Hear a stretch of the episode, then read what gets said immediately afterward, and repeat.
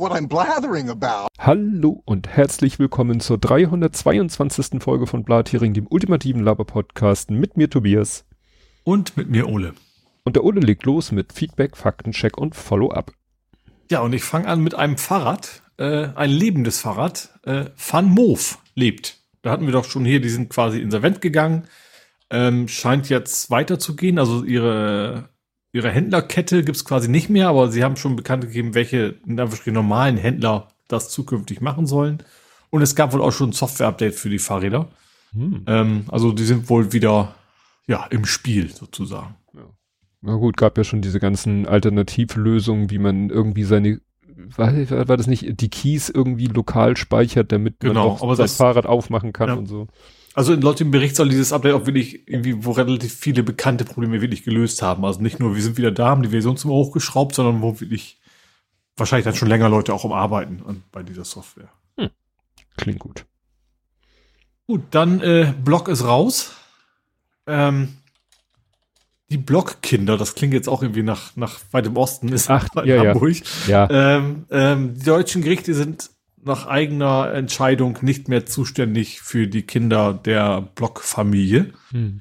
Also Eugen hieß der, ne? Der, der, Ur, der Ur, Urblock. Opa, Opa, Opa ist Eugen Block. Ja, genau. Sie ähm, heißt, war sie nicht Christine, die Mutter, um die es geht? Ja, also, wie gesagt, Familie Block. Genau, und da ging es ja um, um die Kinder, die in, was in Dänemark? Dänemark, Dänemark ja. Ne?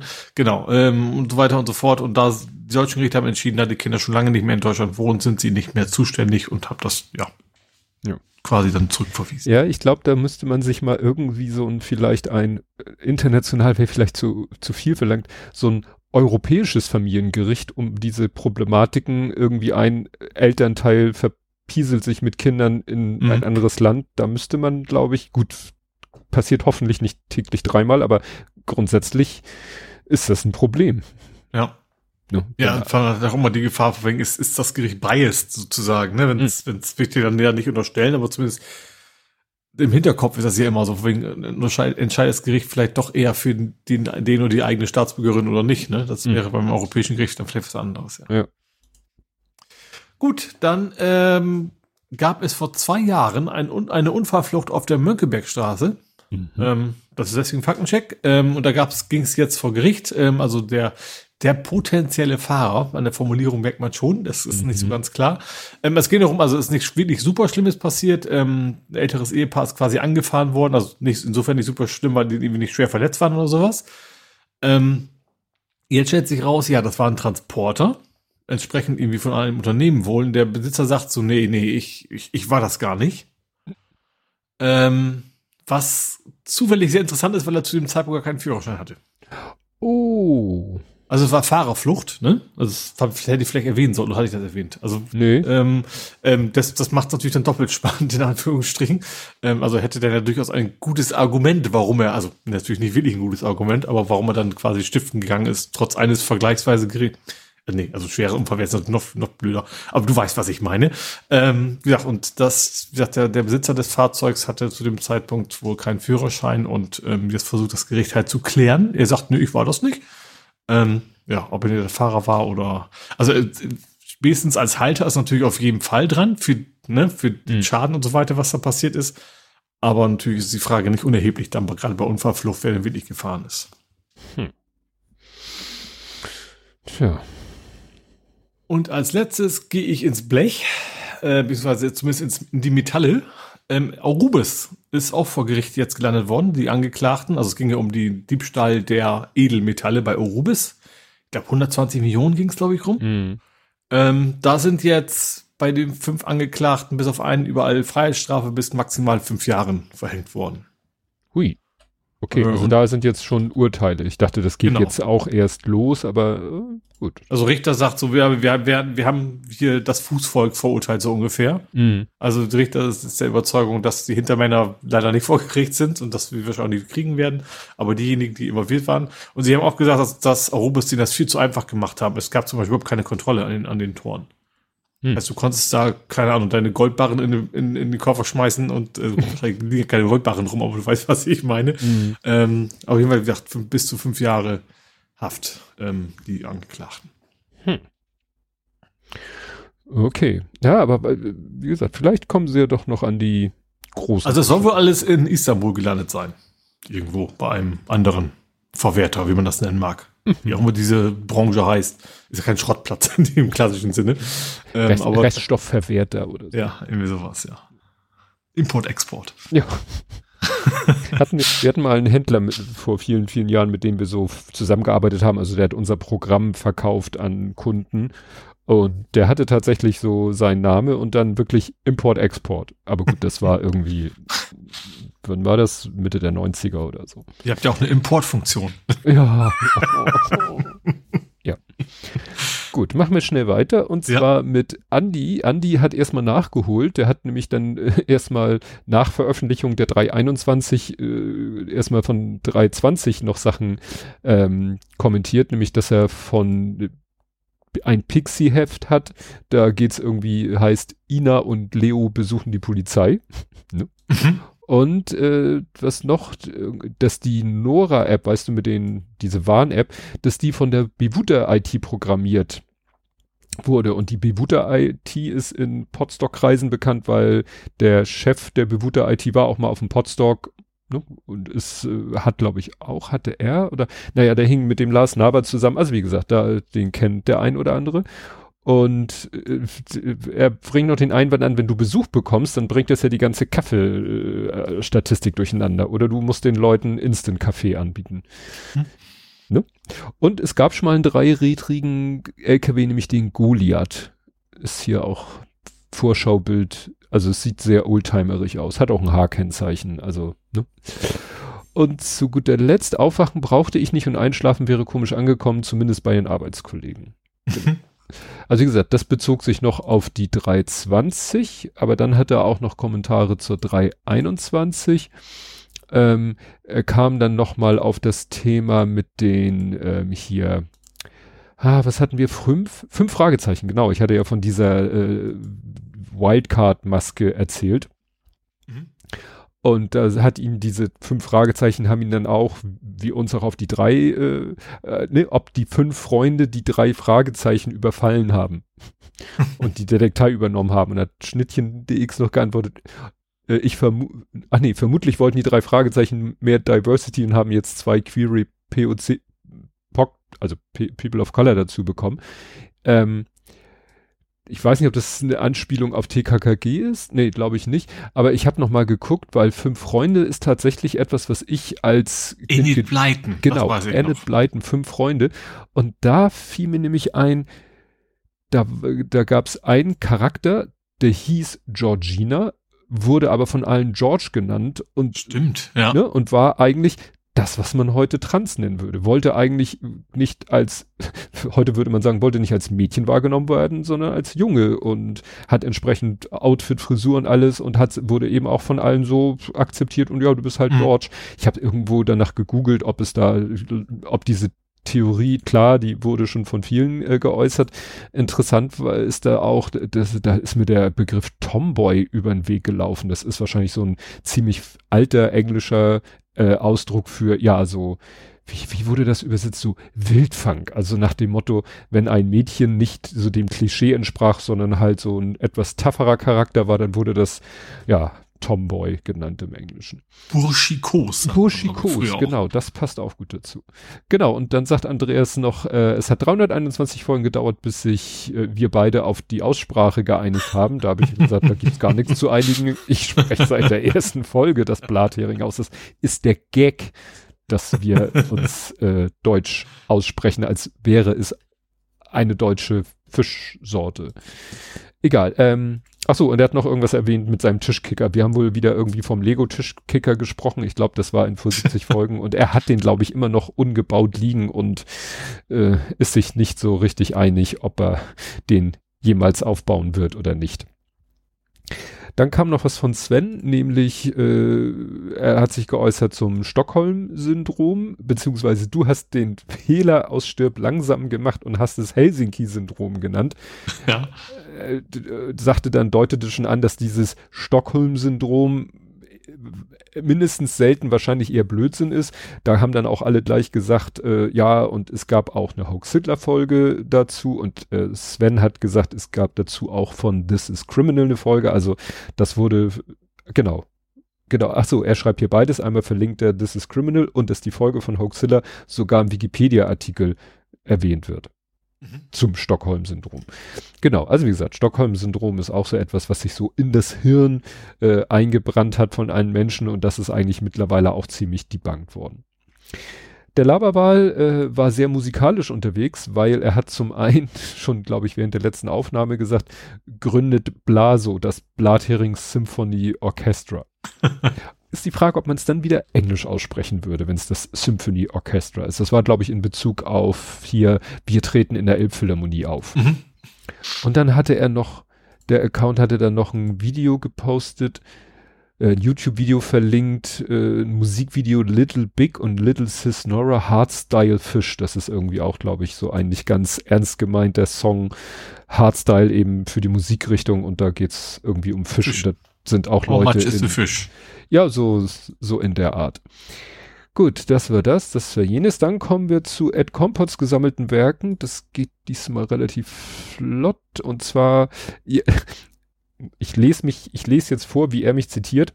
Ich habe Prince Charles Prince Charles genannt. Nur, dass die Artist formerly known as Prince Charles nicht mehr so heißt. Ja, ich habe also, ich hätte sagen müssen, ah. ich habe King Charles oder König Charles habe ich Prince Charles genannt. Aber wenn ich sage, ich habe Prince Charles Prince Charles genannt, dann ist nichts gewonnen. ja. Dann zu frühes Grünzeug. Die Pollensaison 24 dürfte dieses Jahr schon im Dezember angefangen haben. Ich habe dann mal in den Pollenkalender geguckt. Ja, also hat Erle, äh, nee, du hattest ja auch was gepostet, das bei dir. Ich hatte ja mal die, die Kätzchen, genau, hatte ja. ich ja fotografiert. Und der Pollenkalender sagt, ich glaube Erle, der Baum Erle ist schon in, in Action, also gerade in Hamburg. also Genau, und dann schreibt er noch, in welcher App man PDFs öffnet, sollte eine andere Frage sein als die, welche App sich für das EID-Protokoll meldet. Das eine ist ein Dateityp, das andere ein URL-Händler.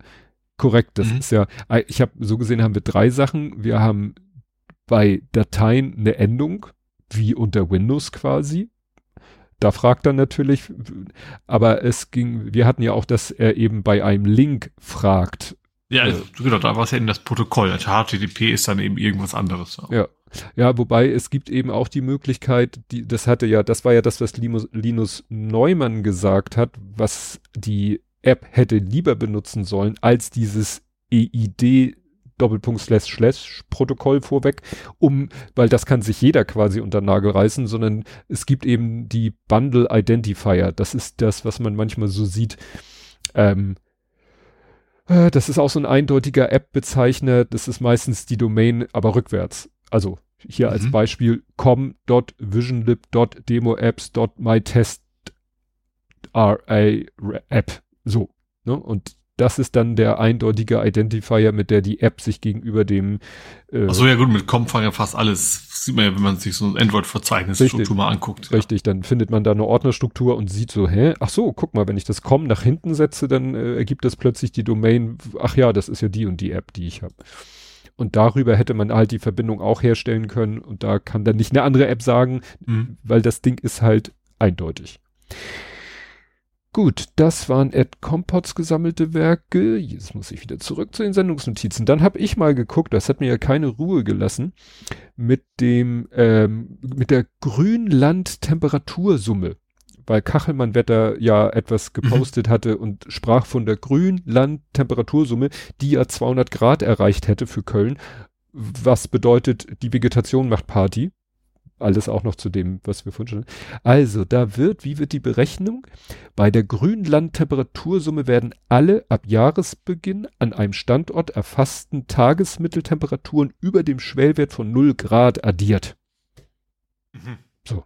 Also du guckst, wie ist die Tagesmitteltemperatur, nicht Höchsttemperatur, die muss über 0 Grad sein, dann fließt sie in die Summe ein, dann wird die irgendwie noch je nach Monat korrigiert und wenn du dann nach diesem ganzen Geraffel äh, hast du dann halt eine Zahl, die wird natürlich kontinuierlich größer und wenn die 200 Grad überschritten hat, dann sagt man, ist das der nachhaltige Vegetationsbeginn für das Grünland, ah. also Wiesen und mhm. Weiden. Ah, hm. So. Grünland-Temperatursumme. Über welchen Zeitraum jetzt? Über Monat, oder? Nee, einfach von Jahresbeginn an. Ach so. Ah, Du fängst quasi 1. Januar Ah. an und jeden Mhm. Tag guckst du, ist die Bedingung erfüllt? Also Tagesmitteltemperatur über 0 Grad. Wenn ja, X Das heißt, wenn du im Januar 30 Grad hättest, wäre es nach drei Tagen erreicht, sozusagen. Richtig. Also, dann drei hätten wir X. wahrscheinlich Ja. ein Problem. Ja, okay. Gut, dann gibt es jetzt eine Brückenklage. Wir hatten ja die Sternbrücke, dass da jetzt Mhm. es Proteste gab und sozusagen mit Baubeginn ist jetzt quasi eine Klage gegen den Bau eingereicht worden. Warum das ähm, jetzt erst? Ich glaube nicht, ich glaube, es ging Baubegrenzen, sondern eigentlich hatten sie ja gesagt, Ach so, jetzt Plan- vier Wochen Pla äh, Klagefrist abwarten, bevor sie bauen. Das wäre eher andersrum. Also sie sind früher Stimmt. angefangen, als sie eigentlich hätten sollen und überhaupt, ja. Genau, nun dürfen, es gibt grünes Licht. Doch während der erteilte Planfeststellungsbeschluss äh, aus Sicht der Deutschen Bahn jetzt, ne, sozusagen, das, jetzt können wir loslegen legen und die Gegner der Geschichte sagen, äh, so, wir bereiten nun eine Klage vor. Also die haben Mhm. quasi auf den Planfeststellungsbeschluss gewartet. Und jetzt, Sie muss ja wahrscheinlich eine Grundlage haben, wo, wogegen Ja, ja. du klagen kannst. Vorher kannst du es ja nicht machen. Du weißt ja vorher nicht, was drinsteht. Naja, also da, da wird jetzt geklagt. Wobei wahrscheinlich gleichzeitig schon mit den Bauarbeiten angefangen wird, Ja. aber gut.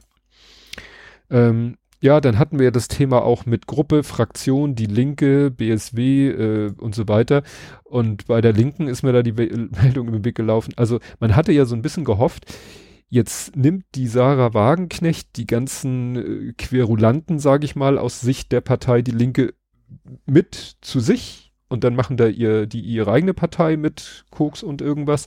Und dann bleiben in der linken Partei, ne, jetzt mal unabhängig von dem Bundestag, bleiben sozusagen die Vernünftigen übrig. Und dann ist da endlich mal Ruhe in dieser Partei und die können mal vernünftig, äh, nein. Also es, es ist halt so, dass jetzt in dieser Gruppe es immer noch Zwistigkeiten gibt. Es gibt da, oh Gott, wie waren die Begriffe? Also so wie es bei den Grünen die Fundis und die Realos gibt, habe ich jetzt gelernt, es gibt bei den Linken auch zwei, jetzt benutze ich das Wort Fraktion in einem anderen Kontext, also zwei Be Strömungen und die einen heißen Bewegungslinke und die anderen heißen, finde ich das jetzt raus? Sofa-Linke. Bewegen sich und die anderen Genau. nicht. Also hier steht der Begriff, äh, auch ich fühle mich durch die neue Gruppenvorsitzende nicht repräsentiert. Dabei sei sie keine Bewegungslinke. Ach, da steht's. Bewegungslinke versus Realpolitiker. Gut, das klingt so ein bisschen wie Fundis gegen Realos. Mhm, Also ja. sind Bewegungslinke vielleicht sowas, ja, wie die Reale. Oh, hier kommt gerade äh, live, nicht äh, auf anderem Kanal als dem Chat, kommt die Nachricht, der Tischkicker ist gebaut. Ich nehme alles zurück. er hat ihn gebaut. Ja, dann ist der Drops ja gelutscht. Gut, man kann ihn immer noch wieder auseinanderbauen und verkaufen. Also wie gesagt, die Linke ist nicht so vereint, wie ich, zu, also wie ich persönlich gedacht hatte, dass sie nach dem Weggang der Leute zu Bündnis Sarah Wagenknecht vielleicht, ich dachte, wie gesagt, damit sind jetzt alle Störfaktoren beseitigt. Aber nein, sie machen sich das Leben weiter schwer. Dann fand ich ganz interessant, gab es heute eine neue Folge Haken dran. Und da sind sie natürlich mal wieder bei Elon Musk und bei Tesla gelandet und da hat der Gavin Karlmeier noch aus dem Brustton der Überzeugung erzählt, ja, ja, die, ne, und jetzt machen sich alle darüber lustig, dass der Tesla rostet. Einerseits muss ich sagen, gut, haben wir letztes Mal auch vermeldet. Andererseits ist jetzt schon wirklich seit fast einer Woche eigentlich die Aufklärung da und das halte ich auch nicht für so äh, abwegig. Äh, also das wird wohl gesagt, dass das, was so im Internet kursiert an Videos und so, dass das wohl Flugrost ist und nicht mal, also Flugrost, ich weiß gar nicht, wie Flugrost definiert ist, aber dass das wohl wirklich ist, da fahren die Leute irgendwo äh, an der Eisenbahnlinie entlang und dann ist da Wind und dann an Eisenbahnschienen ist ja immer Rost, Partikelchen und Also der Flugrost kenne ich halt von meinem ehemaligen Auto, dass, dass die Bremsscheiben halt immer also am Rosten waren. Das war Ja. eben auch Flugrost und nicht, nicht irgendwie substanzielles Problem sozusagen.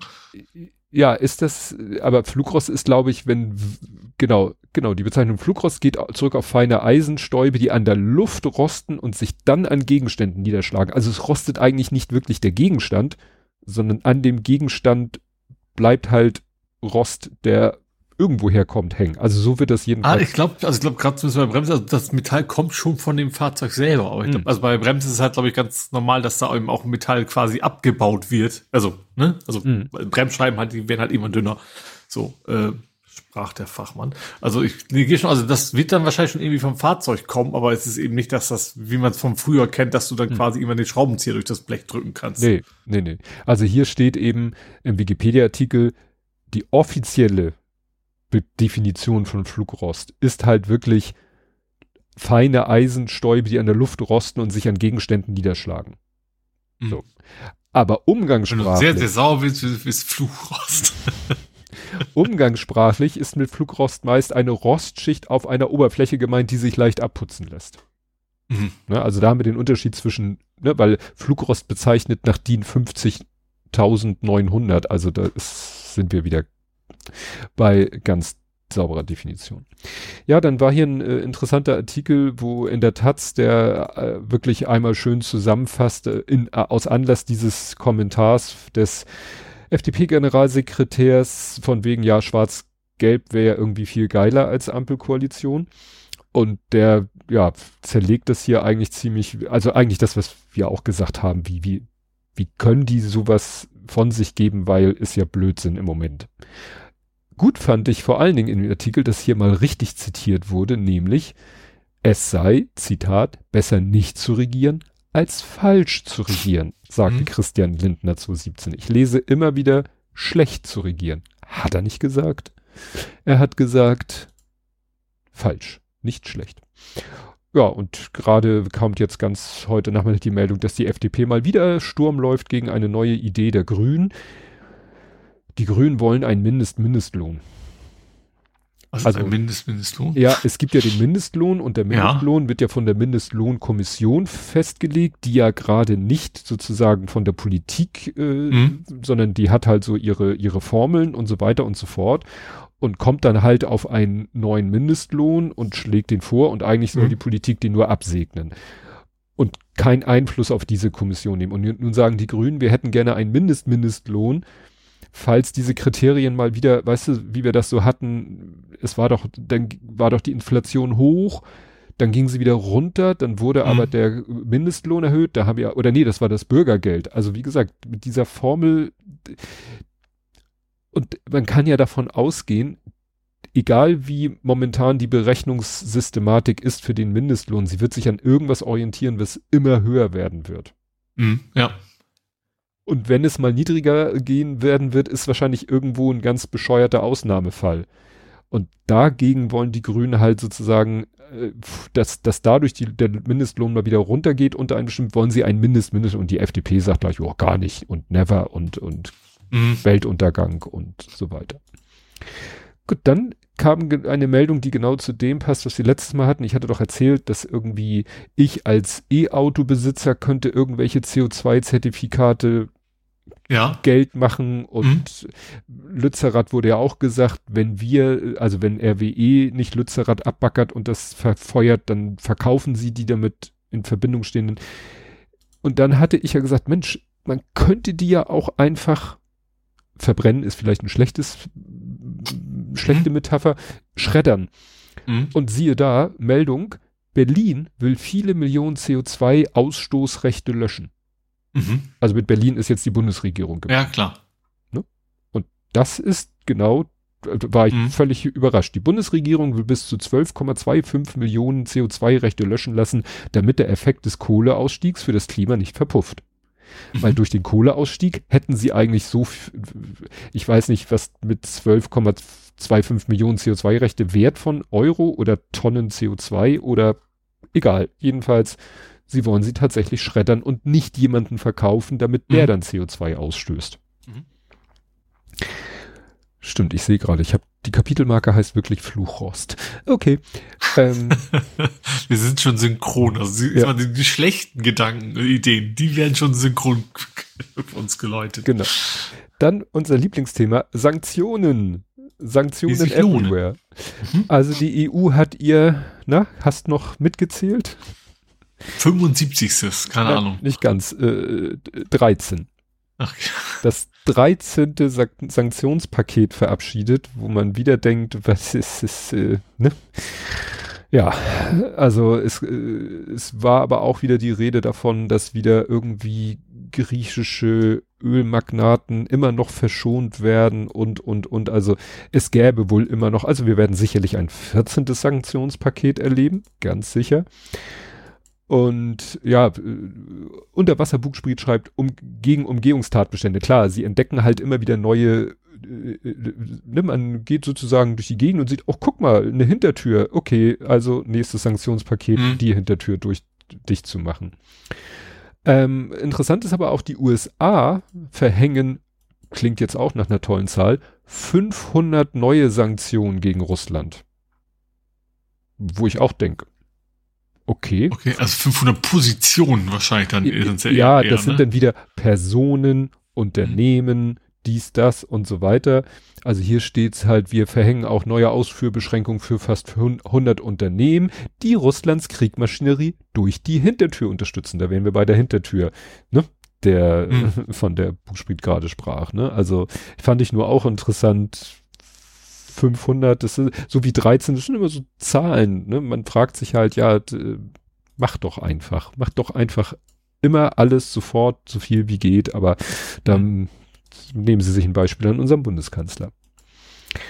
Dann hatte ich den Verdacht geäußert, weil ich es irgendwo mal äh, aufgeschnappt habe, dass man ja vielleicht die Bezahlkarte auch vielleicht irgendwann für Sozialhilfe, also Bürgergeldempfänger oder Rentner oder alle, die irgendwie von staatlichen Leistungen abhängig sind, dass die alle nur noch eine Bezahlkarte kriegen und keiner mehr das Geld überweisen bekommt. Mhm. Bekommt, ja. Und äh, Anne Roth hat hier gepostet, äh, Leon Köhler, das soll einer von der FDP sein, der hat, ich, man kann ja heute an den Screenshots kaum noch erkennen, es könnte, Freds könnte, ist ja auch egal. Auf irgendeiner Plattform hat, der, hat er allen Ernstes geschrieben, was spricht eigentlich gegen eine Bezahlkarte für alle Empfänger staatlichen äh, Sozialhilfen? Ja. ja? Und FDP halt. Ja, aber sagen wir so, ich, es hat auch ein, es gab im Bundestag auch eine aktuelle Stunde zum Thema Bezahlkarte und da hat der CDU-Abgeordnete Maximilian Mörseburg, nie gehört, hat auch gesagt, könnte man ja, wenn das alles gut geht mit der Bezahlkarte, das auf andere Bereiche im Sozialsystem ausweiten. Also wie gesagt, die, das haben die schon voll, ne? Voll eingeplant. Mhm. Das Schlimme ist wahrscheinlich, wie das kommt. Ja. Das ist ja, also sowas, in diese Richtung geht es irgendwie immer voran, sozusagen. Naja, wenn sie schon allgemein vielleicht nicht das Bargeld, obwohl hat ja mit Bargeldabschaffung nicht so viel, es geht ja einfach darum zu kontrollieren, wer was wofür ausgibt. Eben, das, das spart ja auch keinen Cent dem Staat. Ja. Also das wird nicht billiger sein als überweisen. Ja, aber wie gesagt, was willst Ja klar, dann kannst du als Bürgergeldempfänger mit deiner Bezahlkarte wirklich nur noch Essen und Trinken kaufen, Alkohol und Zigaretten hatten wir und ja Jeder weiß richtig schön am Supermarkt, dass du das kriegst, dass, ja. dass auch sofort so der soziale Druck da ist, ja. Und du kannst halt nicht mehr dir den unnötig großen Fernseher kaufen, den ja angeblich jeder Bürgergeldempfänger zu Hause ja. stehen hat. Äh, gut, dann habe ich äh, alles Banane. es, ich habe es hier reingepackt, äh, weil es auch so unter. Ich sehe, fällt mir gerade ein, also mir fällt gerade was anderes ein. Mhm. Ähm, auch sowas wie Gebrauchtmarkt fliegt dann heraus. Also gerade wenn jemand wenig Geld hat, also wo du gerade beim großen Fernseher warst, mhm. vielleicht guckt er sich bei eBay irgendwo einen günstigen Fernseher oder was auch immer, weil der alte kaputt ist oder sowas. Mhm. Das geht dann ja auch nicht mehr mit der Karte. Das ja. nimmt den ja auch es, weg. Das wird, es wird wieder ein Sch Schwarzmarkt geben. Ist zwar auch, ja. auch wieder so eins ja. dieser Wörter mit Schwarz, wie Sch Schwarz fahren ist Schwarzmarkt, ja. Dann werden wahrscheinlich wird's irgendwie, weiß ich nicht, werden Kioskhändler oder auch Supermärkte werden wundern, dass, ja, gut, Zigaretten und Alkohol soll es gerade nicht. Wahrscheinlich teures Parfum auch nicht. Hier, ähm, was ja auch quasi sein Gewicht in Gold wert äh, oder fast schon Diamanten wert ist, hier, ähm, Rasierer, nicht, ra, nicht Rasierer, die Rasierklingen. Rasierklingen, ja, ne? stimmt. Dann ja. kaufen diese, weil das kannst du den ja, die, rasieren muss sich jeder, das ist ja kein Luxus. Dann kaufen Menschen äh, mit der Bezahlkarte diese Rasieraufsätze, die, äh, die, die habe ich gesehen, die hängen ja im Supermarkt mittlerweile auch ja, irgendwo ja. geschützt, wo nur ein Verkäufer und eine Verkäuferin reinkommt, weil die ja im Verhältnis zur Masse und äh, Größe und Volumen super teuer sind. Mhm. Und dann ja. wirst du demnächst wahrscheinlich bei Ebay für einen Apfel und ein Ei diese Rasierklingen kaufen können. Oder vielleicht auch auf dem Flohmarkt oder in dunklen Hinterecken. Blühender Handel mit Rasierklingen, nur damit die Leute an Bargeld kommen. Es ist, ja. alles, es ist alles so entwürdigend. Ja. Nun nicht gut. Äh, wo ich gerade war, war ähm, alles Banane. Das ist so auch so eine Facette. Ecuador, Südamerika. Hm? Wollte eigentlich Waffen aus der Sowjetära an die Ukraine liefern. Ist ja auch manchmal hilfreich, weil haben sie, die Leute sind drauf ausgebildet, sie haben vielleicht mhm. noch, ne, Munition haben sie im Moment keine, aber gut, egal. Jedenfalls wollten sie, wollte Ecuador, die noch aus irgendwelchen Urzeiten, äh, ne, Südamerika, Russland äh, oder Sowjetunion, dies, das, wollten sie den Militärhubschrauber, Raketenwerfer, Luftabwehrsysteme zur Verfügung stellen. Mhm. Haben sie sich plötzlich anders überlegt haben sie gesagt, ah nee, ist doch eine blöde Idee, machen wir nicht. Kam raus, Russland hat ein Einfuhrverbot für ecuadorianische Bananen, ne, als das bekannt wurde, verhängt mhm. und hat es jetzt wieder aufgehoben. Ah. Ne? Also so, ich sag mal, so ein kleines Land, was vielleicht wirklich davon abhängig ist, seine Bananen nach Russland zu exportieren, da kann Russland sagen, dann drehen, na gut, sie drehen ihnen nicht den ba Bananenhahn zu, aber sie nehmen, wir kaufen eure Bananen nicht mehr. Das scheint ja für mhm. Ecuador so eklatant zu sein, dass sie sagen, okay, dann liefern wir halt nichts. Also Apropos liefern, ich hatte letztes Mal was vergessen, das habe ich erst gesehen bei den Shownotes und ich fand es doch so wichtig, dass ich es hier nochmal wieder reingepackt habe. Wir hatten ja das Thema Lieferketten, Lieferketten gesetzt, ob das denn überhaupt was bringt und ob das denn, ne? Stellt sich raus, das kann richtig äh, heftig sein, weil die USA ist da wohl sehr konsequent. Ähm, im, äh, in US-Häfen steckt, mittlerweile steckten wohl mehrere tausend Neuwagen von Audi, Porsche und Bentley beim Zoll fest. Mhm. Warum? Weil ich weiß nicht, wie sie es rausgefunden haben. Vielleicht steht das alles in den Zollpapieren oder so. Die haben rausgefunden, dass irgendwo in den Fahrzeugen in irgendeinem also Modul sozusagen ein Bauteil drinne war, was wohl in Westchina gefertigt wird, wo man wohl sagt, äh, hier, da, wenn das aus der hier Region Xinjiang, wenn da ein Bauteil herkommt, darf das nicht in die USA eingeführt werden. Mhm. Vermutlich, sag ich mal, Uiguren oder sowas in der Richtung. Ja. Ne? Das heißt, die USA, gut, ich weiß nicht, ob das unter Lieferkettengesetz fällt, das ist wahrscheinlich eher Zollbestimmung, aber die haben gesagt, so, hier 13.000 Neuwagen, die werden hier nicht weiter transportiert. Und mhm. dann steht hier in dem Artikel, dass tatsächlich da dann VW-Mitarbeiter gekommen sind und diese Bauteile ausgetauscht haben. Wo ich mich frage, okay, sind die da mit dem Lötkolben in jedes Auto gekrochen und haben dann Chip ausgelötet oder, also hier steht eben, hier steht nämlich, Grund ist ein kleines elektronisches Bauteil einer größeren Steuereinheit. Kann ja, wahrscheinlich ist eine Steuereinheit Steu ausgetauscht, ja. ja klar. Also so, wir nehmen die Steuereinheit mit dem bösen Teil raus und ersetzen sie durch eine Steuereinheit mit dem nicht bösen. Mhm. Ne? Also das ist natürlich, ja, und das könnte halt dann natürlich, ja, auch mal anderen Firmen passieren. Ja, dann sieht man mal, wie, wie nett die EU plötzlich äh, werden kann, äh, wenn in einem Land sich die Verhältnisse ändern.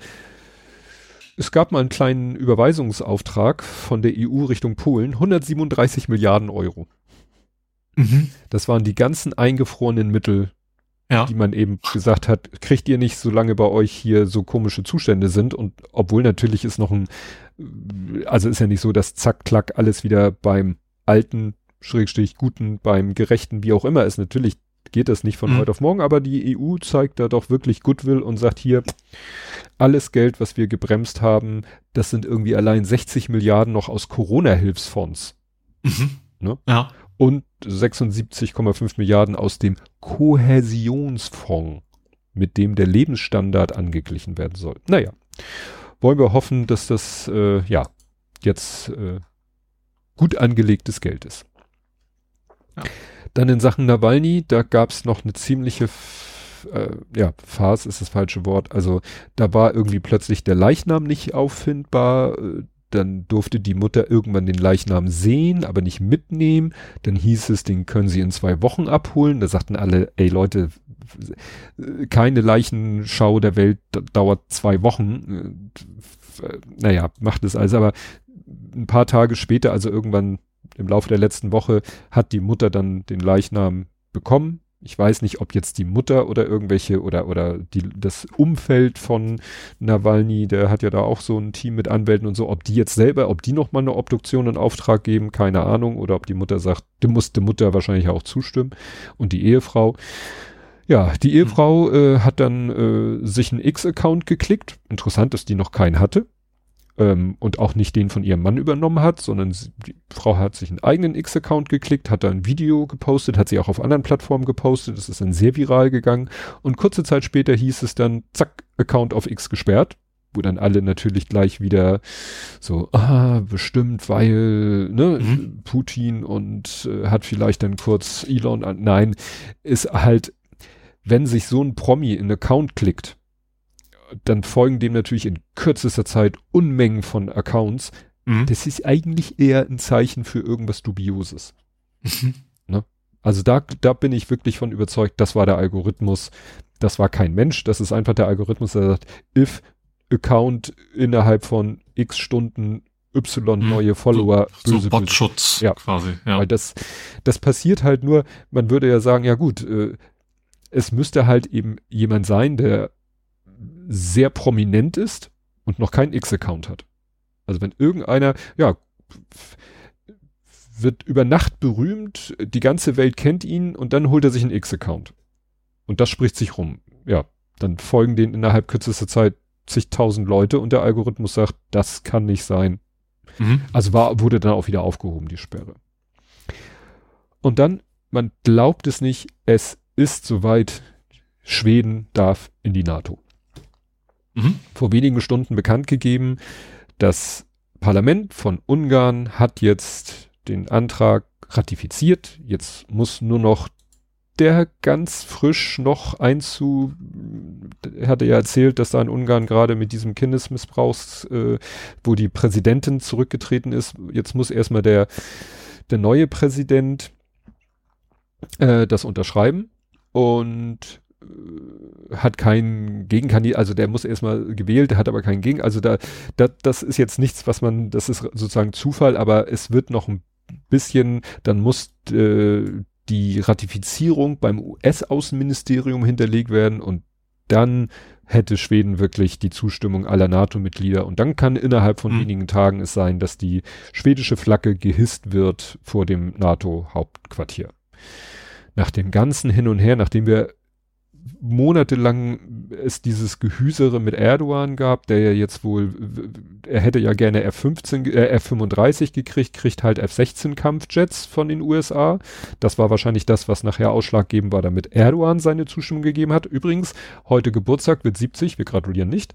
Also ich, du kannst mir gerne gratulieren. ähm, und, äh, und dann war es ja so, Orban hatte ja immer gesagt, wurde ja immer ge gesagt, warum hat Ungarn doch nicht? Ja, ja, wir stimmen zu, sobald der letzte mhm. andere, also Türkei. Und dann hat ja Erdogan zugestimmt oder die Türkei und dann, ja, nee, wir müssen noch mal, da soll noch mal der schwedische Ministerpräsident, weil der hat uns irgendwie als Nicht-Rechtsstaat und so, das finden wir scheiße. Der soll, also klang so ein bisschen, der soll hier mal ein bisschen zu Kreuze kriechen und mhm. so weiter.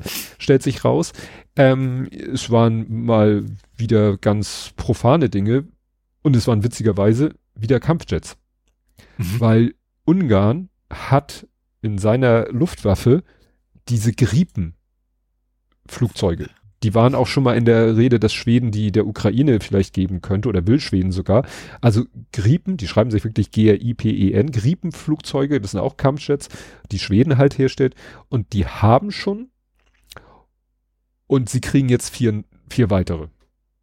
Und dann verlängern sie noch ihre Wartungs- und Logistikvereinbarung. Also man weiß nicht, ob das jetzt wirklich nur so eine, nach dem Motto Schweden sagt, ja, kein Ding.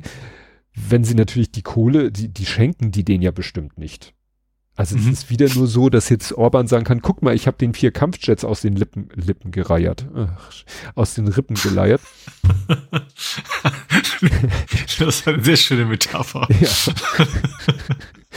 Stimmt, fällt mir auch gerade auf. Das geht ja sogar. Das ergibt ja sogar Sinn. Wie geil ist das denn? Ich habe so den Sendungstitel fertig. oh Gott, wir sind noch im Faktencheck und es geht schon so. Oh. Ja gut, also fassen wir es kurz. Kampfjets gegen NATO-Beitritt. Zweimal. Also einmal USA an Erdogan und Schweden an Ungarn jeweils Kampfjets und alle sind glücklich und jeder, wie es immer so schön hat, wahrt sein Gesicht und kann das gegenüber seinem eigenen Volk als großen Erfolg feiern und ja. Genau, weil die Fidesz-Partei hatte noch im, ähm, im Januar, glaube ich, hatte die Fidesz-Partei, also die Partei von Orban, hatte noch eine Parlamentssitzung boykottiert, wo es um Schwa Schwedens NATO-Beitritt geht, nämlich mit dieser Begründung, ja, ja, weil die behandeln, die, die finden, wir sind ja so ein scheiß Land, so nach dem Motto. Mhm. Und plötzlich geht das dann alles ganz schnell. Okay. Kommen wir zu Politik, Gesellschaft, Social Media. Bei worüber wir nicht reden, hast du es mitgekriegt, Michael Kretschmer, das ist der Ministerpräsident von Sachsen, der immer doch sehr russlandfreundlich rüberkommt. Mhm. Da ist jetzt irgendwie äh, T-Online an Briefe gekommen, die sozusagen er in seiner Funktion als ne, äh, mit Putin gewechselt hat. Mhm. Sagen wir mal so, der Tonfall ist so ähnlich wie in den Porsche äh, äh Verkehrsminister, ähm, ne? Mhm. Bla. Ne? Also äh, lieber und vor allen Dingen, ich weiß ja nicht, es gibt ja so. Bla die alte Zecke. Nee, es, ich weiß ja nicht, sicherlich gibt es auch so, es gibt ja das diplomatische Protokoll, aber ob es unbedingt sein muss, dass man ihn anspricht mit seiner Exzellenz, dem Präsidenten der russischen Föderation, steht sozusagen als Adresse da. Wo man denkt so, ist das jetzt so, ja, wie gesagt, Protokoll ist das, wird das so erwartet? Dass man ihn mit Exzellenz oder ist das schon Bei größten wahnsinnigen Diktatoren. ja, ja, ja, also wie gesagt, das ist äh, ja. Achso, und ganz kurz vor Aufnahmebeginn hat äh, Kubicki es wieder geschafft. Jetzt legt er sich aber mal mit der eigenen Partei an, beziehungsweise mit der eigenen Jugendorganisation, weil er findet die Idee einer Absenkung des Wahlalters auf 16 scheiße, widerspricht damit aber dem eigenen Parteiprogramm. Mhm. Und die Julis, die jungen Liberalen, äh, sagen, äh, Kubicki spricht nicht für die FDP. Also da kriegt er mal ein bisschen Gegenfeuer aus der eigenen Partei. Also, jedenfalls Jugendorganisation. Gut, kommen wir zur Ukraine. Ukraine, wie passend, gerade Schweden. Äh, Schweden liefert auch der Ukraine äh, ja wieder mal ein großes Paket, Package äh, sieben, na, na, ich rechne es, ich nehme mal hier den umgerechnet, 685 Millionen Dollar mit allen möglichen, hier sind, hier stehen wieder die Abkürzungen, mit denen kein Mensch was anfängt. Geil finde ich das Wort Carl Gustav Recoilless Rifles, also Carl Gustav wieder, wieder, äh, rückstoßfreies Gewehr. Carl Gustav. Mhm. Okay. Und Unterwasserwaffen, da können sie wieder ein paar russische Schiffe mit versenken. Dann Schweden und Dänemark haben gesagt, sie werden nochmal eine Billion Kronen, kann ich jetzt nicht umrechnen, äh, damit die CV-90 Schützenpanzer bauen und den liefern. Ne? Mhm. Also die Skandinaven sind auch gut dabei. Ähm, ja. Skandinavier ist der Fachausdruck. Stimmt. Ähm, was ist hier? Äh, ja, das war auch noch so eine Meldung, äh, so wie Putin äh, direkt nachdem sozusagen in Butscha da die, die, diese Kriegsverbrechen äh, aufgedeckt worden sind, weil sich ja die russische Armee aus Butscha zurückziehen musste und dann man gesehen hat, dass die da, was weiß ich, Leute auf der Straße erschossen in Kellern gefoltert haben. Kurz danach, das ist hier eine Meldung vom 19. April 22, hat äh, Putin Ehrentitel an die Brigade, die da in Butscha war, verliehen. Mhm. Und in Anführungszeichen passend dazu die Meldung vom 20. Februar. Putin befördert nach Nawalny-Tod Vizechef der Gefängnisbehörde. Mhm. Und es wird gesagt, das habe ich jetzt wirklich an, von verschiedenen Stellen gehört, äh, der Typ, also dieser Justizbeamte, er soll persönlich für Folter an Nawalny im Gefängnis verantwortlich gewesen sein. Mhm. Ne? Also leckt mich doch alle am Arsch, sagt er. Gut, dann, ach so, dann wird ja auch äh, die, dann hat Schruppalli, äh, hier Schruppalla, ich weiß, wie er heißt, ich kann es hier lesen. Schrubbi hat gesagt, äh, also erstmal hat er gesagt, ja, weitere Waffenlieferungen und finanzielle Unterstützung an die Ukraine, nee, nee, ist scheiß Idee. Ähm, dann hat er gesagt, die Rede von Nawalnys Frau wäre wär eine Inszenierung gewesen. Da hat Carlo Masleit gleich gesagt, er war nicht vor Ort. Also er kann das gar nicht, äh, weil Carlo Marsala war vor Ort. Der war bei der Münchner Sicherheitskonferenz. Der war, äh, kann beurteilen, ob das jetzt inszeniert war oder nicht. Dann haben die Ukraine hat mal wieder ein sowjetisches, äh, russisches, das heißt SU, deswegen war ich sowjetisch, ein russisches Kampfflugzeug abgeschossen. Hatten wir letztes Mal auch schon welche. Mhm. Ähm, ja, dann wie gesagt, haben die sich aus Avdivka zurückgezogen. Da gab es dann die Meldung, dass dabei hunderte Soldaten gefangen genommen worden sein sollen. Dann hieß es auch, dass die Russen auf verletzte Ukraine, also verletzte Ukraine erschossen haben, die sich vielleicht äh, nicht zurückziehen konnten. Also da war wieder ganz viel, ich nenne es mal Information. Ich spare mir mal die Vorsilbe davor. Ähm, ja, dann zum Thema hier äh, Sanktionen und ob sie wirken oder nicht steht hier, dass Deutschland immer noch aus Russland kein Erdgas mehr bezieht über mhm. Pipelines. Doch der brennende Rohstoff kommt über Umwege in das deutsche Netz. Ne? Also auch da gibt es wohl mhm. äh, Hintertüren. Naja. Dann wurde bekannt, dass Iran hunderte ballistische Raketen an Russland liefert. Ne? Also die haben kein Nachschubproblem. Die haben genug Regimes, die sie mit mhm. Waffen versorgen. Genau. Dann ja, endlose Taurus-Diskussion. Dann gab es diesen Antrag von der Ampelkoalition, wo nur von weitreichenden Waffensystemen die Rede war, wo alle sagten, ja, damit können sie ja nur den Taurus meinen. Die CDU hatte einen Antrag gestellt, wo Taurus explizit drinne stand. Der wurde aber nicht, also der hat keine Mehrheit bekommen, nur mhm. der von der Ampelkoalition. Äh, Frau Strack-Zimmermann hat öffentlich wirksam gesagt, ich stimme für den CDU, weil da Taurus mhm. explizit drin steht. Es wird also langsam wirklich immer, immer krasser. Und ja, ich komme ich, auf Taurus komme ich am Ende, ganz am Ende nochmal, weil da heute nochmal eine aktuelle Meldung zu kam. Dann, äh, was hatten wir hier noch? Ukrainische Führungssituation an der Front ist an, abgespannt. Wie gesagt, Russland, äh, die Ukraine hat zwei Probleme, Munition und Menschen. Also mhm weil sie müssten eigentlich mhm. mobilisieren, weil die, die an der Front sind, ja, sind, sind ziemlich durch, verständlicherweise. Mhm.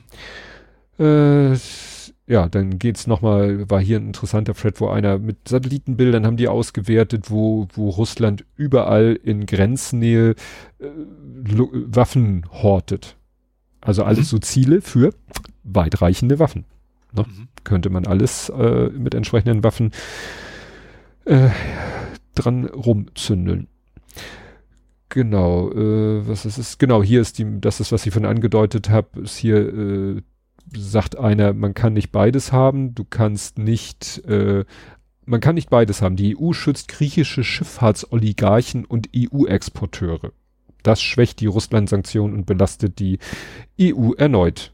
Ne? Also äh, das ist das, was ich vorhin angedeutet hatte, dass äh, deshalb es immer noch neue Sanktionspakete gibt. Mhm. Aber man sich wohl immer noch nicht traut, alles zu machen, was möglich wäre. Gut, jetzt hat sich hier natürlich wieder alles verschoben. UK, genau. Russlands äh, Sanktionen, genau. Ach ja, doch die russische Wirtschaft überrascht nach Ansicht des Internationalen Währungsfonds mit Wachstum. In dem Artikel steht dann, ja, ja, das ist aber nur so ein ja, kurzes Auf, über, spricht dann auch von einer überhitzten Wirtschaft, wenn das halt Kriegswirtschaft ist. Mhm. Das ist nichts von Dauer. Dann äh, gab es so ganz viele Meldungen, dass irgendwie ein russisches äh, Flugzeug, eine A50U, diese, das ist auch so eins, weißt du, mit so einem Radar-Dingenskirchen obendrauf, mit so einem großen mhm. Teller oben. Ja. Kennt man immer als NATO-Flieger, wenn, ne, das ist, oder mhm. die Amis haben sowas natürlich auch und fliegen dann, was weiß ich, irgendwo rum und sehen alles, hören alles. Sowas haben die Russen auch, das nennt sich dann A50. Und dann hieß es erst, ja, da ist eine A50 abgestürzt. War wieder nicht klar Friendly Fire, was es ja auch schon gegeben hat, aber am Ende ist wohl äh, Fakt, dass die Ukraine dieses Ding vom Himmel geholt hat. Mhm. Und das ist natürlich, also so ein Ding soll drei Millionen Dollar kosten. Mhm. Mal abgesehen von der Crew, die, das ist ja eine hoch, äh, ja, ausgebildete Crew, die da an Bord ist und das mhm. offensichtlich nicht überlebt hat. Also dafür, dass die, äh, sagen wir so, dafür, dass die Ukraine keine richtige Marine hat, macht sie ziemlich viele Schiffe der Russen kaputt und dafür, dass sie eigentlich nicht so richtig Luftwaffe haben, gut, sie haben Hubschrauber, sie haben auch Kampfflieger, aber die müssen sich halt ziemlich zurückhalten. Dafür holen sie ziemlich viele russische Flugzeuge vom, vom Himmel. Mhm. Ja, dann ist im Moment befürchtet man, dass demnächst so ein Ukraine 2 passieren könnte, weil es gibt ja die äh, die Region Transnistrien, die geh gehörte die jetzt zu Moldau? Ja, und da hat die hat sich auch schon so halb abgespaltet, abgespaltet, ja, von von von ihrem eigentlichen Staat, zu dem es nach Völkerrecht gehört. Und da ist auch befürchtet man, dass die sich demnächst irgendwie komplett irgendwie für ja eigenständig erklären und dass dann Russland sagt, ja und jetzt kommen mal Truppen von uns zu euch, um euch davor zu schützen, dass das Land, zu dem ihr eigentlich gehört, euch sozusagen militärisch wieder, ja, dafür sorgt, dass ihr äh, wieder zu dem Land gehört, zu dem ihr nun mal gehört. Also es ist so verknotet. Mhm. Also wie gesagt, Transnistrien und das, ah, dann gibt es dann glaube ich noch As As Assatien. Das eine ist eben Moldau, das andere ist Georgien. Also wie gesagt, da gibt es noch so wirklich die berühmt-berüchtigten Nebenkriegsschauplätze, die da demnächst noch ja, kommen könnten.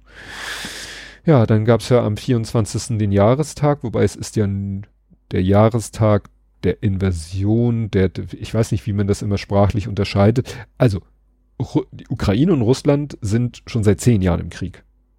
Mhm. Das haben wir nicht so ganz mitgekriegt. Ne? 2014, Russland, Krim und so weiter und auch schon die ersten Gebiete da im, im Donbass und so. Und dann hat der Konflikt halt da äh, acht Jahre vor sich hingeschwelt und dann kam mhm. halt das, was man da, wie nennt man das?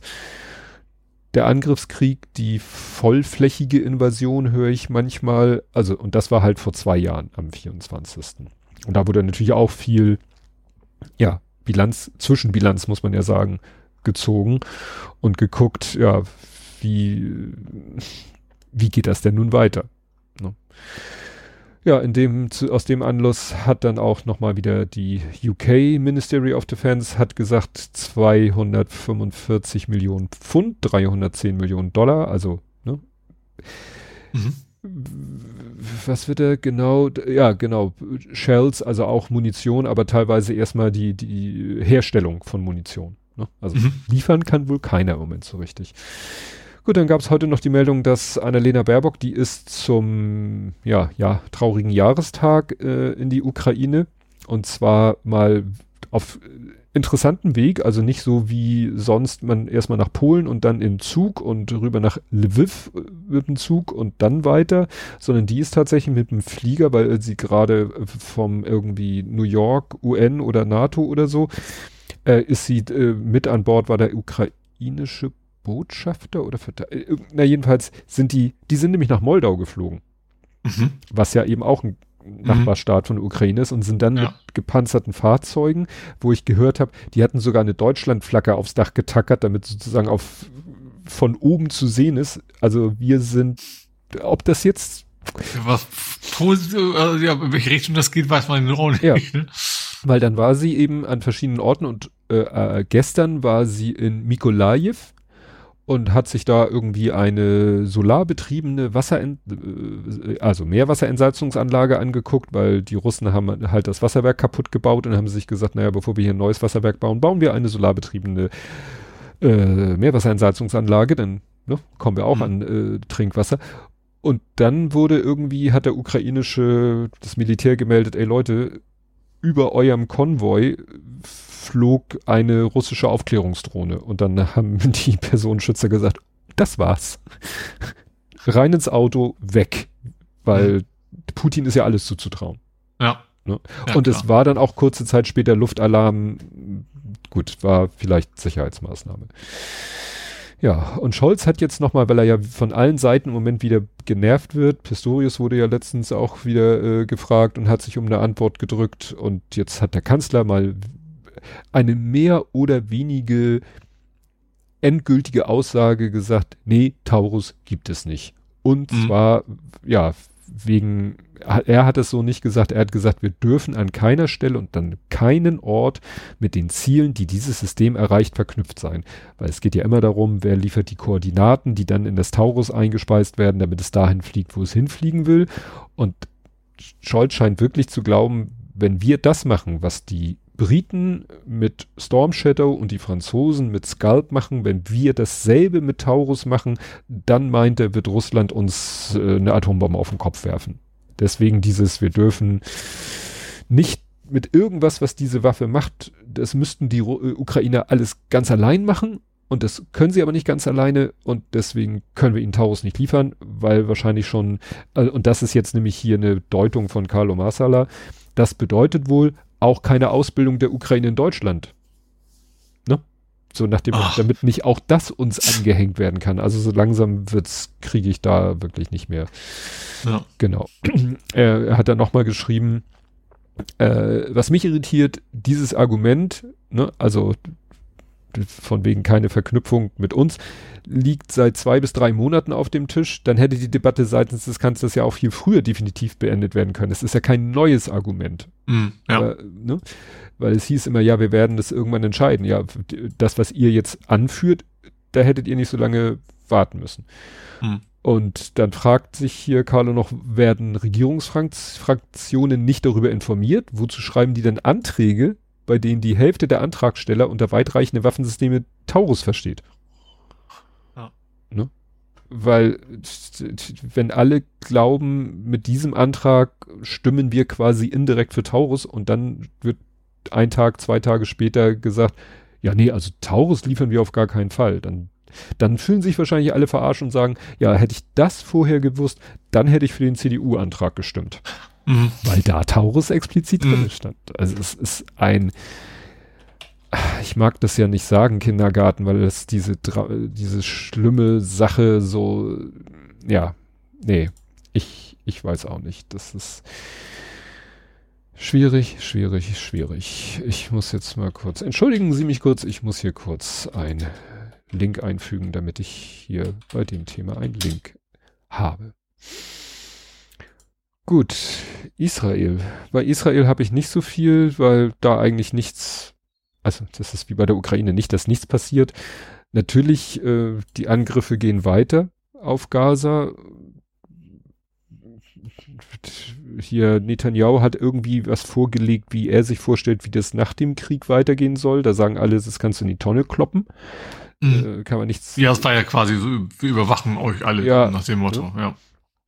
Dann gab es eine Meldung, dass äh, ja israelische Soldaten sich im Gazastreifen von allen anderen, weil, wie gesagt, wir reden hier von einer militärischen Auseinandersetzung, nicht, also das ist, ne, weil hier, wir hatten ja, Ed Comport hatte ja das hier nach dem Motto, die haben dies und die haben sich gefreut, weil sie das, ja, jetzt kam die Meldung, dass die, dass die auch da irgendwie geplündert haben, was ja eigentlich auch nicht Aufgabe ist, äh, ne, die sollen mhm. da sich schützen, möglichst Zivilisten nichts tun und Geiseln befreien und äh, ja, wenn es sein muss, wahrscheinlich Hamas-Leute killen, aber sie sollen nicht irgendwie da äh, Wohnungen äh, plündern. Mhm. Das ist immer ein ganz schlechtes Bild.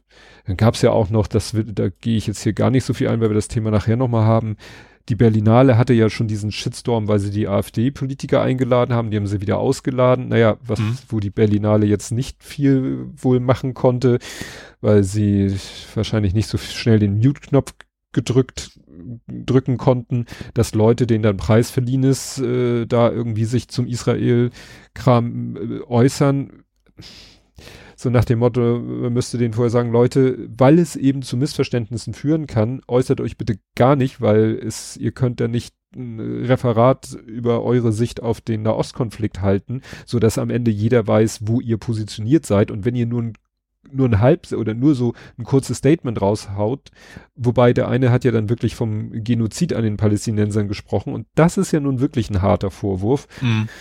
Ja, so hat die Berlinale jetzt sozusagen ihren Prä-Ereignis, Event, Shitstorm und ihrem Post-Ereignis, Shitstorm. Ja. Ah, kommen wir zu erfreulicheren Dingen.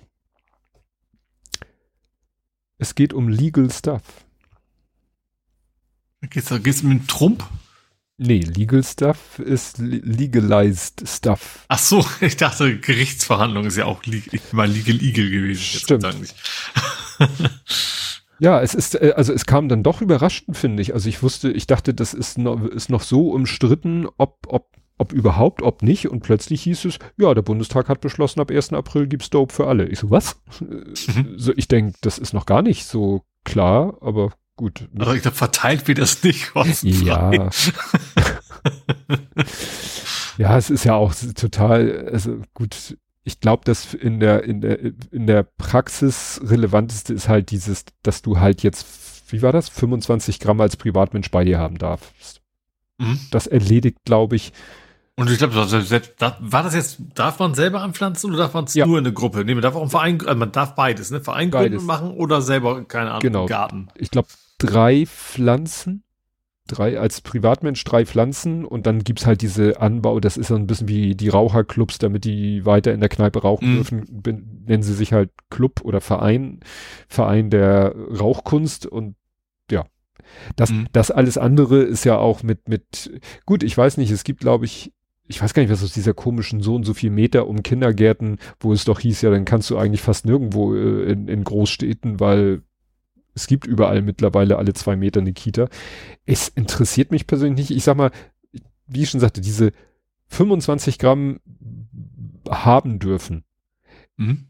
Ich ziehe mir jetzt mal eine Zahl aus dem Körperteil. Also vielleicht, ich würde sagen, dass das 80 Prozent dessen erledigt, womit die Polizei sonst zu tun hat.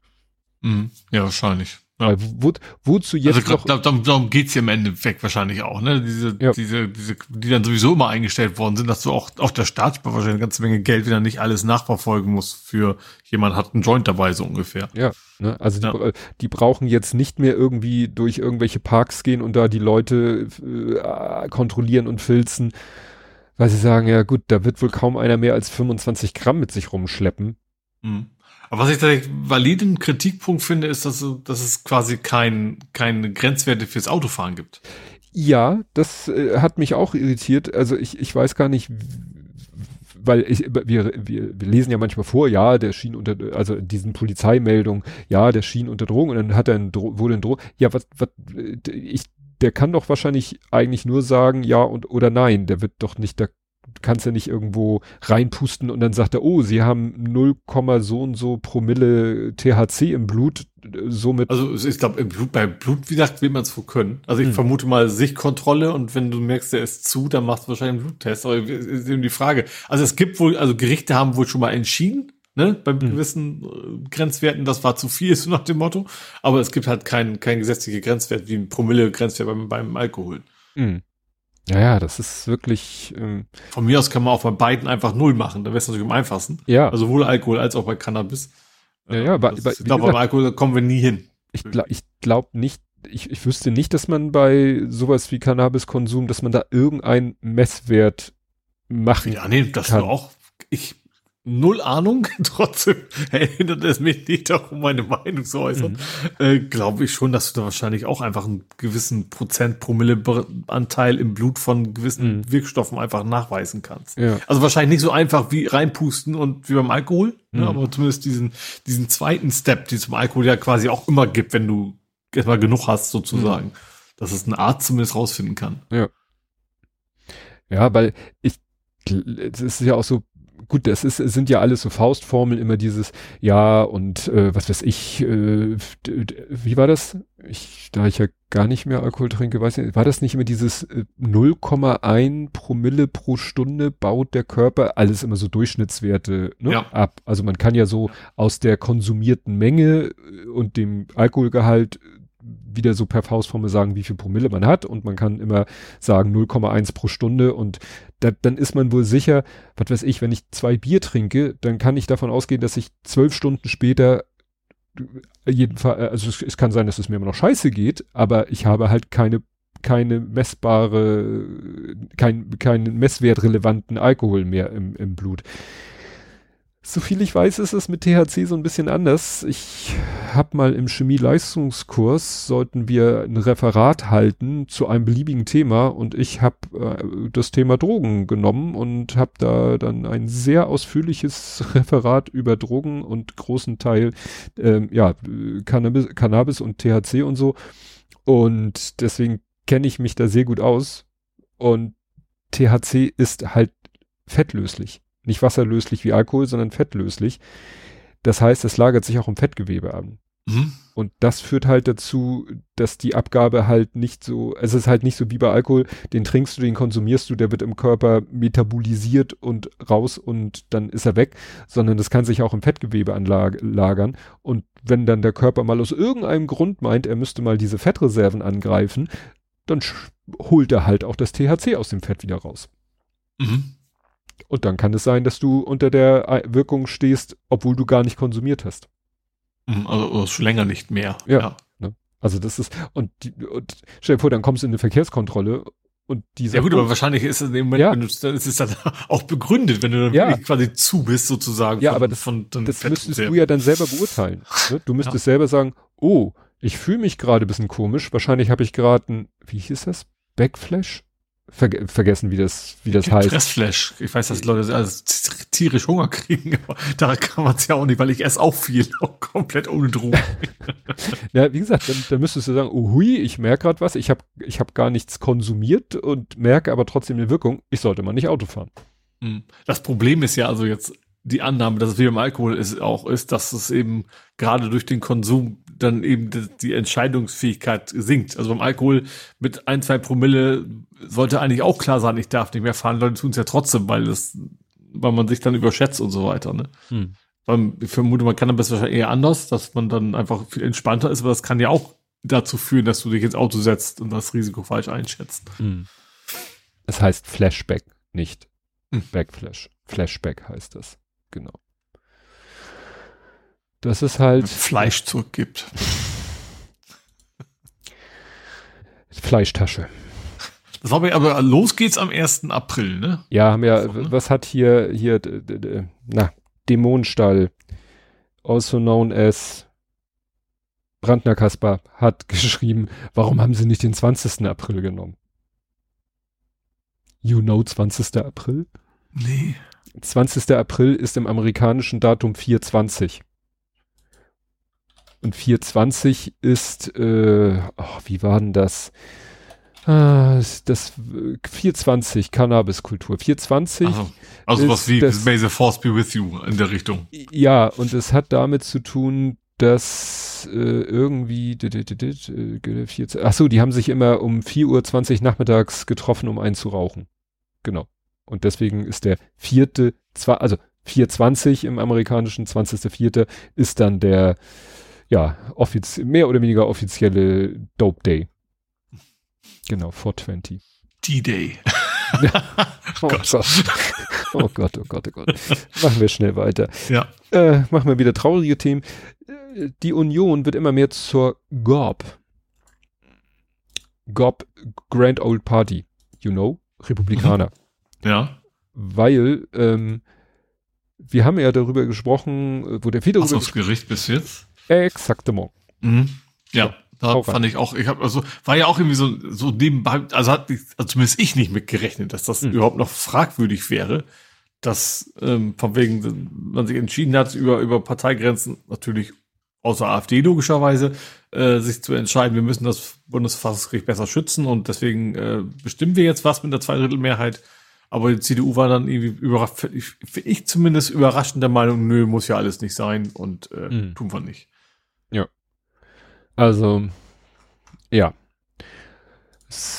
Und auch, was ja auch noch ist, sie haben ja auch jetzt dagegen gestimmt, ähm, also es soll ja ein Wachstumschancengesetz, der Name ist wieder eine Katastrophe geben, aber wenigstens irgendetwas, was vielleicht mal der Wirtschaft so ein bisschen helfen kann. Ja, das ist schon ein bisschen länger her, dass sie gesagt haben, nee, aber nur wenn die Bauern, keine Ahnung, mehr ich hätte was mit Gülle kriegen, also Klischee. Nee, also wenn, wenn, wenn die Subventionen der Bauern nicht gestrichen werden. Oder genau. Sowas, ne? Also die CDU hat plötzlich irgendwie Agrardiesel damit, weißt du, und das erinnert mich so an dieses Paket bei den bei den äh, in den USA. Ja, Ukraine nicht, wenn ihr nicht die Mauer Ukra baut. Oder so, so nach dem Motto Ukraine, ja. Israel, Taiwan und übrigens die Mauer gen Mexiko. So alles. Und ne, jetzt kommt hier die Union sagt und in ein Ding, was wahrscheinlich auch eher symbolischen Charakter hat, weil das Volumen 3,2 Milliarden ist eher so so. Pff, ne? Aber mhm. es wäre mal manchmal ist ja auch Psychologie wichtig, so nach dem Motto zu zeigen, man tut was und dann kommt die, die Union und sagt, nee, also ja, aber nur mit Agrardiesel-Subventionsstreichungsrücknahme.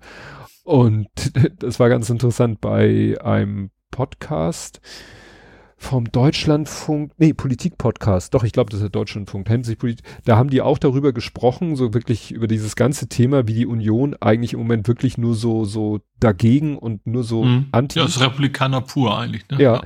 Und das fand ich so interessant. Da hat der einige so ein bisschen die, ja, ist äh, äh in die Bresche gesprungen für die Union und hat gesagt, ja, aber damals, 1994 bis 98, wo Lafontaine im Saarland Ministerpräsident war und die SPD im Bundesrat die Mehrheit hat, da hat der sich, da haben die alles verhindert auch Sachen, wo eigentlich alle sagten, das sind sinnvolle Sachen. Da ging es um eine Steuerreform, wo alle Experten sagten, die ist gut, die muss, da, wo ich dachte, Alter, du kommst jetzt nicht ernsthaft mit Sachen von vor 30 Jahren. Wobei Lage der Nation auch schon oft gesagt hat, das ist leider so ein, so ein Dilemma in Deutschland durch dieses Bundesrat-Bundestag-Ding. Hast du immer das Problem, dass eigentlich, dann ist irgendwo eine Regierung, die hat, was weiß ich, genug Stimmen, um irgendwelche Sachen auf den Weg zu bringen. Aber oftmals ist es so, dass im Bundestag sozusagen die Opposition die Mehrheit hat. Das sind so, so zwei Schweinezyklen, äh, dass sozusagen die Mehrheitsverhältnisse ändern sich äh, nicht mit, und die laufen halt nicht parallel. Es gibt vielleicht mal so eine Phase, da hast du als Regierung auch im Bundestag die Mehrheit, aber meistens kippt kurz da, kippen kurz danach die Mehrheit, Mehrheitsverhältnisse im Bundestag und dann hast du den Bundestag gegen dich.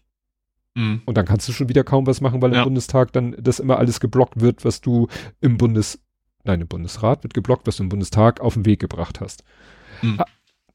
Wurde auch mal in Lage der Nation gesagt, vielleicht müsste man da mal was Grundsätzliches ändern, weil das, wenn, wenn dieser Journalist da als Beispiel bringt, dass vor 30 Jahren Lafontaine schon, äh, also das genauso gemacht hat wie jetzt die CDU, ja, dann sollte man vielleicht grundsätzlich mal was ändern. Aber mhm. es wäre auch einfacher, wenn die CDU vielleicht aufhören würde mit ihrer Sch Dagegenhaltung. Mhm. Ja.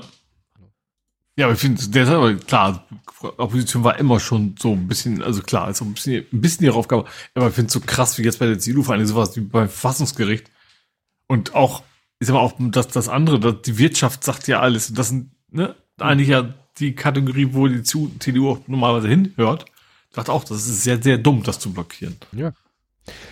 Weil man auch das Gefühl hat, wenn die morgen an der Regierung wären, würden sie das sofort machen. Ja, ja. Ja.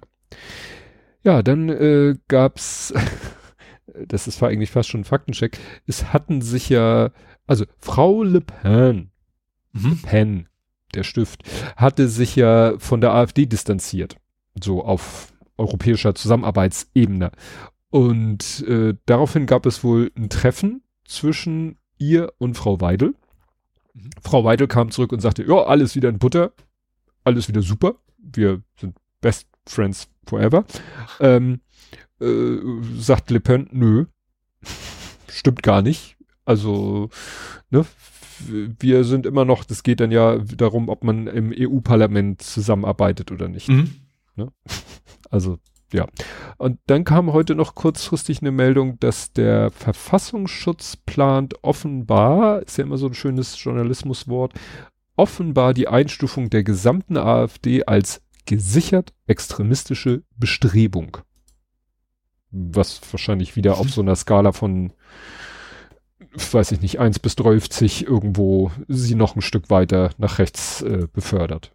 Mhm. Weil gesichert extre also gesichert rechtsextrem, aber ist ja was anderes als gesichert extremistische Bestrebung.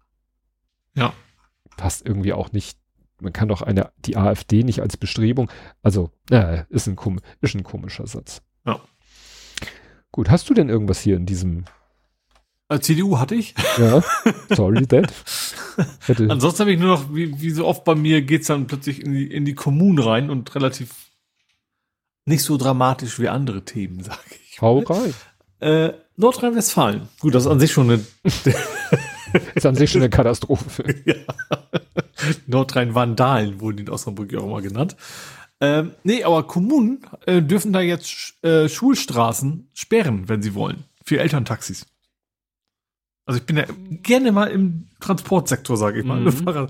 Ähm, und zwar ist, haben sie einen Test gemacht, ich glaube in Essen, ähm, haben das mal ausprobiert. Ach, ja, äh, kurze Nachfrage. Du meinst Sperren Stra für heißt, dass die nicht mehr rein dürfen, nicht, dass die Straße genau. gesperrt wird, dass nur die Elterntaxis um da rein dürfen, sondern gerade also hier ist mein Elterntaxi-Ausweis. Nee, also es geht darum, dass das um, um die Gefahr für Schüler Sch SchülerInnen vor, vor Schulen eben ähm, zu reduzieren, dass dort zu bestimmten Zeiten sie spontan, ohne, vor allen Dingen, das Entscheidende ist, ohne jetzt eine Gefahrenlage nachweisen zu müssen, mhm. sagen können, okay, heute morgens von sieben bis neun äh, dürfen wir keine Autos langfahren und äh, müssen anders sehen, wie sie, wie sie herkommen. Und das ist, wie gesagt, in NRW jetzt möglich. Und wie gesagt, nachdem das in Essen testweise sehr gut gelaufen ist, wohl, ähm, ja, FDP war dagegen. Überraschung. ähm, aber ja, finde find die Idee gut und ich kann mir vorstellen, dass es funktioniert und dass es sich dann vielleicht auch auf andere Bundesländer, wahrscheinlich außer Hamburg, äh, ausbreiten wird, ja. Hm. Wenn ich mir vorstelle, die würden das hier mit unserer Straße an der Grundschule entlang machen, das wäre schon eine Herausforderung. Wobei, ja. es gibt hier, äh, das Gute ist zum Beispiel, hier ist ja der, der Edeka-Markt. Mhm. Und äh, es gibt sozusagen eine Absprache zwischen dem Marktleiter des Edeka-Marktes und der Schule und die Schule kommuniziert das mit den Eltern. Die Eltern dürfen morgens, mittags, nachmittags, also immer dann, wenn so die Schulschlusszeiten sind, dürfen die den Parkplatz vom Supermarkt benutzen, obwohl da natürlich auch dran steht, nur für unsere Kunden dies, mhm. das. Aber da kommt da dann nicht, nicht aktiv Transport und schleppt sie ab. Genau. Ne? Mhm. Damit eben, das ist wirklich, äh, ja, ganz, ganz, äh, wie sagt man denn, pra pragmatische Lösung. Mhm. Dass die mhm. nicht alle in diese Straße reinfahren und vielleicht dann wenden und wieder zurückfahren. Mhm. Ne? Weil sie gar nicht, ja. ne? naja, egal. Gut, ich habe eine Kurzmeldung. Mhm. Ja, verurteilt worden wegen Falschaussage. Sebastian. Richtig. Tatsächlich, soll es ein Gag werden, aber tatsächlich okay. Du wusstest gleich. ja. Er, er, selber sagt, steht hier, Österreichs Ex-Kanzler hält Urteil für Ungerechte. Das oh. geht wahrscheinlich den meisten so, die verurteilt werden. Ich glaube, kaum einer sagt, ey, ja, super. Super Idee. Ich aber ich war schon immer für mich einzusperren. Äh, naja, es ist ja nur eine Bewährungsstrafe. Ja, ja, klar. Bewährungsstrafe von acht Monaten. Naja, aber das ist natürlich für seine, ich weiß gar nicht, ob er nochmal irgendwie äh, Ambitionen hat. Naja, werden wir, werden wir sehen, ob der nochmal irgendwann aus der Versenkung wieder auftaucht. Ja, dann auch der Form halber die Meldung in Belarus wurde gewählt.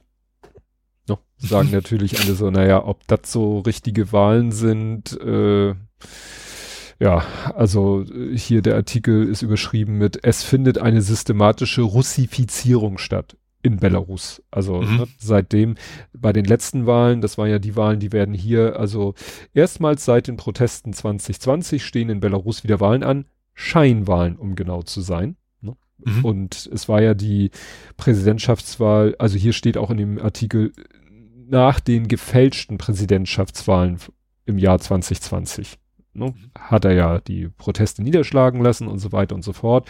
Auch mit dem äh, Wissen, also er hat sich dann wohl vergewissert, dass wenn es hart auf hart kommt, ihm Russland da zur Seite springen würde. So, und seitdem ist er halt, ja, Präsident äh, von Belarus äh, von Putins Gnaden. Ne?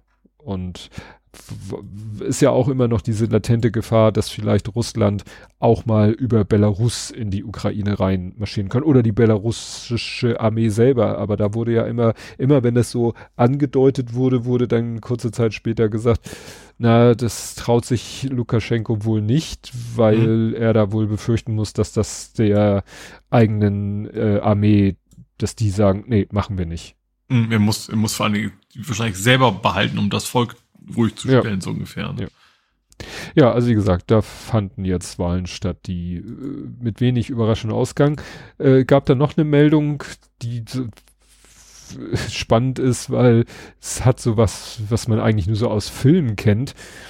Ähm, also hier wird gesagt, das sagt ein belarussischer Politiker, äh, der sagt, äh, großer, ach, ich lasse mir einfach übersetzen, großer Erfolg. Heute haben unsere Fre Freunde von Osbelpol, also irgendwelche, weiß nicht, ich nenne sie mal Hacker, haben 2000 Bildschirme im öffentlichen Raum in ganz Weißrussland gehackt und die Ansprache von Svetlana oh, das ist die, die, oh, ne, die, ähm, die Frau des einen Oppositionsführers, die dann ja äh, immer zu sehen war, immer äh, sozusagen. So, nee, ich sage jetzt nicht wie Nawalny, aber wie gesagt, so eine Figur halt, die dazu aufruft, die Ukraine zu unterstützen, Scheinwahlen zu ignorieren und den Widerstand fortzusetzen. Das Video wurde zwei Stunden lang ununterbrochen abgespielt. Also wie man das so kennt mhm. aus Filmen, so überall plötzlich auf allen öffentlichen Bildschirmen läuft dann plötzlich so die Durchsage, manchmal ja vom Guten, manchmal vom Bösen.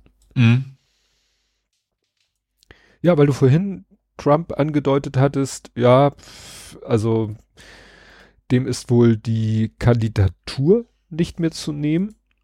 Aber äh, Frau Haley gibt nicht auf. Also wo wohl schon jeder andere Gegenkandidat längst die Segel gestrichen hätte, macht sie weiter, was Trump wohl wirklich fuchsig macht, weil solange sie, sag ich mal, formell Gegenkandidatin bleibt, ähm, muss er halt weiter teuren Wahlkampf machen.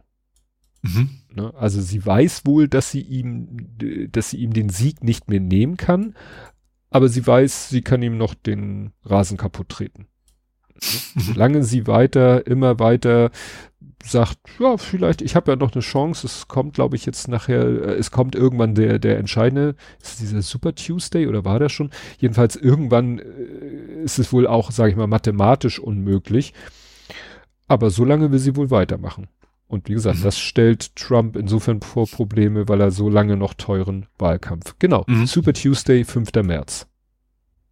Genau. Und der muss sich wahrscheinlich, kann sich vor allen Dingen auch in, in dem seiner typischen Anti-Wahlkampf ja noch nicht so ganz auf beiden konzentrieren, sondern muss Richtig. für sie auch noch Schmutz finden. Ja. Also wie gesagt, die, die gibt nicht auf. Mhm. Gut, dann ich, ist, ich weiß gar nicht, hatten wir da letztes Mal drüber gesprochen, dass nach dem HSV-Spiel da so ein Zug kontrolliert wurde?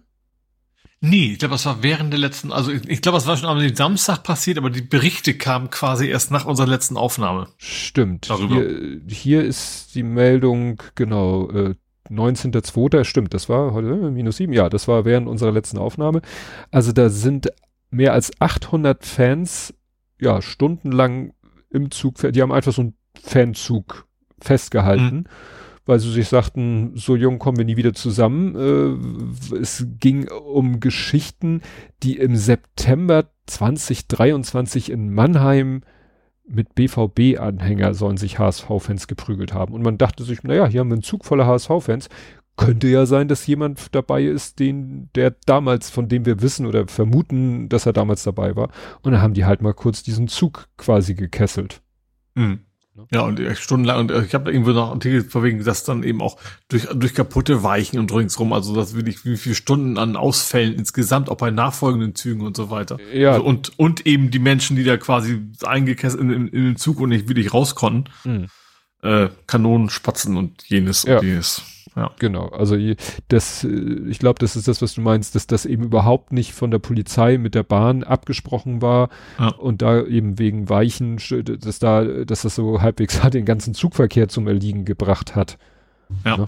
Weil halt. Äh, und ja. natürlich äh, Selbstüberzeugung, das war ein sehr guter Einsatz und ja, quasi nichts falsch. Darauf angesprochen, ob das denn nicht vielleicht wieder Verhältnismäßigkeit, dies, das, weil Leute da wirklich äh, im Zug saßen und so weiter und so fort. Naja. Äh, ich, ich streue hier noch mal kurz eine Meldung, die mir auch im Weg gelaufen ist, wo man auch wirklich nur mit dem Kopf schütteln kann. In Chemnitz gab es eine Gedenkveranstaltung äh, bezüglich der rassistischen Morde von Hanau. Die hatten sich ja auch gerade mhm. gegiert. Ja. Und im Rahmen dieser Gedenkveranstaltung wurden Blumen und Kerzen aufgestellt an einem Ort. Und äh, als die Veranstaltung zu Ende war, hat die Polizei, die ja noch anwesend war, hat sofort alle Blumen und Kerzen eingesammelt und in den Müll geworfen. Und das hat natürlich auch für Aufregung gesorgt und die mhm. Verwaltung hat einige, einerseits das Verhalten der Polizei bedauert, hat das aber, aber auch wiederum begründet, äh, dass das ja nicht angemeldet war. Also das, bei allen Versammlungen erhält der Anmelder einen Bescheid, in dem die Auflage steht, dass er den Ort der Versammlung so zu hinterlassen hat, wie er vorgefunden wurde. Äh, ich frage mich, wenn irgendwo der Bundeskanzler oder der Bundespräsident einen Kranz niederlegen, na gut, das ist keine Versammlung. Okay. Leider haben die Anmelder beim vorherigen Abstimmungsgespräch die Blumen und Kerzen nicht angekündigt. Dies hätte die Stadt insbesondere im Blick auf das Thema, zugelassen. Aber da es nicht beantragt war, dass auch Kerzen und Blumen Ach, das ist auch eine Ausrede. Also, das, man, also man muss sich schon bewusst dazu entscheiden, sowas. ist keine Ahnung, wenn jetzt irgendwie von, von auf der Straße jemand zu Tode kommt und da werden was abgelegt, dann kommt ja auch nicht die Polizei sofort an und sammelt nee. alles wieder ein. Nee, nee. Ja. Okay, hast du noch was? Sonst käme ich zu den Nö. Verstorbenen. Ich finde, ja, ich hätte auch den Andi. Ja, das, das ist fast schon, nun waren wir gerade bei HSV, auch wenn er nie für den HSV, jedenfalls nicht für den großen HSV gespielt hat. Er hat für den HSV gespielt. Also, Andreas Brehme. Ja. Sehr überraschend. Mhm. Mit 63? Ja, mit 63 Jahren. Und er hat beim HSV gespielt, allerdings beim HSV Barmbek-Uhlenhorst. Der heißt nämlich wirklich HSV Barmbek-Uhlenhorst. Mhm. mhm. Quasi so aus dem, noch so im Dunstkreis von da, da wo ich aufgewachsen bin. Ne? Mhm. Also entweder man hat beim TUS Neustalshoop gespielt oder wenn man ein bisschen südlicher wohnte, beim Barmbek Uhlenhorst. Da hat er gespielt und äh, sein Vater Bernd Brehme hat selber auch Fußball gespielt und hat ihn auch trainiert und so und sein Vater habe ich, ich glaube letztes Jahr im Sommer sogar gesehen, weil der zu der Campingplatz-Clique gehört von meinem Onkel und meiner Tante, mhm. die den eben über ihre Campingplatz-Geschichte schon seit äh, zig Jahren kennen und dann kam bei denen natürlich auch ab und zu mal der Sohn, also an die Breme vorbei auf dem Campingplatz und hat seine Eltern da besucht und naja, deswegen, das war immer die Rede davon, ja, und Bernd Breme äh, ja, auf dem Campingplatz. Ja, mhm. also er war nicht beim HSV, HSV, sondern ja, Saarbrücken, Kaiserslautern war da sehr erfolgreich. Bayern München, Inter Mailand, auch sehr erfolgreich. Ja. Und das, womit natürlich äh, überall aufgemacht wurde, war 1990 WM-Finale Elfmeter verwandelt, der dann äh, den Siegtreffer darstellte. Mhm. Ja. Was hier interessant war, beidfüßig. Also richtig beidfüßig. ja. Also nicht nach dem Motto, ein starken. Kategorie von, da kann der andere Fuß auch nur dafür da sein, dass er nicht umfällt, wenn, wenn sie ja. dann mit ihrem falschen Fuß verziehen und sowas, dann will ich ja. dann. Das machte ihn, ja. glaube ich, auch zu so einem fiesen Elfmeterschützen, weil der Torwart sich nicht, nicht mal darauf einstellen mhm. konnte, mit welchem Fuß er schießt. Mhm. Ne? Weil hier steht zum Beispiel auch, äh, 86 hat er einen Elfmeter mit links und den äh, im Finale 90 hat er mit rechts geschossen. Also interessant finde ich auch, er hat 1999 in der Sportschule Hennef in einem Sonderlehrgang für besonders verdiente Nationalspieler die A-Trainerlizenz erlangt. Also das war so, mhm. ey hier, ihr seid alles gute Fußballer. Ehrenhalber. So, so, ja. Trainer ehrenhalber. Und da stehen nämlich interessante Namen. Da steht, äh, sind dann so äh, Krasimir Balakow, Guido Buchwald, Dieter Eils, Eike Immel, Manfred Kals, Jürgen Klinsmann, ne, der das ja auch wirklich mhm. genutzt hat. Pierre Litbarski, Joachim Löw, der das ja auch später genutzt hat. Also wie gesagt, war so ein Spezial, ich sag nicht Crashkurs, aber ein Sonderlehrgang, wo nur Nationalspieler Aber auch Doris Fitschen, also nicht nur Herren, sondern auch eine, auch Frauen, haben da den Trainerlehrgang gemacht. Mhm.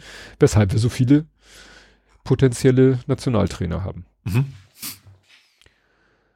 Gut, wie gesagt, 63, äh, ja, äh, nicht Krankheit, sondern so einfach Herzstillstand.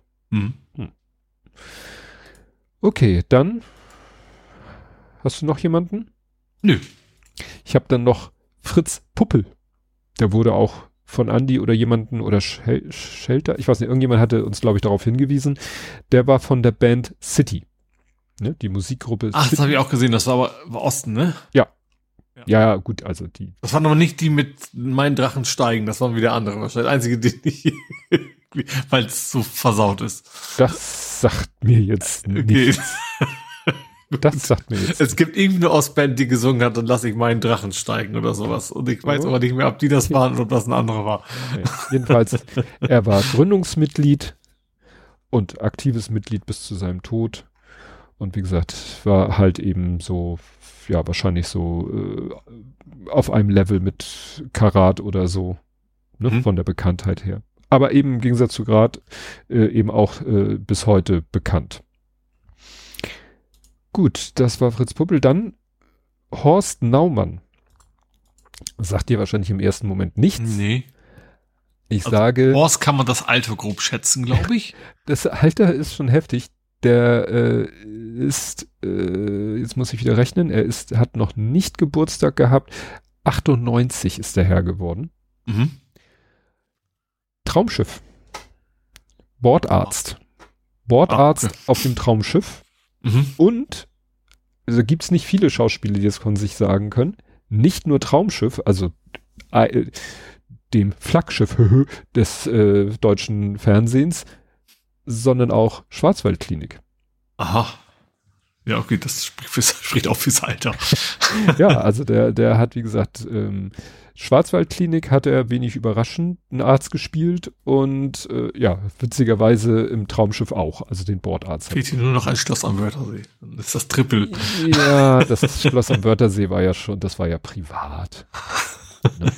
Wie gesagt, 98 Jahre. Wahnsinn.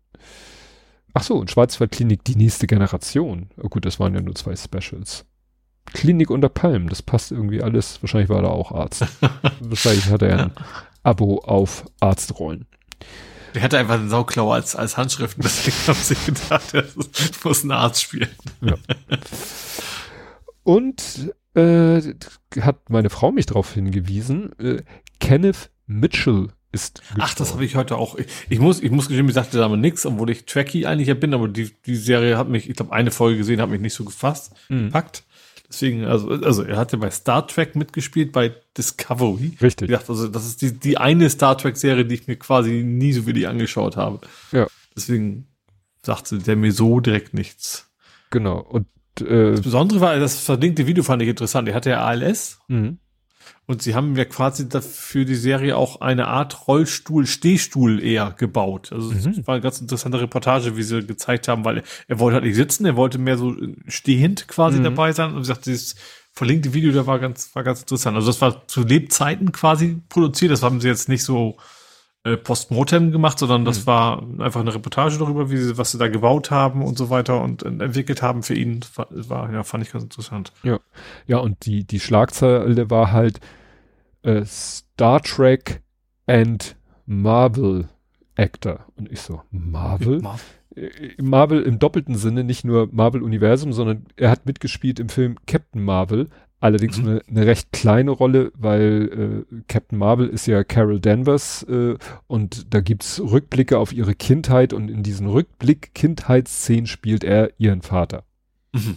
Ne, das war aber 2019, f- da war zwar ALS schon bei ihm diagnostiziert, er hat erst 2020 darüber gesprochen und jetzt ist er im Alter von, äh, das mag ich gar nicht vorlesen, 49 Jahren ist er Mhm. an den Folgen der Krankheit verstorben. Ja, ALS ist, sage ich mal, berühmt geworden durch das Buch und den Film äh, Dienstags bei Murray.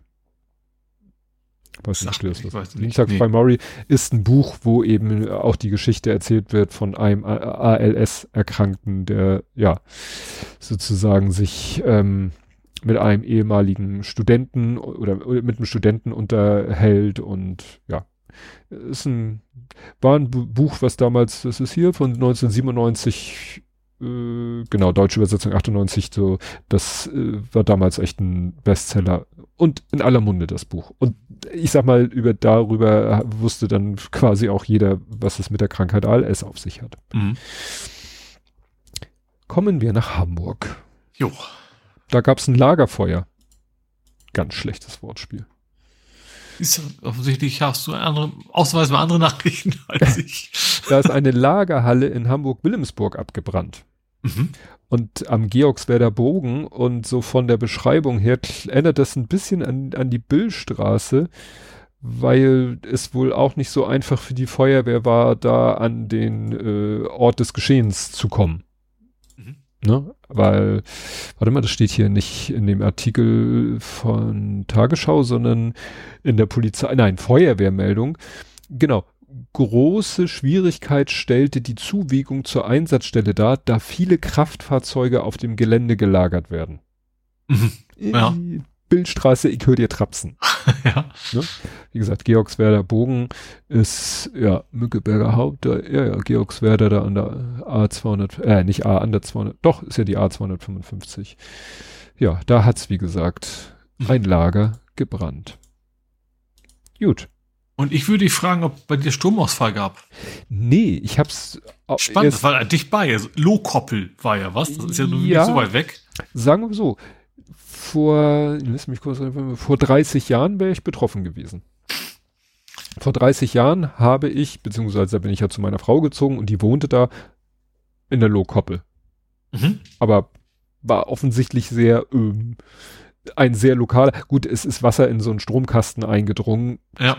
Das, also so eine Ursache liegt ja nahe, dass es sehr, eine sehr lokale Wirkung hat. Mhm. Genau. Und da waren auch schon ein paar hundert Haushalte, glaube ich, ne, die da betroffen waren. Ja, du, da ist schon diese, diese Siedlung Lohkoppel, wo sie gewohnt hat. Das ist- ist jetzt keine riesen Hochhaussiedlung, aber da ist schon viel Bebauung auf dem So Haufen. ein Wendehammer und so ein Gedöns halt, ne? So ein so im Kreis drumrum. Viel äh, genossenschaftlicher Wohnungsbau. Mhm. Ah, ich, st- das hieß ja, was war das? Morgens um acht bis zum Abend hat es gedauert, ne? Mhm. Also eine ganze Weile, ja. Alles, äh, alles, was reicht, dass der Eisschrank abschmilzt, ist Kacke. ja. Ich weiß gar nicht, reicht schmilzt ja ab, wenn die Tür zu bleibt vom Kühlschrank. Weiß es nicht. Ich möchte es nicht ausprobieren. ist vielleicht die Gut. Gelegenheit, den mal abzutauen. Apropos Uptown. Uptown Uptown Girl. äh, es gab äh, Kontrollen in, in Hamburg über LKWs und Busse, also schwere Fahrzeuge.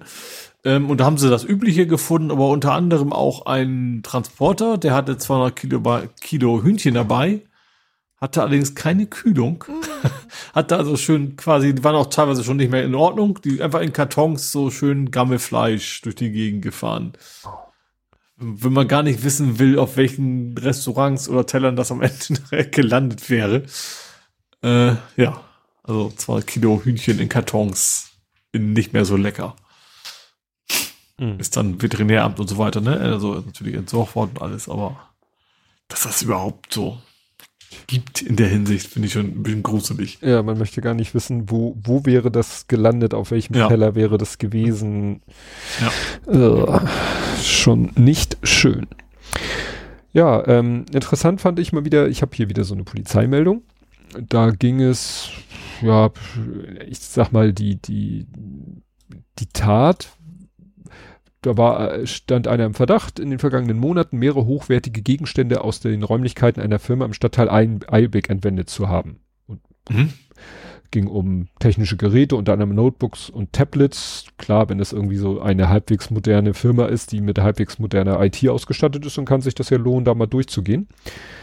Ähm, interessant fand ich, dass, äh, achso, während der Anzeigenaufnahme, also Die Firma hat sich an die Polizei gewendet, weil sie gemerkt haben, hier fehlen Notebooks und Tablets. Während der Anzeigenaufnahme äh, haben dann Angestellte gesagt, ach so, und übrigens, da wurde letztens ein hochwertiges Messgerät und da wurden letztens E-Bikes, also alles im Dunstkreis dieser Firma. Also da ist irgendwie wohl mehr verschwunden, als jetzt die Firmenleitung selber wusste, weil es vielleicht nicht direkt ihre Sachen waren. Ne? Also wenn da ja. Mitarbeiter sein E-Bike vom Firmengelände oder aus den Firmenräumen so, geklaut wird, dann tja, ärgert er ihn das und meldet es vielleicht der Polizei, aber das weiß die Firma ja nicht unbedingt. Mhm. Naja, und äh, dann haben, steht hier irgendwie, führte sie auf die Spur des ehemaligen Mitarbeiters. Und dann wird's interessant. Bei der anschließenden Vollstreckung seitens der Staatsanwaltschaft beim Amtsgericht erwirkter Durchsuchungsbeschlüsse für zwei Wohnungen des Tatverdächtigen. Wo ich dachte so, okay, zwei Wohnungen in Langhorn und in Hummelsbüttel. Hm, okay, mhm. hat man halt zwei. Ne? Äh, haben sie mutmaßliches Diebesgut gefunden? Marihuana? Gut, das wäre irgendwie, demnächst ist das nicht mehr wichtig. und jetzt kommt halt der Satz, wo man sagt, äh, ja, Darüber hinaus entdeckten sie auch einen Transponder, den der 42-Jährige zu Beginn seiner etwa viermonatigen Anstellung erhalten und nur wenig später verloren gemeldet hatte.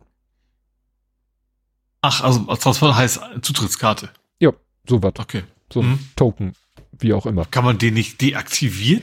Ja, also einmal mit Profis. Also dafür ist ja gedacht, auch nimmt man ja keine Schlüssel, damit man jederzeit sagen kann, du darfst, du Der darfst jetzt nicht mehr. mehr. Ja. Aber wahrscheinlich, äh, keine Ahnung, was die gedacht, wahrscheinlich nicht viel. Also, weil das klingt ja nun, das steht da nicht, da steht nicht, mit diesem Transponder hatte er sich Zutritt verschafft. Dazu müsste er ja erstmal entsprechende Aussage machen. Aber wo du sagst so, ja, also das äh, ist ja wohl, kann man ja eins und eins zusammenzählen, ne? Ja. ne? So nach dem Motto, kriegst du einen Transponder, sagst irgendwann, oh scheiße, habe ich verloren, kriegst einen neuen Transponder, dann kündigst du, gibst den zweiten ab, den ersten behältst du und dann gehst du mal vorbei und zack, zack, zack, räumst da die, sammelst da die E-Bikes und die Tablets ein. Also, okay. Ja. Dann kann ich mir auch zwei Wohnungen leisten. Ja. Also bei uns wird sogar tatsächlich, wenn du es nicht benutzt, automatisch zum Beispiel der Fahrradkeller gesperrt wieder. Du musst ah. dann nicht mal aktiv dicht machen, sondern gut, das wäre bei ihm vielleicht nicht geklappt, wenn er regelmäßig wieder Sachen ja, rausgeholt hat, dann wäre er vielleicht immer wieder da gewesen. Ja, also wie ja. gesagt, irgendwie hätte man den sofort oder spätestens, als er gekündigt das hat oder wurde, hätte man ja. auch den verlorenen Transponder hätte man dann schon spätestens. Verlust da. ja schon. Also selbst wenn du nichts Böses vorhast, das muss ja gar nicht der selber sein, sondern du willst ja nicht, dass jemand den findet und benutzt. Also ja, wenn du ihm nicht unterstellst, er macht das für sich, sondern. Naja. Gut, hau rein. Ähm, dann, äh, ja, es gab in, Ham in Harburg, sorry, äh, zum allerersten Mal hat die Stadt ihr Vorverkaufsrecht in Anspruch genommen für einen Share-Deal. Vorkaufsverkaufs? Das Vorverkauf, das ist Vorverkauf? Vorkaufsrecht. Vorkaufsrecht. Nicht Vorverkauf, das ist Blödsinn. Ich habe zwar Vorverkaufs geschrieben, aber ich meine Vorkaufsrecht. äh, für einen Share-Deal, das hat jetzt nichts mit Schafen zu tun, logischerweise. Ähm, ich, mir sagt der Begriff ehrlicherweise nichts. Das ist aber deswegen interessant. Ähm, also klar, Vorkaufsrecht, Hamburg, Stadt Hamburg kennt man ja, ne? Da haben quasi, wie der Name schon sagt, dürfen das erste sagen, ich will's haben. Ähm, das Besondere am Share-Deal ist, es ist eigentlich ist Steuerhinterziehung. Also ist legale Steuerhinterziehung, weil du mhm. kaufst nicht das Grundstück, sondern Anteile an der Kapitalgesellschaft, der das Grundstück gehört. Gott, oh Gott. Damit umgehst du die Grunderwerbsteuer. Dafür ist dieses ganze Konstrukt mhm. überhaupt nur gebaut worden. Und das natürlich jetzt ausgerechnet die Stadt sagt, wahrscheinlich wäre es auch nicht reingekommen, aber sagt, wir machen auch bei diesem Share-Deal machen wir quasi mit und nutzen unser Vorkaufsrecht und quasi sich selber die, die Steuer quasi dann mit zu entziehen ist dann schon ein bisschen spezieller Fall, finde mhm. ich. Ich kann den Begriff vorher gar nicht, aber wieder so, wieder eines dieser, aha, so kann man also auch Steuer hinterziehen, wenn man weiß, wie es geht. Äh, Spar, sparen. Du kannst Steuer sparen. Es hieß Vermeidung, ja auch immer. Vermeidung, Steuervermeidung heißt es. hieß ja auch immer diese, wie war das? Tausend und ein legale Steuertricks gab es auch immer diese, ja, diese Bücher. Als wir noch Bücher gelesen hatten. Ja. Genau. Legale, ja. der hatte so ein, so ein, so ein, ja, war irgendwie Name des Autors ganz groß. Und das war ja, der, der, der Konz. Ja. Konz. Konz. K-O-N-Z. Konz. Ja. Tausend. Tausend ganz legale Steuertricks. Und da gab es dann immer Neuauflagen, weil es änderten sich ja immer die, die ja. Gesetze. Da gibt's hier 20, 20, 21, 22, 23, 24 gibt's auch. Gut. Ähm, Schedule, genau, äh, Back to G9. Es gibt eine Volksinitiative G9 Hamburg. Ach, es geht es. Ich war, war gerade gerade bei, bei Demonstrationen, es Nee, geht um Schulen. Genau, es geht um Schulen. Ja. Es geht darum, dass an den Gymnasien wieder auf G9 umgestellt werden soll. Also neunjährige. Ist der Frieden vorbei, sozusagen. Ja. Es wurde ja vor, wann war das? Vor, vor, vor wie vielen Jahren ist das schon her? Was, 20 mo oh Gott. momentan ist, ist zehn oder acht, was haben wir denn jetzt? Ich, ich, als Nicht-Vater und äh, schulpflichtiger Kinder bin Also- ich da ein bisschen raus. Wir haben G8. Das heißt, an Gymnasien. Aha, also es soll verlängert werden. So, Darum geht's. Gen ja, also wieder auf Ja. das alte Maß. Also Mhm. an Gymnasien machst du dein Abi innerhalb von acht Jahren, also von der fünften bis zur zwölften.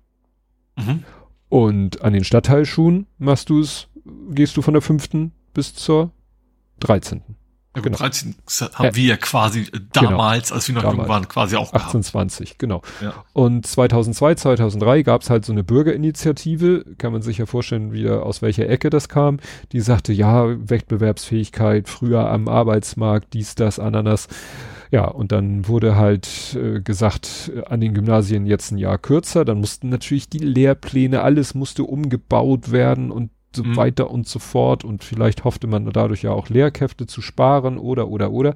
Und das ist jetzt genau das Problem, weil wenn man jetzt wieder in die andere Richtung geht, Ah, das würde- Lehrer, ja. Richtig. Ne, weil du dann äh, ein Schuljahr mehr würde die Gymnasien erst einmal extrem belasten und bis zu 7500 Schülerinnen und Schüler mehr müssten versorgt werden. Ne? Also die müssten ja, Weil was machen sie auch mit denen, die jetzt gerade in der 12 sind? Die haben Stoff ja quasi durch. Machen jetzt ein Jahr was Naja, zusätzlich? es ist ja erstmal nur, es gibt eine Volksinitiative, die wurde Mhm. vom Schulansch- Schulausschuss angehört, der hat gesagt, sieht schlecht, also wir finden, dass das keine tolle Idee ist. Jetzt müsste diese Volksinitiative halt äh, den üblichen Weg gehen, Mhm. Unterschriften sammeln. Unterschriften und so. sammeln, Bürger, Bürgerentscheid oder wie auch immer das heißt. Ja. Mhm. Genau. Äh, genau, die, wollten die Bürgerschaftsvertreter Schulbehörde. Es zeichnet sich, äh, genau, möglicherweise gibt es dann dazu ein, also wenn die Bürgerschaft die Forderungen nach G9 ablehnt, gibt es möglicherweise einen Volksentscheid. Mhm. Es kann also noch, Mit Quorum Dauern. und Mindest Ja. pro Stimmen und so also weiter. und ich glaube nicht, dass das mein, die Schullaufbahn meines Sohnes noch beeinflussen wird. Das Okay. bezweifle ich ganz stark. Gut, dann habe ich äh, für Hamburg eine Nachricht aus Großbritannien. Ähm, und zwar, weil sie ein Schiff angehalten haben, was nach Hamburg wollte. Ähm, und wie, wie so oft, wenn man Dinge auffällt, die irgendwo in Hamburg im Hafen landen wollten, es geht um sechs Tonnen Kokain, die sie da quasi auf, also nicht ganz 7, äh, nee, wäre mehr 5,7 so rum. Ähm, aber reicht auch für, den- für den Eigenbedarf, würde ich mal sagen. Äh, wie gesagt, sie war auf dem Weg nach Hamburg und sollte dann hier entsprechend europaweit wohl verteilt werden. Ähm, genau, nur das, den haben sie aufgehalten, haben sie in Großbritannien schon Ja. zu packen gekriegt.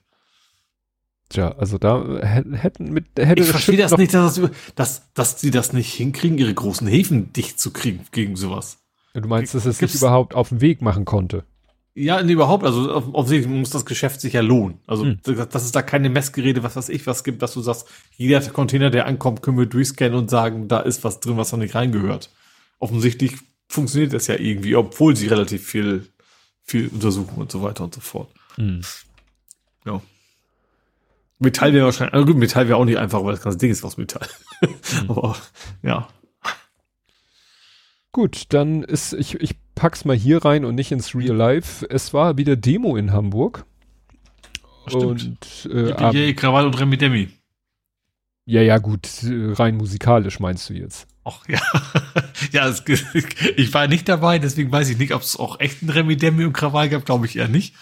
Äh, Nee, ja. nee, sie haben äh, gute Musik gemacht. Also es war so, es wurde angekündigt, ja, am Sonntag äh, Demo in Hamburg. Ähm, Motto, wir sind die Brandmauer, Ausrichter, sozusagen Hauptausrichter Fridays for Future, aber Mhm. auch wieder äh, natürlich ein breites Bündnis aus äh, Gewerkschaften, dies, das, Ananas.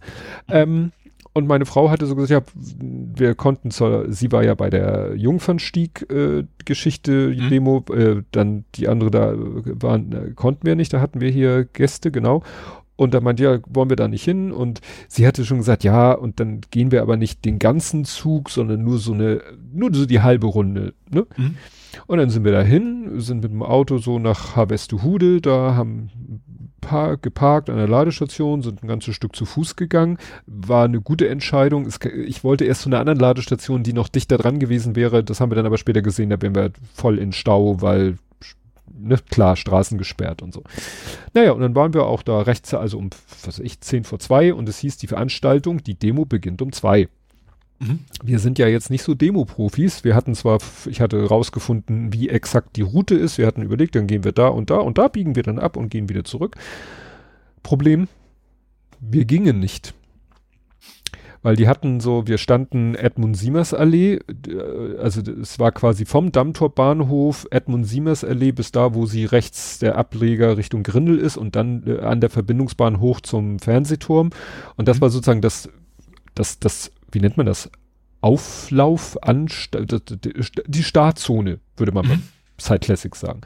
Und die füllte sich halt so mit Leuten. Und wir waren mhm. so da und hatten Blick, also wir sahen ganz hinten klein entfernt äh, die Bühne, aber die hatten ja auch überall riesen Lautsprechertürme, damit man überall alles hören konnte. Und dann ging's los. Dann wurden wir begrüßt von Fridays for Future, von, das war Annika und Annika, hat sie gesagt. Und dann kam der erste Redner. Und dann kam noch ein Redner. Und dann kam Katharina Nukun, die ich so kenne, wie man jemanden übers Internet kennt. Und mhm dann kam Deichkind und ja, und wir standen und standen und standen und dann war es, glaube ich, dann war ungefähr eine Stunde um. Ach nee, um eins, um eins war da sozusagen, sollte es beginnen. Begann es auch. Mhm. Und dann war es zwei, fast zwei. Und wir dachten, okay, Deichkind war fertig. Und dann dachten meine Frau und ich so, so und jetzt geht's mal los. Jetzt marschieren wir, weil es, es waren zwar noch Musikacts angekündigt, ähm, und stimmt, es war auch noch Redner, aber es sollte ja auch eine Abschlusskundgebung geben. Es sollte ja einmal mhm. da um Pudding und wieder zurück an diesen Punkt und dann sollte ja noch eine Abschlusskundgebung mit anderen Musikacts und weiteren Rednern. Und dann hieß es, ja, und jetzt unsere nächste Ren Rednerin von Omas gegen rechts. Und wir so. Meine Frau fing nämlich schon an, äh, ne, ich kriegte mit, dass sie langsam durchfror. Mhm. Und ich so, komm, wir gehen jetzt, weil wer weiß, wie lange das noch geht wie lange wir hier noch stehen und du frierst die hier, das, wir sind halt dahin gegangen, wir sind halt keine Demo-Profis, es gab ja auch kein, was weiß ich, Zeitplan, wo stand so, von dann bis dann dies und jenes. Hätte man es gewusst, wäre man eine Stunde später hingefahren. Mhm. Weil wir wollten gerne gehen. Wir wollten ja. nicht stehen und uns Reden anhören. Was ich sowieso anstrengend fand, das hatte auch letztens, hatte es Holger Klein gesagt, Stimmt, das hatte irgendjemand gesagt, ich glaube Holger Klein in Bezug auf Christian Lindner, der da bei der Bauerndemo, gut, da wurde ja permanent gepfiffen und gebuht, aber der hat da eine PA, der hat da ein Mikro vor sich, da sind Lautsprecher und dann schreit er da ins Mikro. Und der erste, ich glaube die ersten beiden Redner, die haben noch so der von, die, da war einer von der äh, KZ-Gedenkstätte äh, Neuen Gammel, der hat so in ganz normaler Stimme geredet und äh, geredet und das war, ne, hat man dem zugehört und applaudiert und alles. Und dann kam einer von Camp, Camp, Campact, mhm. der hat fast in einer Tour geschrien. Mhm. Gut, der wollte wahrscheinlich die Leute so emotional ein bisschen pushen, aber irgendwie war das fast nur äh, anstrengend, dem zuzuhören. Mhm. Wie gesagt, Katharina Nukun hat so ganz guten Mittelweg gefunden. Ja, wie gesagt, und wir und dann habe ich ähm, dann hatte ich auf Mastodon geschrieben, einfach so, jetzt, jetzt spricht Katharina Nukun, also ihren, ihren Handle, die ist ja auch auf äh, Mastodon unterwegs und Hashtag, ne, ist ja immer haha 2502. Mhm. Und dann habe ich später gesehen, hat jemand geantwortet, ja, aber sie hat, äh, wie die, also als dritte Rednerin, auch nicht irgendwie mal was gesagt zu den Palästinenserflaggen und dem antizionistischen Spruchband. Und ich so, mhm. Und dann habe ich geguckt und dann während des Deichkind, ich glaube, ich habe dann ja noch ein Video gemacht, wie Deichkind spielte. Also das hat, da hat man nichts gesehen, es ging mir nur darum, die Musik mit aufzunehmen. Und als ich fertig war mit dem Video und dann Richtung Bühne geguckt habe, dann habe ich plötzlich gesehen, tatsächlich, da ist ein ganzes Bündel, also so eine ganze Gruppe, die wie wild Palästinenserflaggen geschwenkt haben. Mhm. Und es wurde eine Durchsage am Anfang gemacht, keine Parteiflaggen, keine Nationalflaggen. Mhm. Und wenn man so eine Ansage macht, finde ich, sollte man da auch versuchen, das irgendwie umzusetzen. Und das Spruchband, das sieht man ironischerweise, ich verlinke das leider Abendblatt Plus, aber das Foto sieht er trotzdem, zwischen oder neben diesen Palästinenserflaggen, und das waren wirklich viele, ist dann so ein Transparent, nur Rassisten supporten Genozid. Und dann sind wir wieder bei diesem Genozidvorwurf. Und das mhm. ist wirklich, und dann steht da unter, ich weiß nicht, wie man es ausspricht, T-H-A-W-R-A. Ja, Tafra, das ist so eine, ja, palästinensische. Ach, war die, die Vereinigung, also die, die, die ja, UN-Dingsbums, ne? War das nicht das? Nee, das war UNWRA. Ah, okay. UNWRA, die sind ja, so ähnlich. Okay. Und Tan Tafra oder so, das ist halt so eine palästinensische oder, oder ich weiß gar nicht, wie, wie man die, wie man das jetzt. Und die haben nämlich richtig aufgerufen zu, ja, kommt alle dahin und bringt Flaggen mit äh, und äh, sucht den palästinensischen Block. Und das finde ich schon so, nee, das finde ich nicht, finde ich persönlich scheiße, weil mhm. wir, wir wollen da keine Blöcke. Wir wollen keinen schwarzen ja. Block, wir wollen keinen dies Block, keinen das Block. Wir wollen einfach äh, da demonstrieren. Und wenn ihr da ja schon im Aufruf sagt, kommt alle mit Flaggen und kommt alle in den Block und dann akzeptiert ihr nicht die Ansage, keine Nationalflocken. Ja, Flaggen, ja klar, wenn ihr da keine Flaggen, dann weiß keiner, dass ihr da seid. Ne? Und eben ja. auch dieses, äh, dieses Spruchband da, ne? Also das. Ja. Also für Veranstalter ist es schwierig. Also wenn die sagen, also die können es ja nicht, nicht reingehen und sagen, wir nehmen euch jetzt die Flaggen weg. Also vielleicht hätten es vielleicht dann nochmal ansprechen Sie haben aber so, so lange, wie ich da war und mit meiner Frau, haben die nicht nochmal eine Ansage gemacht. Und mhm. du siehst bei dem Foto, und das Foto ist aus der Sicht der Bühne, da mhm. siehst du halt ganz klar die Klacken, die Klacken, die Flacken und dieses, äh, dieses Transparent mit nur Rassisten supporten Genozid. Mhm. Da hätten die ja mal was sagen können und vielleicht, da, weil was ich dann auch, dadurch, dass die halt so einen Block bilden, ich sag mal, wenn die jetzt so verstreut wären, dann hätten vielleicht mal so ein paar Leute drumherum gesagt, ey, sammeln mal die Flagge ein. Nur in dem Moment, wo die so einen Block mit so ganz vielen bilden, wird's natürlich mhm. haben, weißt du, das ist dann so wie, wie der schwarze Block, wo auch keiner mhm. sich traut zu sagen, ey, nimmt mal die, die Sonnenbrillen ab und die, die, die Halstücher aus dem Gesicht. Mhm. Macht ja auch keiner, wenn die da als ganzer Pulk sind. Ja. Also das, das ist halt, äh, ja, das Problem bei diesen Demos, die wird da, werden dann nicht nicht von rechts unterwandert, ich will es nicht mal Unterwanderung nennen, aber die nutzen halt die, die Reichweite dieser Demonstration für ihre Interessen. Mhm, ja. ja. Ich finde ich, Finde ich schwierig. Und klar, dass der, wenn du da, wenn du dagegen als Veranstalter was machen, dann müsstest du ja, die hatten da natürlich Ordner, aber das waren irgendwelche, ich, ich will nicht sagen Kiddies, aber das waren junge Menschen, die, ja, ja eben, du willst, du willst ja auch nicht eine Konfrontation. Nein, ist, ne? Klar. Also ne, weil, weil dann müsstest du da quasi ein, ja, Security. Und das ja. willst du ja nun auch nicht. Dass Gerade nicht, ja. Äh, ja. Es ist alles. Warum muss das immer alles so kompliziert sein? Tja. Warum kann es nicht alles so einfach sein? Wie gesagt, wir haben dann die Segel gestrichen. Wir wollten, wie gesagt, gerne da auch ne, mhm. Mit dabei sein, was äh, präsent Ich finde es auch wirklich gut, dass vor allem auch, dass das beim dritten Mal immer noch gut besucht wird. Also ja. man, die Gefahr ist ja immer von wegen, das gab einen Peak und dann ebbt das allmählich ab, aber derzeit sieht es ja da nicht nach aus. Mhm. Ja, und das, obwohl ja. parallel der HSV gespielt hat. Ja, interessant war, dass äh, die Polizei erstmal, also es kamen dann die ersten Meldungen, wie viel, was ich, 30.000 hatte der Veranstalter und es sollen mehr gewesen sein, sagt der Veranstalter. Die Polizei hat erstmal lange Zeit nichts gesagt. Ja. Die Polizei hat erstmal gesagt, von uns gibt's keine Zahlen. Ähm, ich später, also mittlerweile ist auch der, der Titel von dieser die, also der Abendblattartikel, der hat seinen Titel auch geändert. Der Artikel hat seinen seine Schlagzeile geändert und mittlerweile lautet sie Polizei schätzt Doppelpunkt rund 60.000 Teilnehmer bei Demo gegen rechts. Mhm. Da stand nämlich am Anfang was im Titel, was sich mehr auf diese Flaggen und so weiter bezog. Ne? Also die, die Schlagzeile haben sie schon mal geändert. Mhm. So. Gut, Du hast bestimmt noch Hamburg. Ja, nicht mehr ganz so viel. Äh, ich habe einen Mann, der seinen Zug verpasst hat. Ach, der da irgendwie, ist der, was war das, rauf, ran gesprungen? Ja, es war ein Flix-Train, wobei es völlig egal ist, wer der Anbieter ist. Ähm, der, wo er hin wollte, weiß ich jetzt auch nicht, aber der war ein Mann der Meinung, der fuhr schon los. Ich möchte doch unbedingt in diesen Zug, weil ich habe ja ein Ticket, das war tatsächlich auch seine Argumentation. Und ist dann quasi auf den fahrenden Zug, der war zwar noch recht langsam, irgendwie so 10 kmh, aber ist er quasi an die, diesen Türbrett, wie man das dann nennen mag, aufgesprungen und hat versucht, die Tür noch zu öffnen während der Fahrt. Ähm, das hat der Fahrer gesehen, hat dann sofort eine Notbremsung eingeleitet. Polizei ist gekommen, hat den Mann dann mitgenommen. Ähm, hat ihn nicht mitfahren lassen, weil er zu aufgebracht war für andere Fahrgäste, was ich auch sehr vernünftig finde, dass da quasi auch nicht viel belohnt wird, dass er dann da mitfahren dürfte. Das, also der ist dann ohne ihn abgefahren und ich verstehe nicht, was Leute sich denken. Mhm. Also sofern, also es, es, ist ja nicht Hollywood hier. Und vor allem, es geht ja nicht darum, du musst, gut, vielleicht musst du ja dein Liebste im Zug, ich weiß es nicht.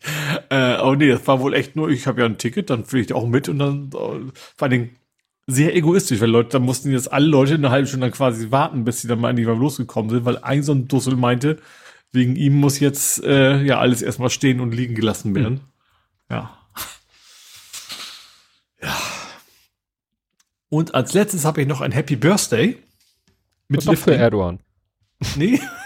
Es ist ein Geburtstag und wie es so ist, ab einem gewissen Alter lässt man sich auch mal liften. Also ich noch nicht, das mache ich nächstes Jahr. Ähm, das Stadtrat ist 15 Jahre geworden.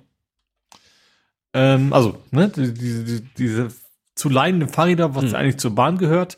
Ähm, und in dem Zuge haben sie jetzt quasi ihre neuen Fahrräder vorgestellt. Die werden wohl alle ersetzt. Ähm, das wäre, glaube ich, schon die dritte Generation, ne? Oh, das weiß ich nicht. Also tatsächlich sind es sehr grundlegende Dinge. Also gut, erstens Gepäckträger vorne ist noch nicht so grundlegend. Ähm, das Entscheidende ist aber, die Schlösser verschwinden. Also nicht ganz.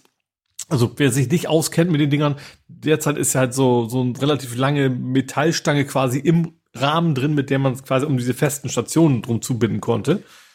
Die fliegen weg. Also die kriegen so ein ganz normales Rahmenschloss jetzt, wie man das von normalen Fahrrädern halt auch kennt. Ne? Also sagt mein Lastenrad zum Beispiel aus Ding, was eigentlich nur so ein, ein O ist im Endeffekt. Mhm ähm, kriegen GPS an Bord. Und deswegen brauchen sie eben nicht mehr irgendwo festgebunden zu werden. Also mit, mit Geofencing und sowas musst du sie weiterhin an der Station, aber du hast dieses ganze, ich muss da jetzt einen Bügel finden und rum zu, nee, brauchst du nicht mehr. Also du kannst dann relativ viel einfach mit der App machen, relativ spontan starten, losfahren und so weiter. Ähm, und es hat auch den Vorteil, dass die Stationen selber nicht so viel, die haben gar so viel Tiefe brauchen, weil die bisherigen Systeme ähm, wohl relativ tief verankert werden mussten. Jetzt können die ganz normale Fahrradbügel hinstellen. Hm. Und ein bisschen Vorplanung. Sie können jetzt auch Pop-up-Stationen einrichten. Sie müssen jetzt ja nur noch sagen, die ah, GPS hier ist jetzt auch stimmt. und da ist zum Beispiel die EM ein Gedanke. Immer am Stadion. Dass sie sagen, dass sie sagen okay, jetzt kannst, es ist hier eine virtuelle Fahrradstation, wie man es nennen will, und dann können, äh, geht das dann eben auch da. Ja, gut, das, das Problem ist, der Vorteil an diesen Stationen war halt, die waren an einem kontrollierten Ort, wo die Dinger nicht im Weg standen. Ja, also klar, das, ich sag mal, die Pop-Up-Dinger und Bügel werden sie ja trotzdem irgendwo hinstellen oder was auch immer. Also, mhm. die werden ja trotzdem ihre Flächen aus. Und wie gesagt, ich, man kann ja wahrscheinlich das Geofencing auch relativ genau machen, wenn man es will. Mhm. Also, die Scooter wollen es halt nicht. Aber wenn du sagst, das geht jetzt nur hier, dann geht's halt nur hier. Und das war ja vorher auch schon so. Du konntest ja, wenn die Bügel voll waren, durftest du dein Fahrrad ja auch einfach daneben abstellen. Hm. Das gab es ja vorher auch schon. Ähm, deswegen glaube ich, das wird es keine große Verschlechterung geben. Okay. Ja, aber wie gesagt, ich befürchte halt ein bisschen, dass dann, ja, die an Orten auftauchen, äh, weil wie gesagt, GPS ist ja nicht auf einen Millimeter äh, genau. Das nicht, aber wie gesagt, du hast halt dein, du, du zahlst halt weiter deine Miete, wenn du nicht da stehst, wo du stehen sollst. Ne? Mm. Na gut. Jo, das war's aus Hamburg. Das war's aus Hamburg. Das mhm. heißt, wir kommen zu Nerding, Coding, Podcasting, Hacking. Mhm. Und äh, es ist wieder, ach ja, stimmt, es ist etwas wieder passiert, was äh, wir schon mal hatten. Das ist immer die Pest hier. Ich, 16.10.22. Am 16.10.22 habe ich, hab ich gestreamt, äh, wo ähm, ein Beluga auf Abwägen hieß es. Mhm. Da habe ich einfach, mir war aufgefallen, dass ein Beluga sich halt auf Abwägen befindet. Mhm. Und zwar wollte der von, ja, ich sag mal ganz grob Europa rüber nach Amiland, weil mhm. er einen Satellit an Bord hatte, der äh, per Rakete ins Weltall sollte, wie das Satelliten so an sich haben. Mhm. Und damals war es so klar, so ein Beluga schafft halt nicht zu viel Strecke am Stück. Der mhm. muss, ja, wie soll man das nennen? Flughafenhopping machen. Ja. Und ja, Flightradar hat auch irgendwie gesagt, ja, hier und ein Beluga landet in, was weiß ich, Dubai. Und ich so, what? Dubai? Was will der in da Dubai? Ist kein Airbus-Werk. Da ist kein Airbus, genau. Und dann habe ich geguckt bei Flightradar, wo, was, wo, wo kommt der denn her? Ja, also es ist, es war ein alter Beluga, keiner von den mhm. neuen. Vielleicht sind die neuen ihnen zu schade für so einen zeitaufwendigen Ausflug. Die brauchen sie vielleicht eher. Ähm, naja, und der ist geflogen, die erste Etappe, ja, Toulouse nach Marseille. Na, sagen wir so, es ging los am 16. Februar mit dem ersten langen Stück Marseille nach Kairo. Mhm. Das ist natürlich für einen Beluga schon eine ganze Ecke. Dann am nächsten Tag Kairo, Dubai. Das mhm. ist ja ist auch schon. Dann Dubai, Hyderabad. Das ist ein Flughafen in Indien. Mhm. Und dann nach Rayong. Rayong ist ein Flughafen in Thailand. Mhm. Dann nächste Etappe relativ kurz, äh, ein Flughafen Vietnam. Mhm. Next Stop Taiwan. Next Stop Kobe. Kobe, Japan. Mhm. Wo das dann, Rind herkommt. Genau. Und dann kam wieder so ein lächerlicher Flug, wo ich denke, warum haben sie das gemacht? Dann kam Flug äh, 34 Minuten von Kobe nach Osaka. Mhm. Weil ich weiß nicht, ob du das weißt, die liegen irgendwie, also Luftlinie, äh, das Ding, der Beluga ist noch drei Kreisel geflogen. Mhm. Also hättest du quasi auch rüberspucken können. Ich weiß nicht, warum mhm. der nicht gleich da gelandet ist. Äh, vielleicht hatten die keinen Platz für ihn oder so. Ja, und dann war in Kobe und das war offensichtlich äh, Zielpunkt der ganzen Hüpferei. Und jetzt fragt man sich, warum zum Henker fliegt ein Beluga nach Kobe? Mhm. Habe ich ein Foto gefunden, das verlinke ich, ist ein äh, Post auf X. Da siehst du, wie der Beluga halt auf dem Flugfeld steht, Maul offen, kann man ja sagen. Und dann siehst du gerade so einen äh, Mobilkran, der eine, ja, so eine Plattform am Haken hat, auf der sich ein kompletter Hubschrauber befindet.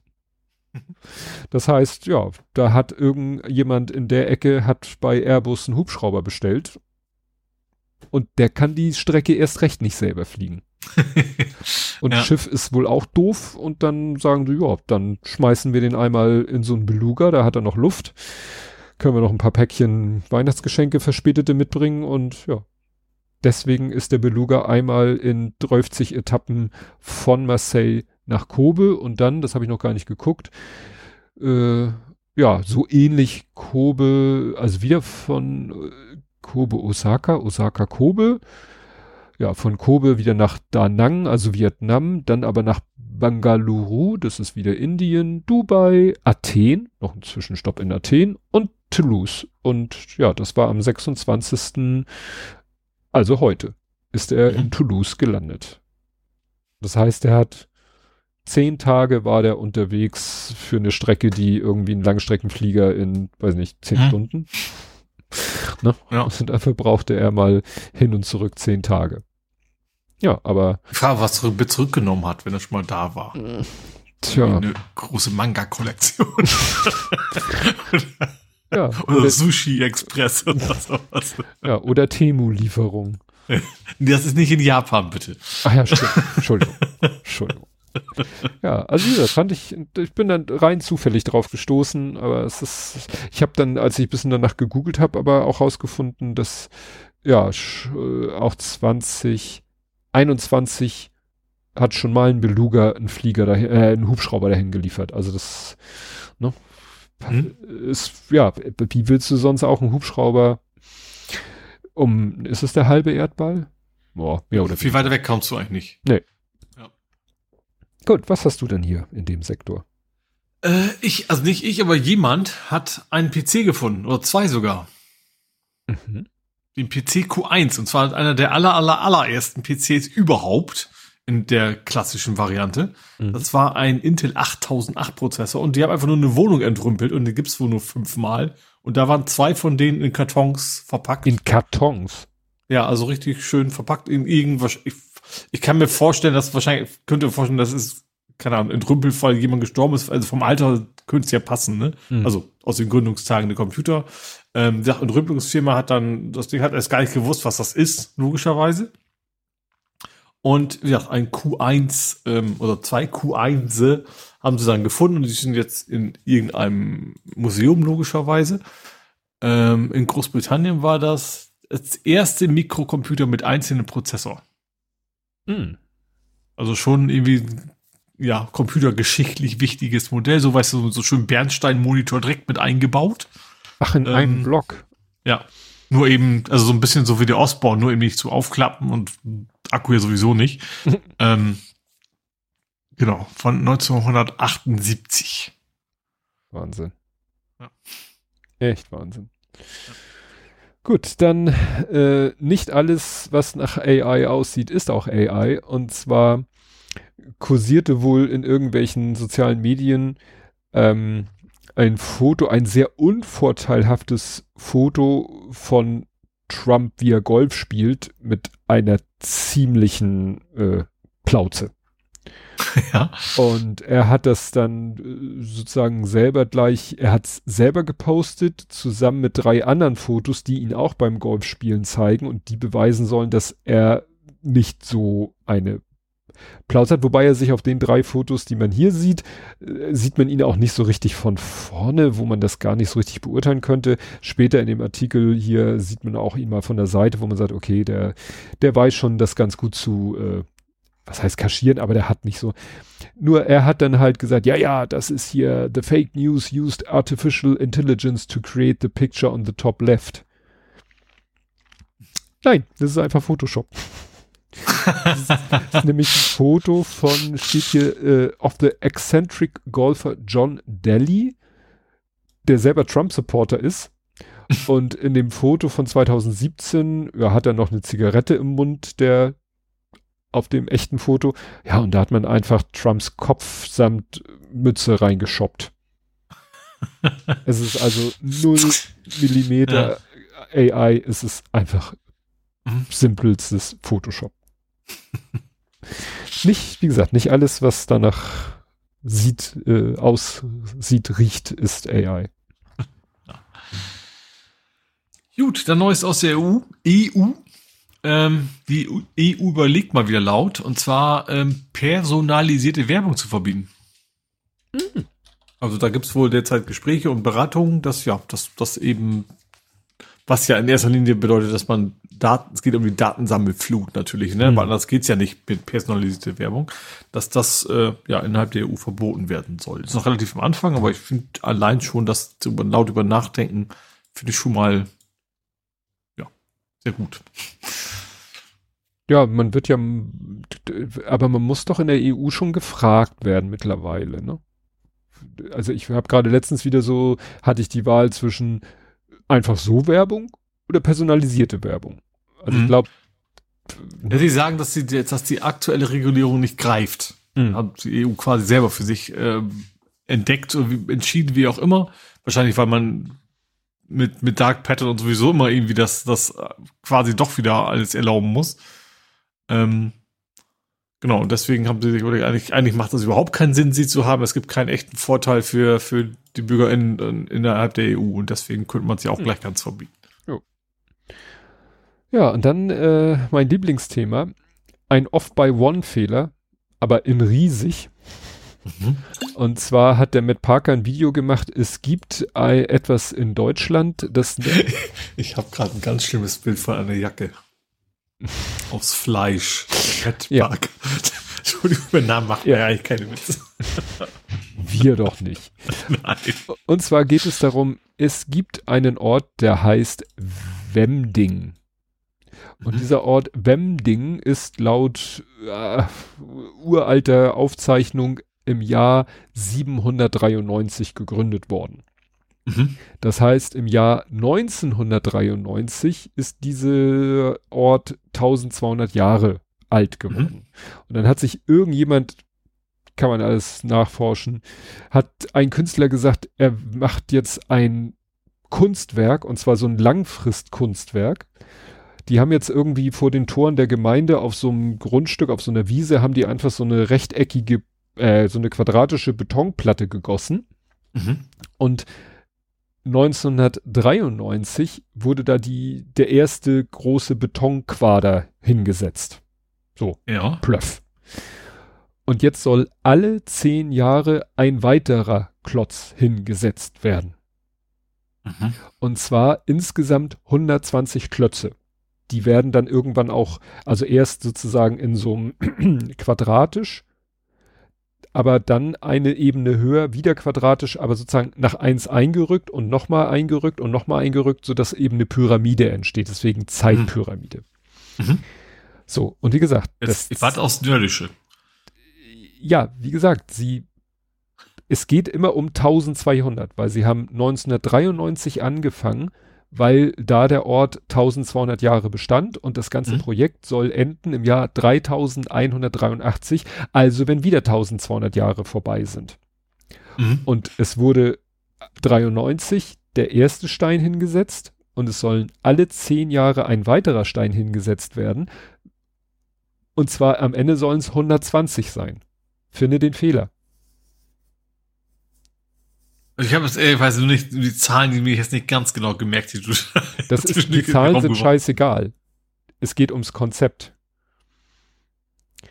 Der Matt Parker erklärt das so schön, wenn du einen Zaun bauen willst, mit vier Zaunelementen, wie viele Zaunpfähle brauchst du dann?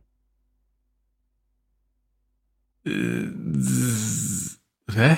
Zwei? Was? Rechts ein, links ein? Oder was? Verstehe ich jetzt nicht ganz. Ja, stell dir einfach vor, du hast so diese, diese, diese Flechtzäune, die es so im Baum ja. gibt. Du kaufst ja. vier Stück und willst die einfach bei dir am Grundstück willst du diese vier Flechtzäune aufbauen. Um eins einfach einzuzäunen komplett. Nee, nee, einfach als Fläche, einfach als Wand. Ja, okay, dann brauchst du zwei. Ähm, jeweils mal am Ende ein Pfahl, oder was meinst du? Nee, zwischen die Dinger kommt auch ein Pfahl. Ach so, da, ach so, okay. Die sollen, ja. Mhm. Dann brauchst du also, äh, Sechs? Warte, fünf. eins, zwei, drei, drei, fünf. Okay, fünf. war nah dran. Du brauchst, das ist dieses, du brauchst ja, ja immer einen mehr. Mhm. Ne? Wenn du zehn Soundelemente hast, brauchst du elf Fäden. Mhm. Ja. Du brauchst immer ein mehr. Und die haben nicht dran gedacht, dass sie ein mehr brauchen. Weil sie stellen, 1210 Jahren fertig. Richtig. Nee, äh, nee, nach 1190. Weil sie haben halt einen hingestellt. Mhm. Und nach zehn Jahren stellen sie den zweiten so, hin. Okay, okay, ja. Und sie wollen 120 hinstellen, aber sie wollen 1200 Jahre überbrücken. Mhm. Also bräuchten sie 121 Pfähle. Und da hat der Künstler nicht dran gedacht. Der hat einen auch mhm. bei One Error gemacht, der sich allerdings erst im Jahr, äh, ja, wobei, ach nee, sie haben es korrigiert. Ich sehe gerade, sie haben es korrigiert. Hier steht jetzt, das geht bis 3183. Aber als er den Film gedreht hat, da war noch, äh, ah. hat er nämlich noch da alle möglichen Leute mit konfrontiert. So hat er denen das so vorgerechnet und die so, oh ja, dann gut. Aber es ist, wie gesagt, da sollen sich die Leute in tausend Jahren bedanken oder tausend, wo sind sie jetzt? Das ist dann Blatt, welche Ausgabe sind wir oh da? Oh Gott. das ist dann Overflow Error. Gut, hau rein. Äh, ja, ich habe mal ein bisschen was gelötet.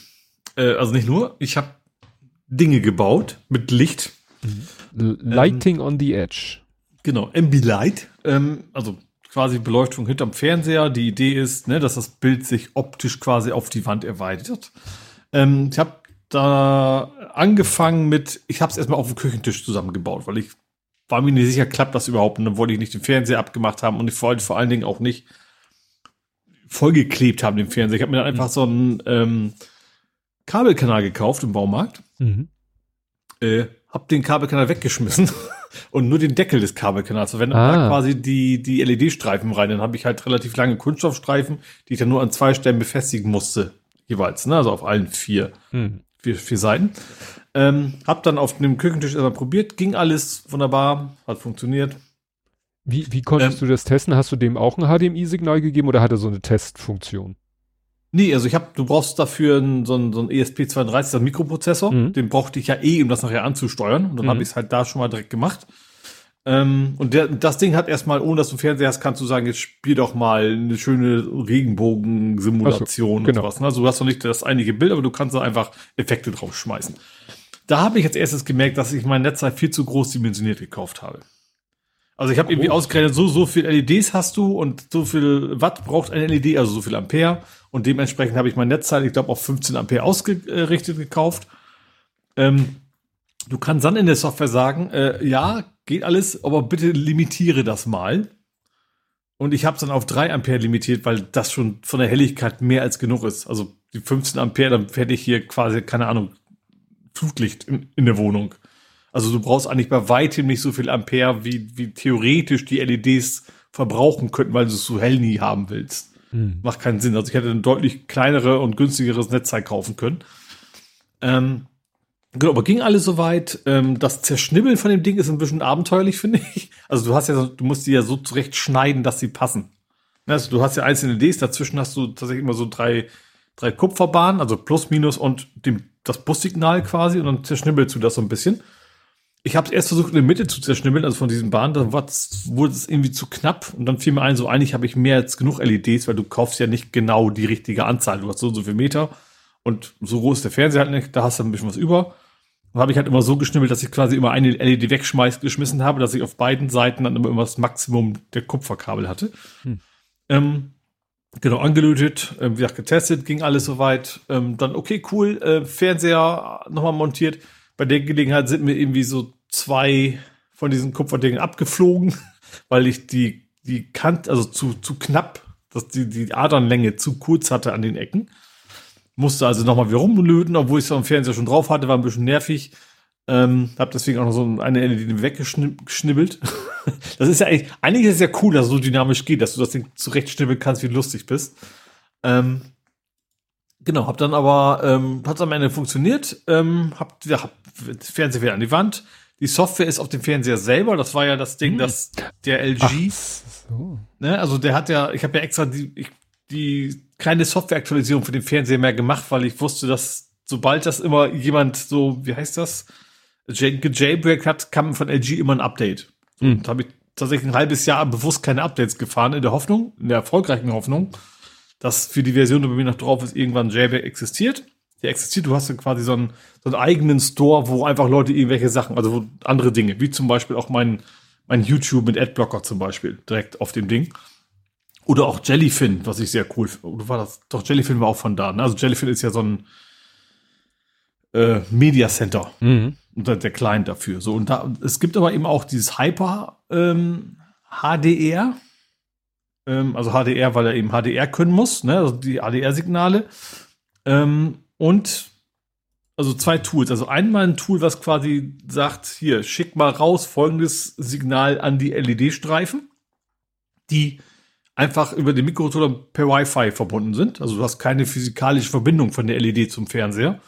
Und das zweite ist eine Grabber-Software. Die fotografiert das Bild quasi ab Mhm. und sagt dem ersten Programm, übrigens, so sieht das Bild aus und dann kann er sich die Farben quasi daraus aussuchen. Ähm, die musst du halt beide starten. Ging auch auf Anhieb. Ähm, sofort funktioniert und echt cool. Es gibt tatsächlich so zwei Sachen, die ich bemerkt habe. Ich habe dann erst so gefilmt, alles Mögliche probiert, so ein paar schöne Demo-Videos. Ich habe ein bisschen gedaddelt und wie gesagt, da das auf dem, auf dem Fernseher selber läuft, ist der Vorteil, das geht überall. Du brauchst also kein externes Signal über HDMI irgendwie abgreifen, sondern zum Beispiel, ich kann, gut, bei Neues aus Büttenwader ist es jetzt nicht so wichtig, dass ich da jetzt die super Effekte rumtue, aber im Prinzip geht es. Ähm, hat er auch gemacht und dann habe ich das hab ich ein bisschen gefilmt, das wir auf YouTube hoch und plötzlich so hatte ich einen Lag ohne Ende. Also das, das Bild außenrum sozusagen verzögert sich irgendwie bis zu 10 Sekunden nachher, glaube ich. Mhm. Und dachte ich so, oh Gott, das ist was. Jetzt hab, hab rumprobiert und hier probiert und da probiert. Hab auch erstmal wie alles kaputt gekriegt, dass gar nichts mehr ging, natürlich durch die ganze Konfigurierei. Und am Ende war es einfach, das Hochladen des Videos hat mein, mein Wi-Fi-Netz so zugemüllt. Das waren irgendwie 4 Gig an Videodaten, dass, weil es ja per Wi-Fi verbunden ist, dass einfach das Signal an den LED-Streifen nicht mehr durchkam oder verzögert durchkam. Das war der ganze Grund. Also ich habe eine halbe Stunde lang das Video hochgeladen und dann hat sich das immer mehr aufgeschaukelt, bis eben das Signal so lange gebraucht hat zum zu, zu dem eigentlichen Streifen, als das Video hochgeladen war, ging alles wieder im Millisekundenbereich, wie viel das auch immer sind, ähm, dass er sofort immer reagiert hatte. Mhm. Ähm, ja, wie gesagt, das klappt alles. Es gibt ein, eine Sache, die ist, ist interessant, also es war, Netflix geht nicht.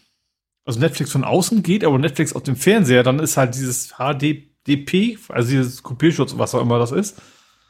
Ähm, das kannst du genau sehen, weil dieses, dieses Hyper hat auch ein Webinterface. Du kannst auf dem Browser schön angucken, was grabbt der gerade.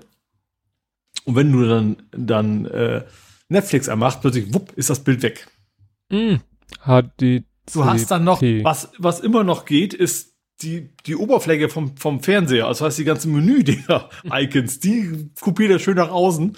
Aber mit Netflix dann, und das Problem ist, dann sagt Netflix für eine ganze Weile so, ab jetzt ist alles kopiergeschützt und dann grabt er nicht mehr. Da kannst du auch auf ein externes Signal umschalten. Das ist dann erstmal eine Viertelstunde lang nicht mehr da. Hm. Also muss man einfach wissen, wenn man Netflix anmacht, dann sollte man das Ding nicht anhaben. Ähm, also wenn man übers interne Netflix, wenn es über HDMI kommt, geht wieder alles. Ähm, also übers, über mein Shield zum Beispiel. Das muss man einfach einmal wissen, aber das war auch erstmal so, wieso geht denn jetzt nichts mehr? So, und dann irgendwann, ah, das liegt am Netflix und überhaupt. Und gesagt, das Menü ging noch. Also ich konnte noch da, wo mein, mein, mein Vorschaubild von Netflix ist, ne? Also das, das hat alles schön noch nach außen, aber das eigentliche Filmbild war dann weg. Ähm, gesagt, jetzt weiß ich es halt, aber es, es funktioniert echt cool. Also das ist, äh, und ich habe ja dieses eine Video, es gibt ein so Video, da geht es quasi nur um Gewitter und das macht richtig Eindruck. Mhm. Also wenn du das abspielst, dann siehst du wirklich, wie quasi die Blitze in deiner Wohnung sozusagen durch die Gegend flitzen. Ähm, also die Blitze selber nicht, ne, aber quasi das, das Licht der Blitze und das sieht schon sehr geil aus. Und wie gesagt, auch dann äh, ähm, Ratchet und Clank ein bisschen gespielt, weil es schön bunt ist, sage ich mal, um zu gucken. Ähm, das Einzige ist, man gewöhnt sich schnell, dass dieses, diese Kategorie, man gewöhnt sich schnell dran, man merkt dann aber, wenn es aus ist. Hm. Also fühlt sich relativ schnell das andere, ja, gehört halt so. Wenn du es aber mal aus hast, und, und dann merkst du erst so, ach ja, du hattest ja die ganze Zeit deine extra Beleuchtung da an. Ähm, oh ja, hat, hat sich gelohnt. War auch in Summe nicht teuer. Ne? So LED-Streifen kosten nicht viel. Die, leider gibt's sie, soweit ich weiß, nur in, ich muss sie quasi AliExpress bestellen, weil diese Art von LED-Streifen mit eigener weißer LED eben auch, ne? also RGB plus weiß, ähm, gibt's, soweit ich weiß, und wenn dann nur bei eBay und Amazon, die dann auch irgendwie direkt von, von aus China kommen. Ähm, das war das Einzige, aber ansonsten, wie gesagt, die Investition war über, überschaubar. Und wie gesagt, also der Vorteil bei mir halt, dass der Fernseher das von sich aus kann. Ne? Das macht es natürlich sehr komfortabel. Ja, ich, als du sagtest, ja, es fing bei mir auf dem Küchentisch an, dachte ich, nein, es fing auf dem Sideboard an.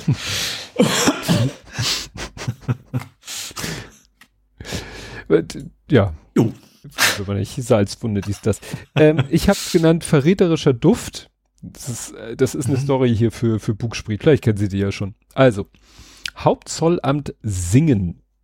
Es geht um die deutsch-schweizerische Grenze. Da gibt es den Grenzübergang Bietingen-Gottmattingen.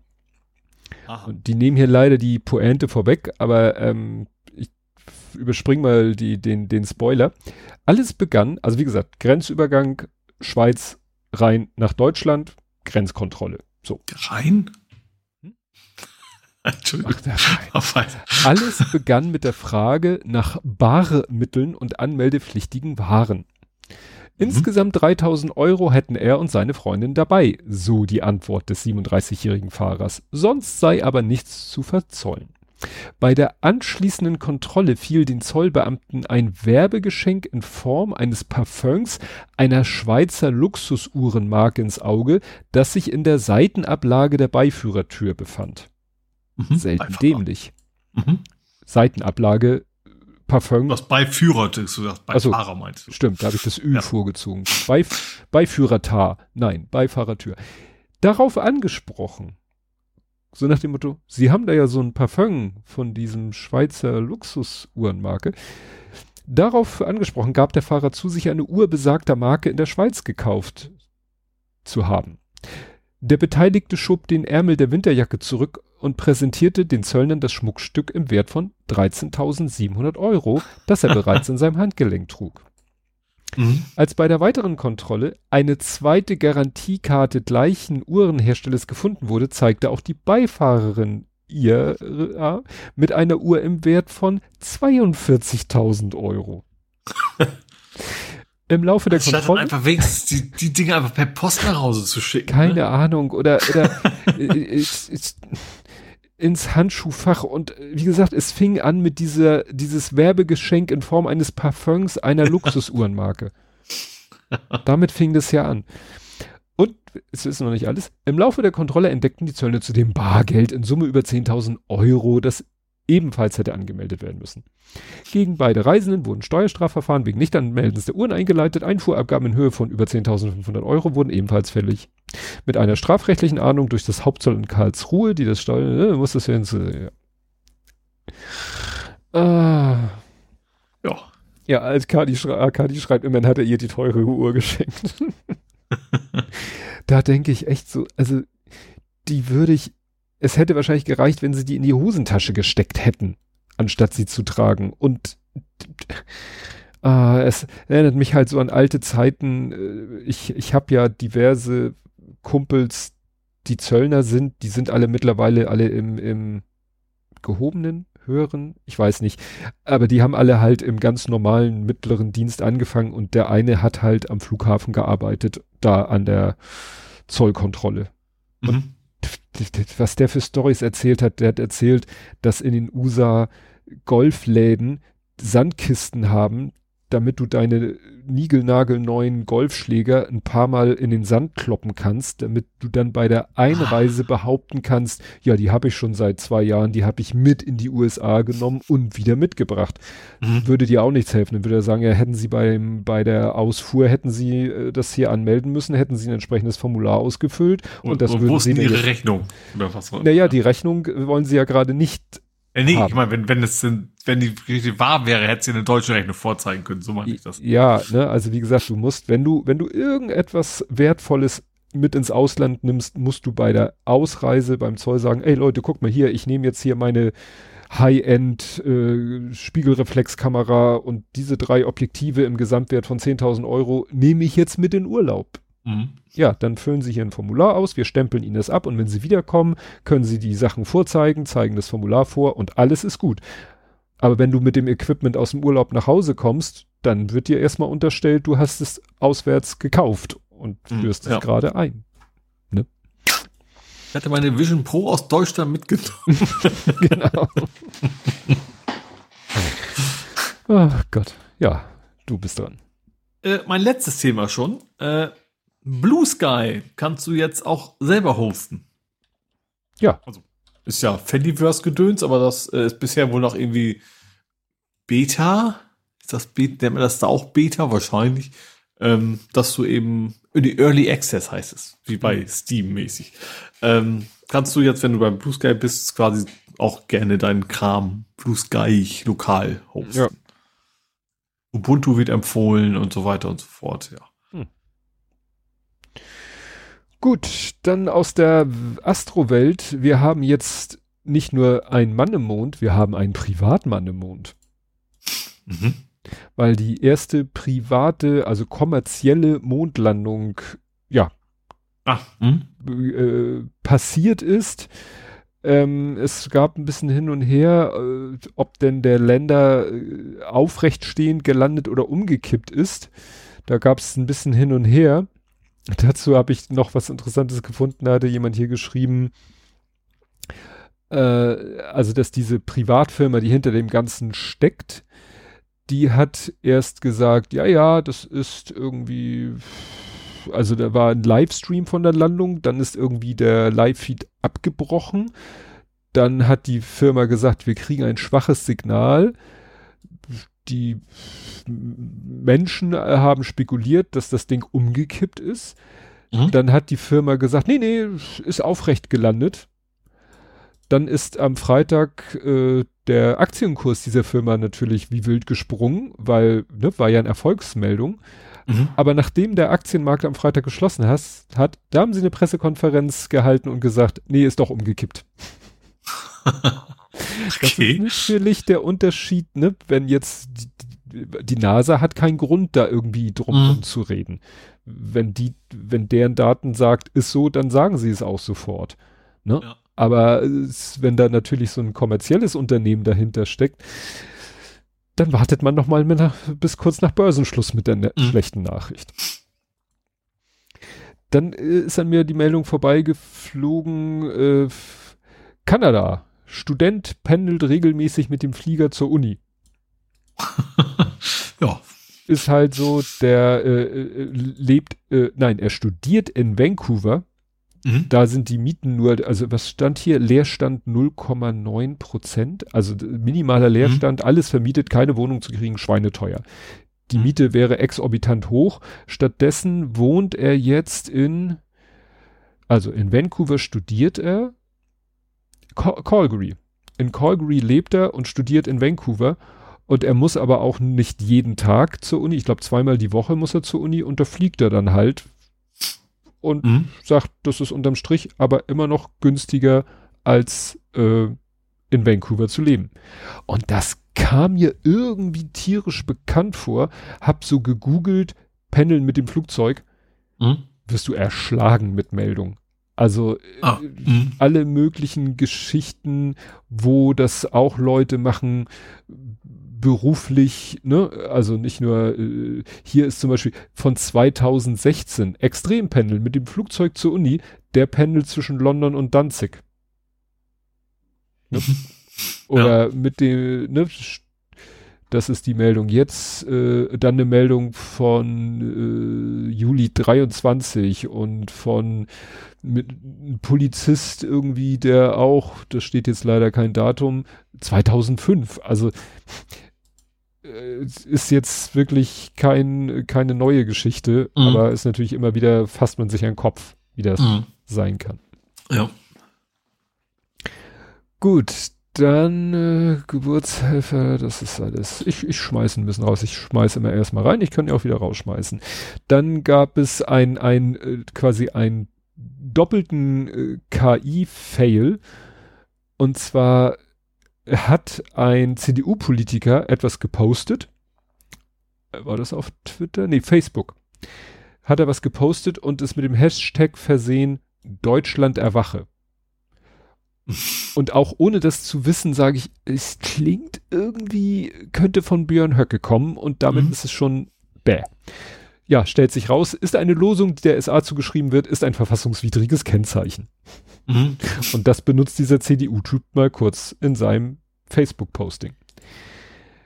Er sagt, er hat diesen Post von ChatGPT generieren lassen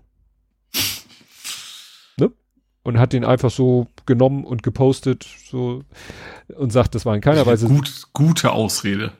Genau. Kannst du immer sagen. Also, Meine Hund also, hat die Hausaufgaben gefressen. Also kein Mensch will doch irgendwie was KI generieren lassen und dann ohne zu, drüber zu gucken, das posten, ja. oder? Und das ist sozusagen der erste Fail, also diese Behauptung. Ne? Mhm. Und jetzt kommt insofern der zweite Fail. Es, das muss man ja auf der Zunge sehen.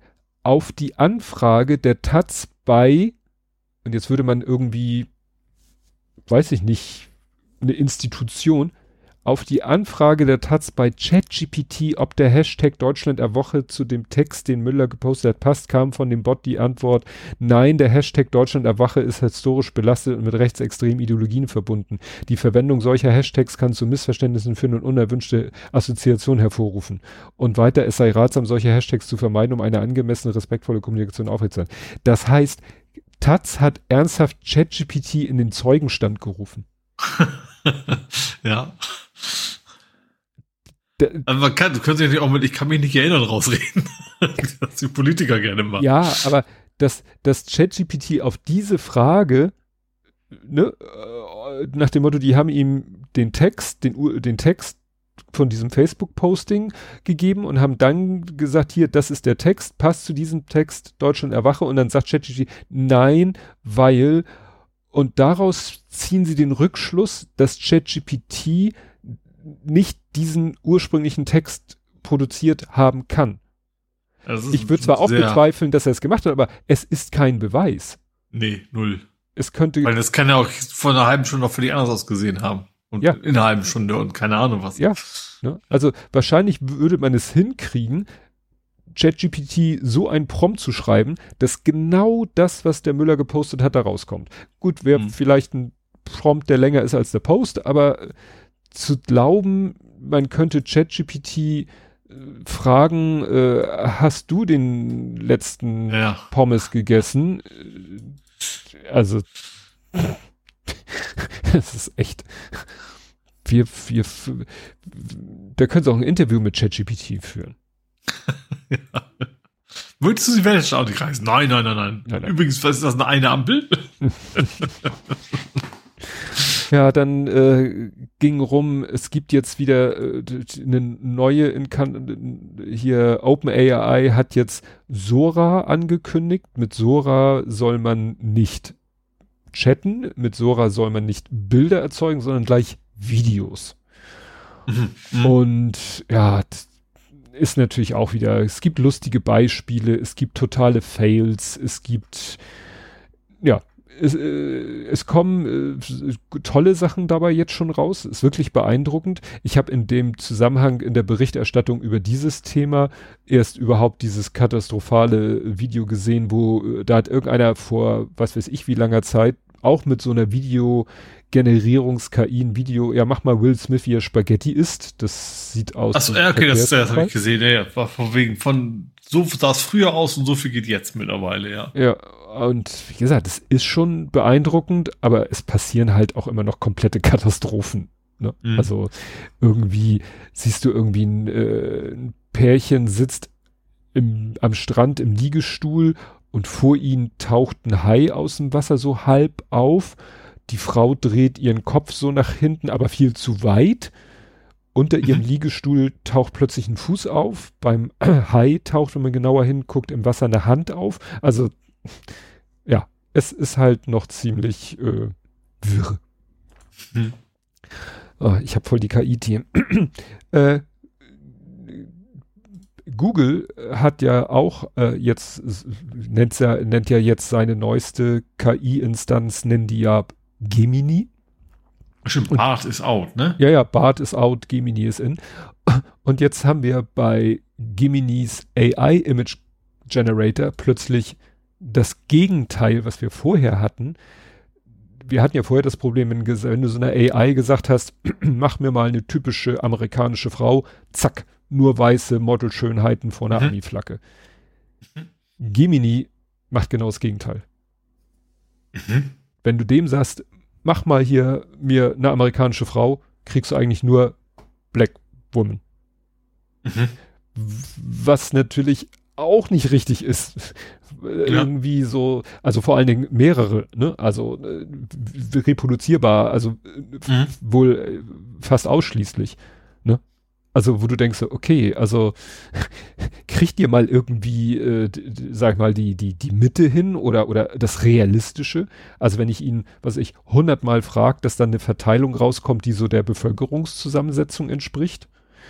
Wurde dann noch schräger, dann äh, hat einer zu dem Google Gemini gesagt, mach mir mal den Papst, also Bilder von einem Papst.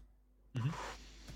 Ja, der eine Papst sieht aus wie eine, würde ich sagen, indische Frau. Der andere Papst sieht, ist halt schwarz. Hatten wir noch Mhm. nicht. Kann es ja vielleicht auch mal geben. Also wie gesagt, völlig diametral zu dem, was wir bisher eigentlich erlebt Mhm. haben. Als wenn die irgendwas programmieren wollten, damit ihnen nicht dasselbe passiert und äh, es ist irgendwie komplett in die andere Richtung Mhm. schiefgegangen.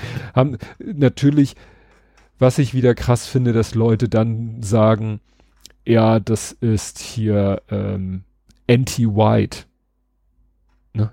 Die da gleich wieder so, so äh, am liebsten sagen, ja, das ist ja, die ist ja rassistisch, die, ja, merkt ihr selber, ne? Aber be- das würde mich interessieren, die, Google hat sich nur dazu geäußert, er hat gesagt, we are aware that Gemini is offering inaccuracy, inakkurat ist in some historical image generation depiction hier ist our statement und das ist dann eine Texttafel.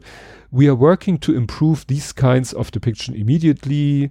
Does not generate a wide range of people and that's a good thing. Ja, wie gesagt, also mich würde ja interessieren, wie, wie kann das sein? Weil wenn die das Problem der anderen war ja, dass die halt eine biased Lernmenge wohl hatten. Mhm. So, haben die jetzt als Lerndaten das würde ja bedeuten, sie müssten das System überwiegend mit schwarzen Frauen, schwarzen amerikanischen Frauen gefüttert haben, die, die, das Modell. So dass das Modell jetzt fast immer eine schwarze Frau rauswirft, wenn du sagst, gib mir eine amerikanische Frau. Vielleicht haben wir irgendwie so einen Algorithmus von wegen gesagt, ja. versuche möglichst eine gleichmäßige ja. Verteilung und da ist irgendwas schiefgegangen, dass genau. das, ja. So diesen hier äh, Elon Musk, diesen Verstärkungsfaktor, den sie mal für ihn programmiert hatten, mal hm, 1000. Ja. ja. Uh, und uh, ja, als letztes Thema Adobe Goes AI. Man muss jetzt wohl irgendwie im Adobe Reader, ich weiß nicht, ob das schon in, auch auf dem europäischen ist, solche Meldungen schwappen ja oft aus Amerika rüber und dann ist es hier noch gar nicht so. Also irgendwo heißt es, dass eben ähm, Adobe wohl auch dich fragt, ob sie ihre AI, ihre Convers Conversational AI mit den PDFs äh, füttern die du sozusagen öffnest. Ne? Also du öffnest eine PDF und wenn Super du Idee, Adobe das, ich habe in erster Linie Rechnung. die ja, Scanner des PDF.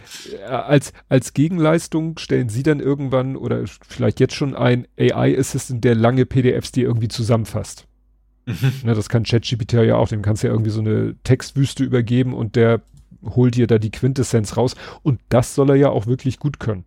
Mhm.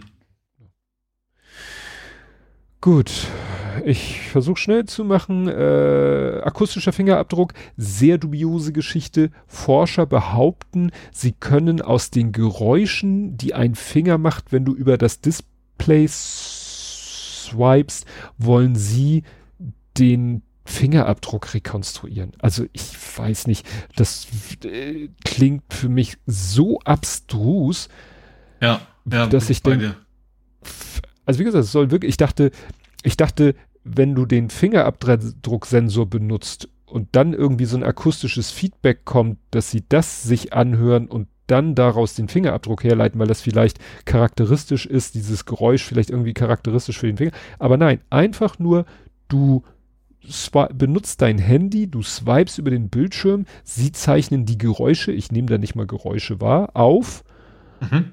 und daraus rekonstruieren sie den Fingerabdruck wie gesagt, würde mich nicht also wundern. Also dafür müsste ja allein schon die Auflösung so klein sein, dass du die einzelnen, wie auch immer die Dinge heißen, beim Fingerabdruck überhaupt ja, ja, diese der Touch erkennen kann. Ja.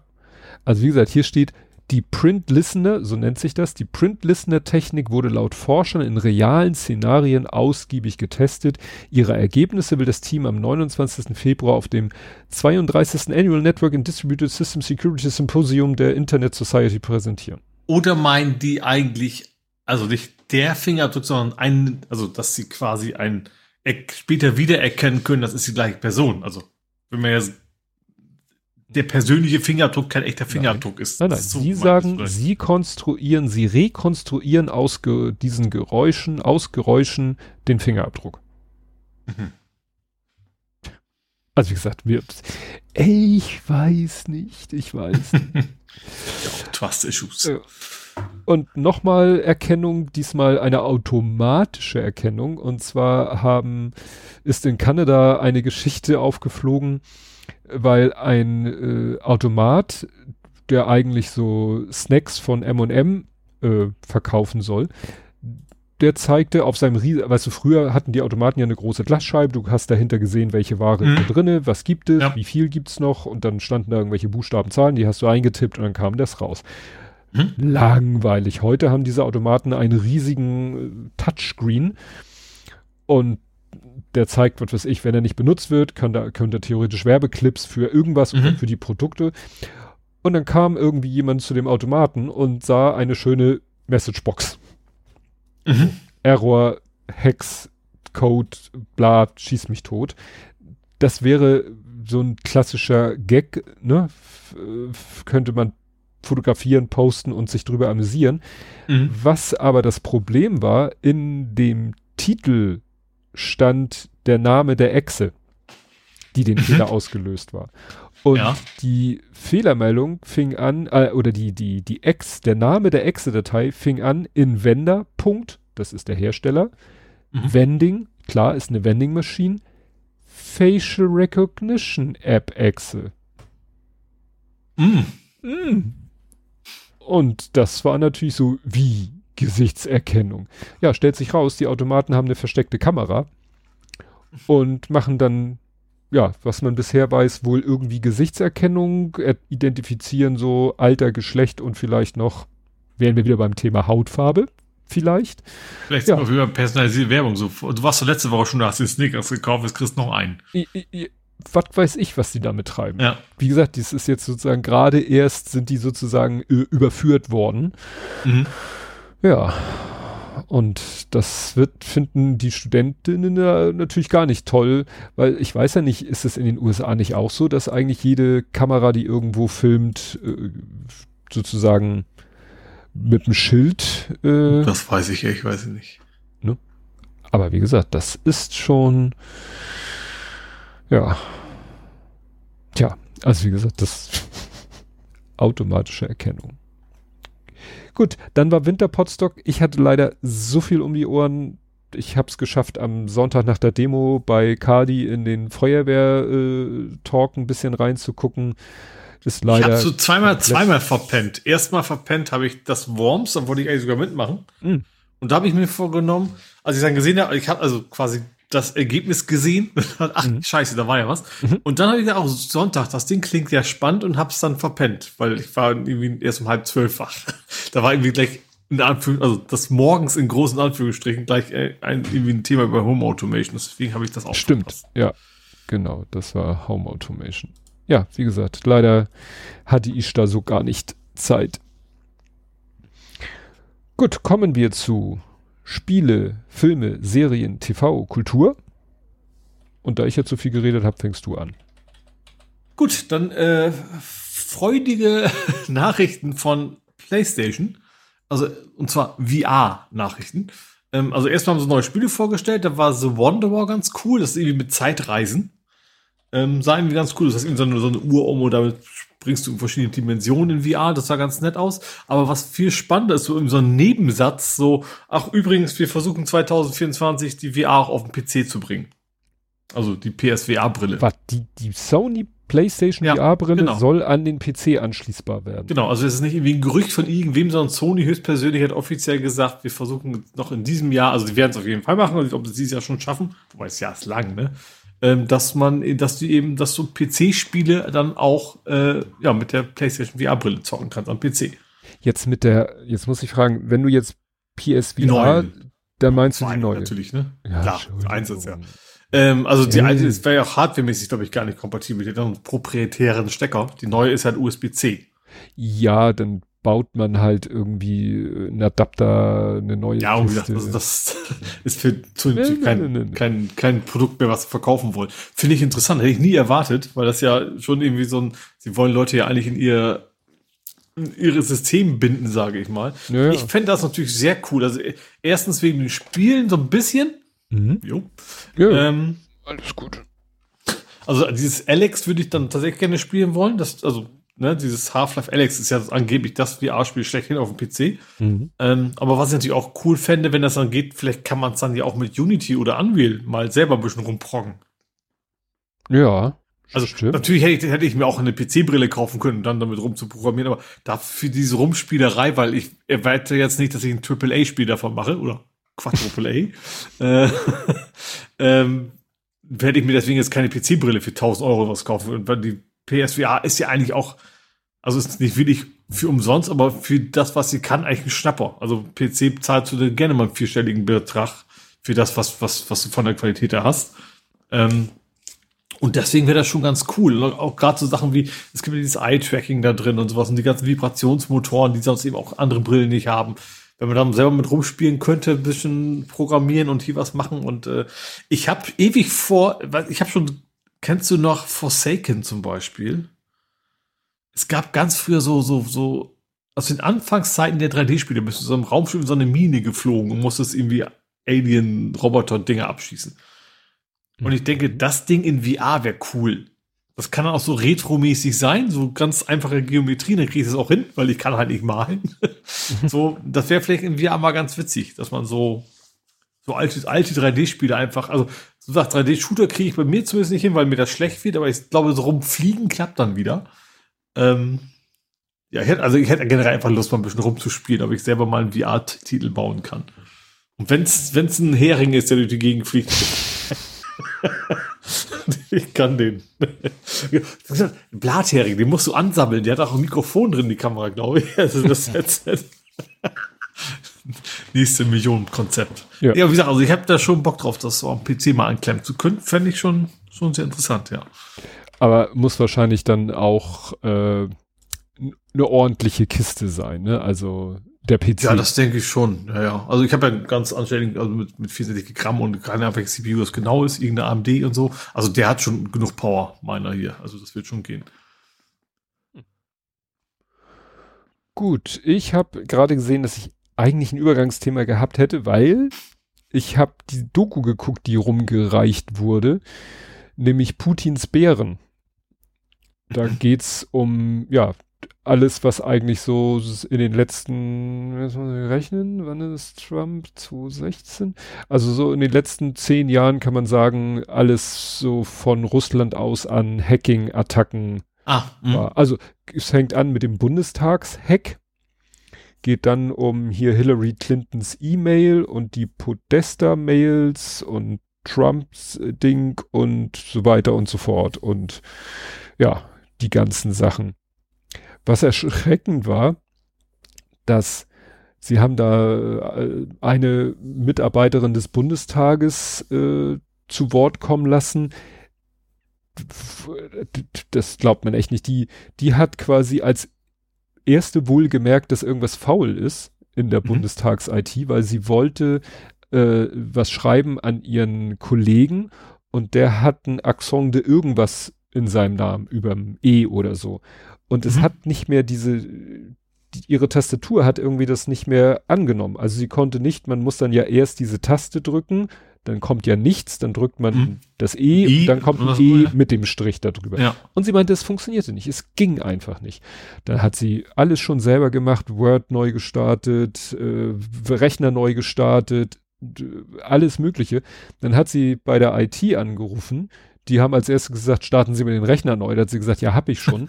und dann, jedenfalls behauptet sie das in dieser Doku, hat sie gesagt, ich glaube, ich habe einen Trojaner auf meinem Rechner. Und die IT hat gesagt, nee, nee, das ist nix und äh, nee. Und dann äh, hat sie gedacht, ja, gut, dann hat sie einfach das gemacht, was ja gerne wir auch machen. Auflegen, nochmal anrufen, hoffen, jemanden anders ans Telefon zu kriegen.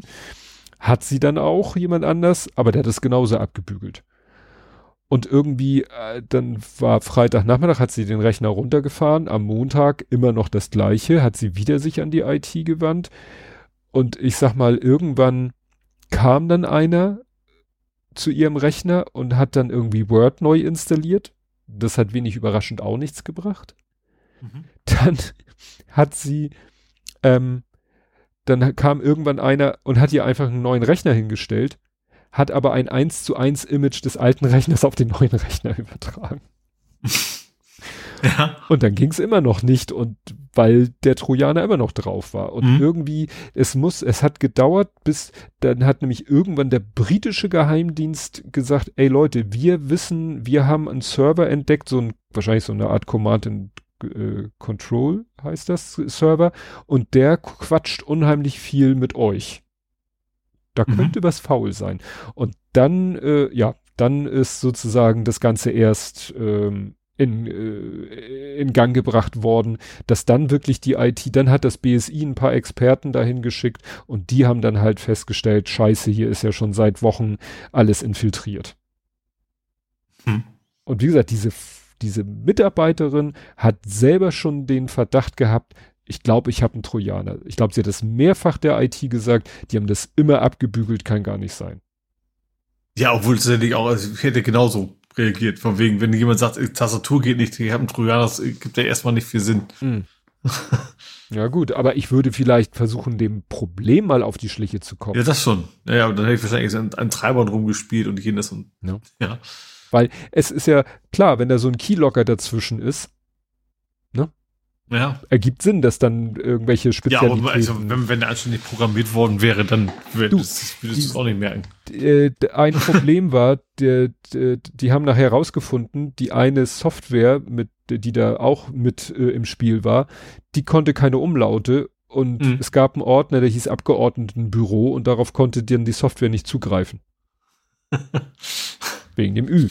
Ja, also sieht man viel, viel früher, als wo, wo man bestimmte Verzeichnisse in Hausarbeiten umbenannt hat.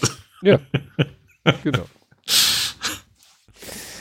Ja, also wie gesagt, ist ganz interessant, geht 64 Minuten, das mhm. steckt, was heißt, das steckt dahinter? Das ist hier Simplicissimus, ist ja irgendwie, mhm. glaube ich, so ein YouTube-Kanal und das sind also die Macher von dem Kanal, äh, die sind wohl auch, die haben auch diese, war das jetzt ARD? Ich weiß gar nicht, unter welchem Subformat das läuft. Ich mhm. klick mal kurz, ist es nämlich in der ARD Mediathek. Funk oder sowas, ne? Nee, das ist, lief, ja, einfach äh, beim SWR, steht hier SWR, Funk, Schrägstrich, Simplicissimus, genau. Also Funk, ja. Funk, Funk, Simplicissimus.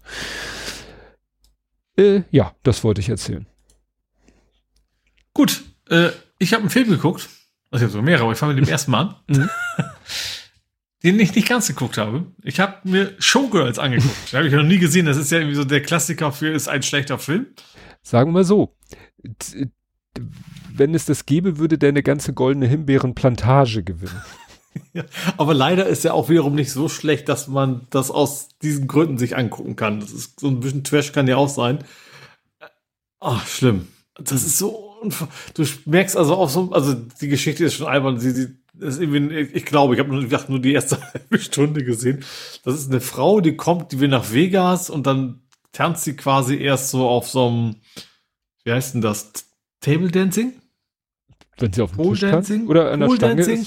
Pole. An der Stange, genau, aber, aber auch mit, du kannst ins Hinterzimmer und dann äh, tanzt sie quasi vor dir und spotzt über dir ein.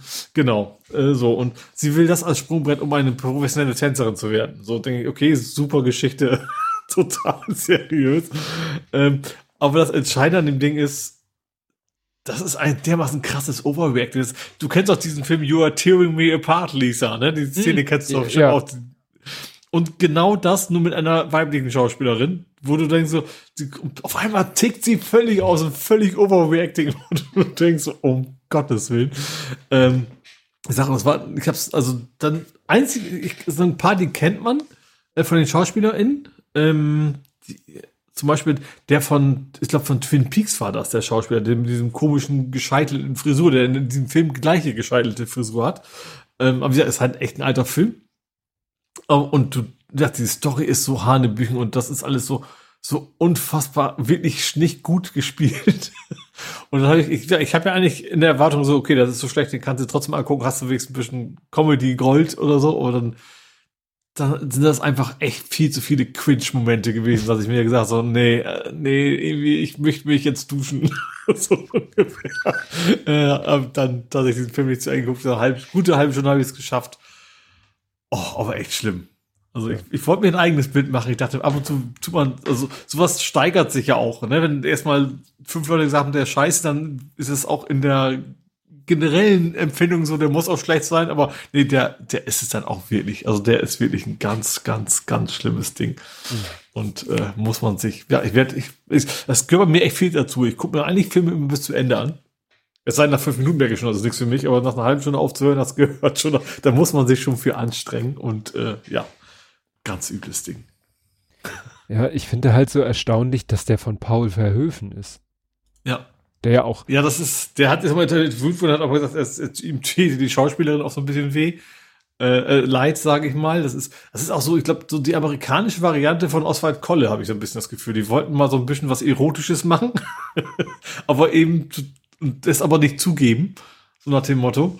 Äh, ja, also ganz komisch. Und ich glaube, ich habe das auch in, in dem Zusammenhang in irgendeinem Sendung über Verhofen gesehen, dass das wohl sein ganz schlimmster Film wäre und dachte, mhm. okay, das, das musst du dir jetzt mal angucken und nee, muss man eigentlich nicht. Ah, kann ich hier vorlesen aus seinem Wikipedia-Artikel. Ähm, ja, er ist halt als schlechtester Regisseur mit der goldenen Himbeere, von der ich ja eben sprach. Er holte diesen Schmähpreis persönlich ab, hielt eine Rede, in der er sagte, meine Filme werden hier kritisiert, weil sie als dekadent, pervers und schmierig gelten. Das bedeutet sicher, dass ich Teil dieser großartigen amerikanischen Gesellschaft bin. Danke. er ist ja Niederländer, also Ja. sagt er, dann habe ich mich wohl gut integriert, wenn ich hier diesen Preis für mein Werk bekomme. Weil ähnlich schlecht, jedenfalls ursprünglich, ist ja Starship Troopers angekommen. Siehst ja, wir direkt ein Übergangsthema. Ja? Helldivers 2. Ach, Also ich hab's ja nicht, ich hab's nicht gespielt. Ich habe nur mitgekriegt, dass irgendwie das Ding wohl äh, durch die Decke geht. Also dass die Server alle, dass immer neue Server sich, sich dazu kaufen müssen, weil da so viele Leute da parallel spielen. Ich dachte, für mich ist das null, weil das ist halt so ein Koop-Shooter. Mhm. Das ist einfach nicht mein Genre. Ähm, aber ich finde, ich habe diesen Trailer gesehen, das sieht halt so dermaßen nach Starship Trooper aus. Also wirklich allen von den Gags bis zu den Bugs. Die heißen auch einfach echt einfach nur Bugs. Genau wie es da, und, und auch wenn du siehst, am Anfang haben sie so ein Lande, äh. Und genau wie bei Starship Troopers stehen die da quasi in diesen Wänden und warten, dass sie quasi abgesetzt werden. Also ich weiß nicht, ob es auch Hommage oder schon dreiste Kopie nennen kann.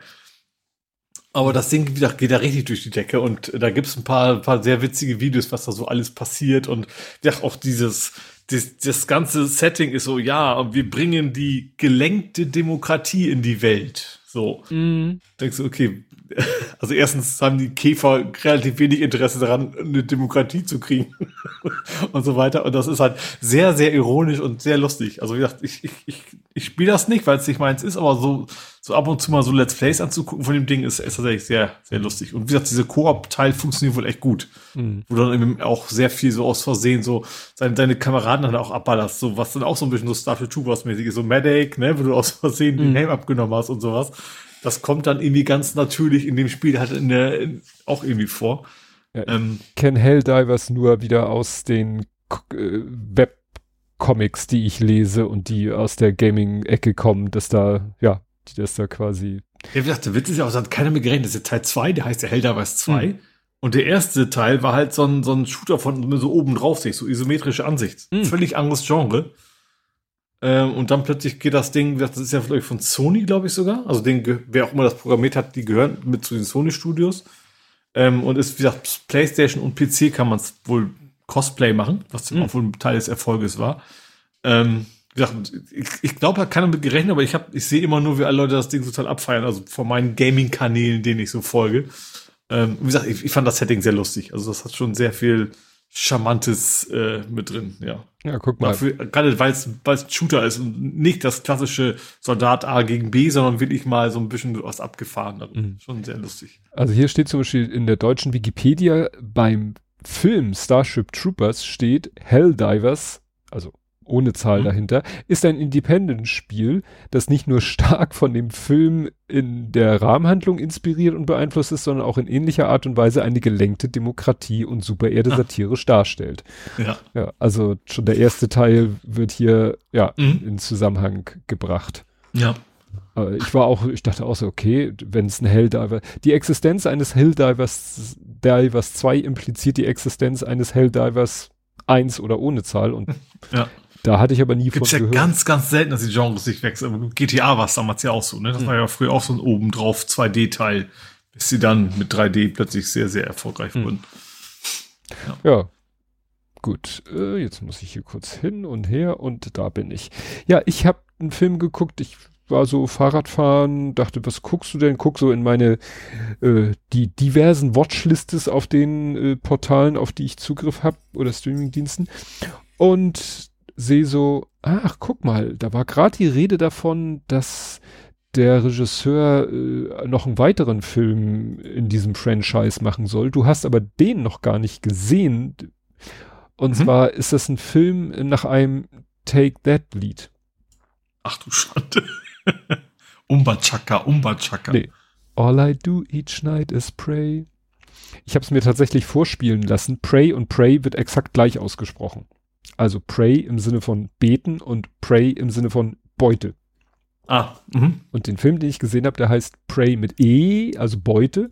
Mhm. Und was mich wundert, ist, dass sie der Titel und so deutet überhaupt nicht darauf hin, dass es ein Predators-Film ist. Also es gibt ja dieses Predators-Franchise, kann man ja mittlerweile Mhm. sagen. Gab ja den ursprünglichen Film mit Arnold Schwarzenegger, gab den zweiten Teil mit Danny Glover. Es gab äh, dann, ich weiß gar nicht, ob die offiziell dazugehören, diese Alien versus Predator, wo sie gesagt haben, Mensch, wir haben zwei außerirdische Spezies, die gegen die Menschen meistens die kürzeren ziehen. Lasst doch mal die gegeneinander antreten. Ich weiß nicht, wie viele Teile es davon gibt. Und genau, da gibt es zwei von. Ja, und Prey, also dann gab es Predator Upgrade, das ist, der hat, glaube ich, ziemlich gefloppt. Und Prey wie gesagt, sagt erstmal im Titel gar nicht, dass es was mit Predator zu tun hat. Sehr interessant. Ähm, das Setting vom Ursprungs-Predator war ja also die damalige Gegenwartszeit. Mhm. Und ähm, der zweite Teil war ja auch Gegenwartszeit, aber während Predators 1 im Dschungel spielte, spielte der 2 ja in der Großstadt. Und Prey spielt jetzt wieder sozusagen in der freien Natur. Keine so Zivilisation, was auch daran liegt, äh, 1719. Ah, mhm. Und wir begleiten quasi die Hauptfigur Naru. Das ist ja eine junge Frau, weiß nicht, Mädchen, junge Frau, junge Frau, ja, die eben American Native ist, also Comanche. Mhm. Ähm, ja, und die lebt da so ihr Leben und irgendwann äh, sieht sie so, dass am Himmel irgendwie so was zu sehen ist. Man sieht eigentlich nur so Wolkenwabern, ein bisschen feuerartige Sachen und ah, wenn man, da man ja weiß, dass es ein Predator-Film ist, ah, da landet gerade ein Predator, wird sich da häuslich niederlassen und anfangen mhm. alles sich unter Nagel zu reißen, was da so rumoxidiert. Naja, und das, es ist also wirklich, das steht hier auch irgendwie in, in bei Filmkritik äh, steht eben, ähm, genau, äh, die bekannte Handlung der zu erwartende Verlauf der Storyline wird lediglich auf ein neues Setting übertragen. Mhm. Ne, also das, was man aus dem ersten Teil kennt, also es ist, es geht so weit, dass sie, sie lassen ein Comanche, lassen sie wörtlich äh, ein Zitat von, ich glaube, Arnold sprechen. Mhm. Wenn es Bluten ist, kann man es töten. Mhm. So, klar, er gibt, er gibt ja in beiden, also er gibt ja. in dem ersten Film Sinn, er gibt in diesem Film genauso Sinn. Aber Arnie ist nicht dabei in dem Film. Nein, nein, nein, nein, nein. Da sind, wie gesagt, das ist eben äh, quasi über 200 Jahre vor dem ersten Teil. Was interessant ist, weil natürlich die Menschen eigentlich noch eine schlechtere Ausgangssituation mhm. haben als Arnold. Klar. Arnold hat am Anfang noch seine Schusswaffen, gut, die gehen ihm irgendwann auch aus und er muss sich auf, ich sag mal, primitive Waffen zurückziehen. Er muss sich Waffen basteln, er muss Fallen bauen. Das passiert in diesem Film auch.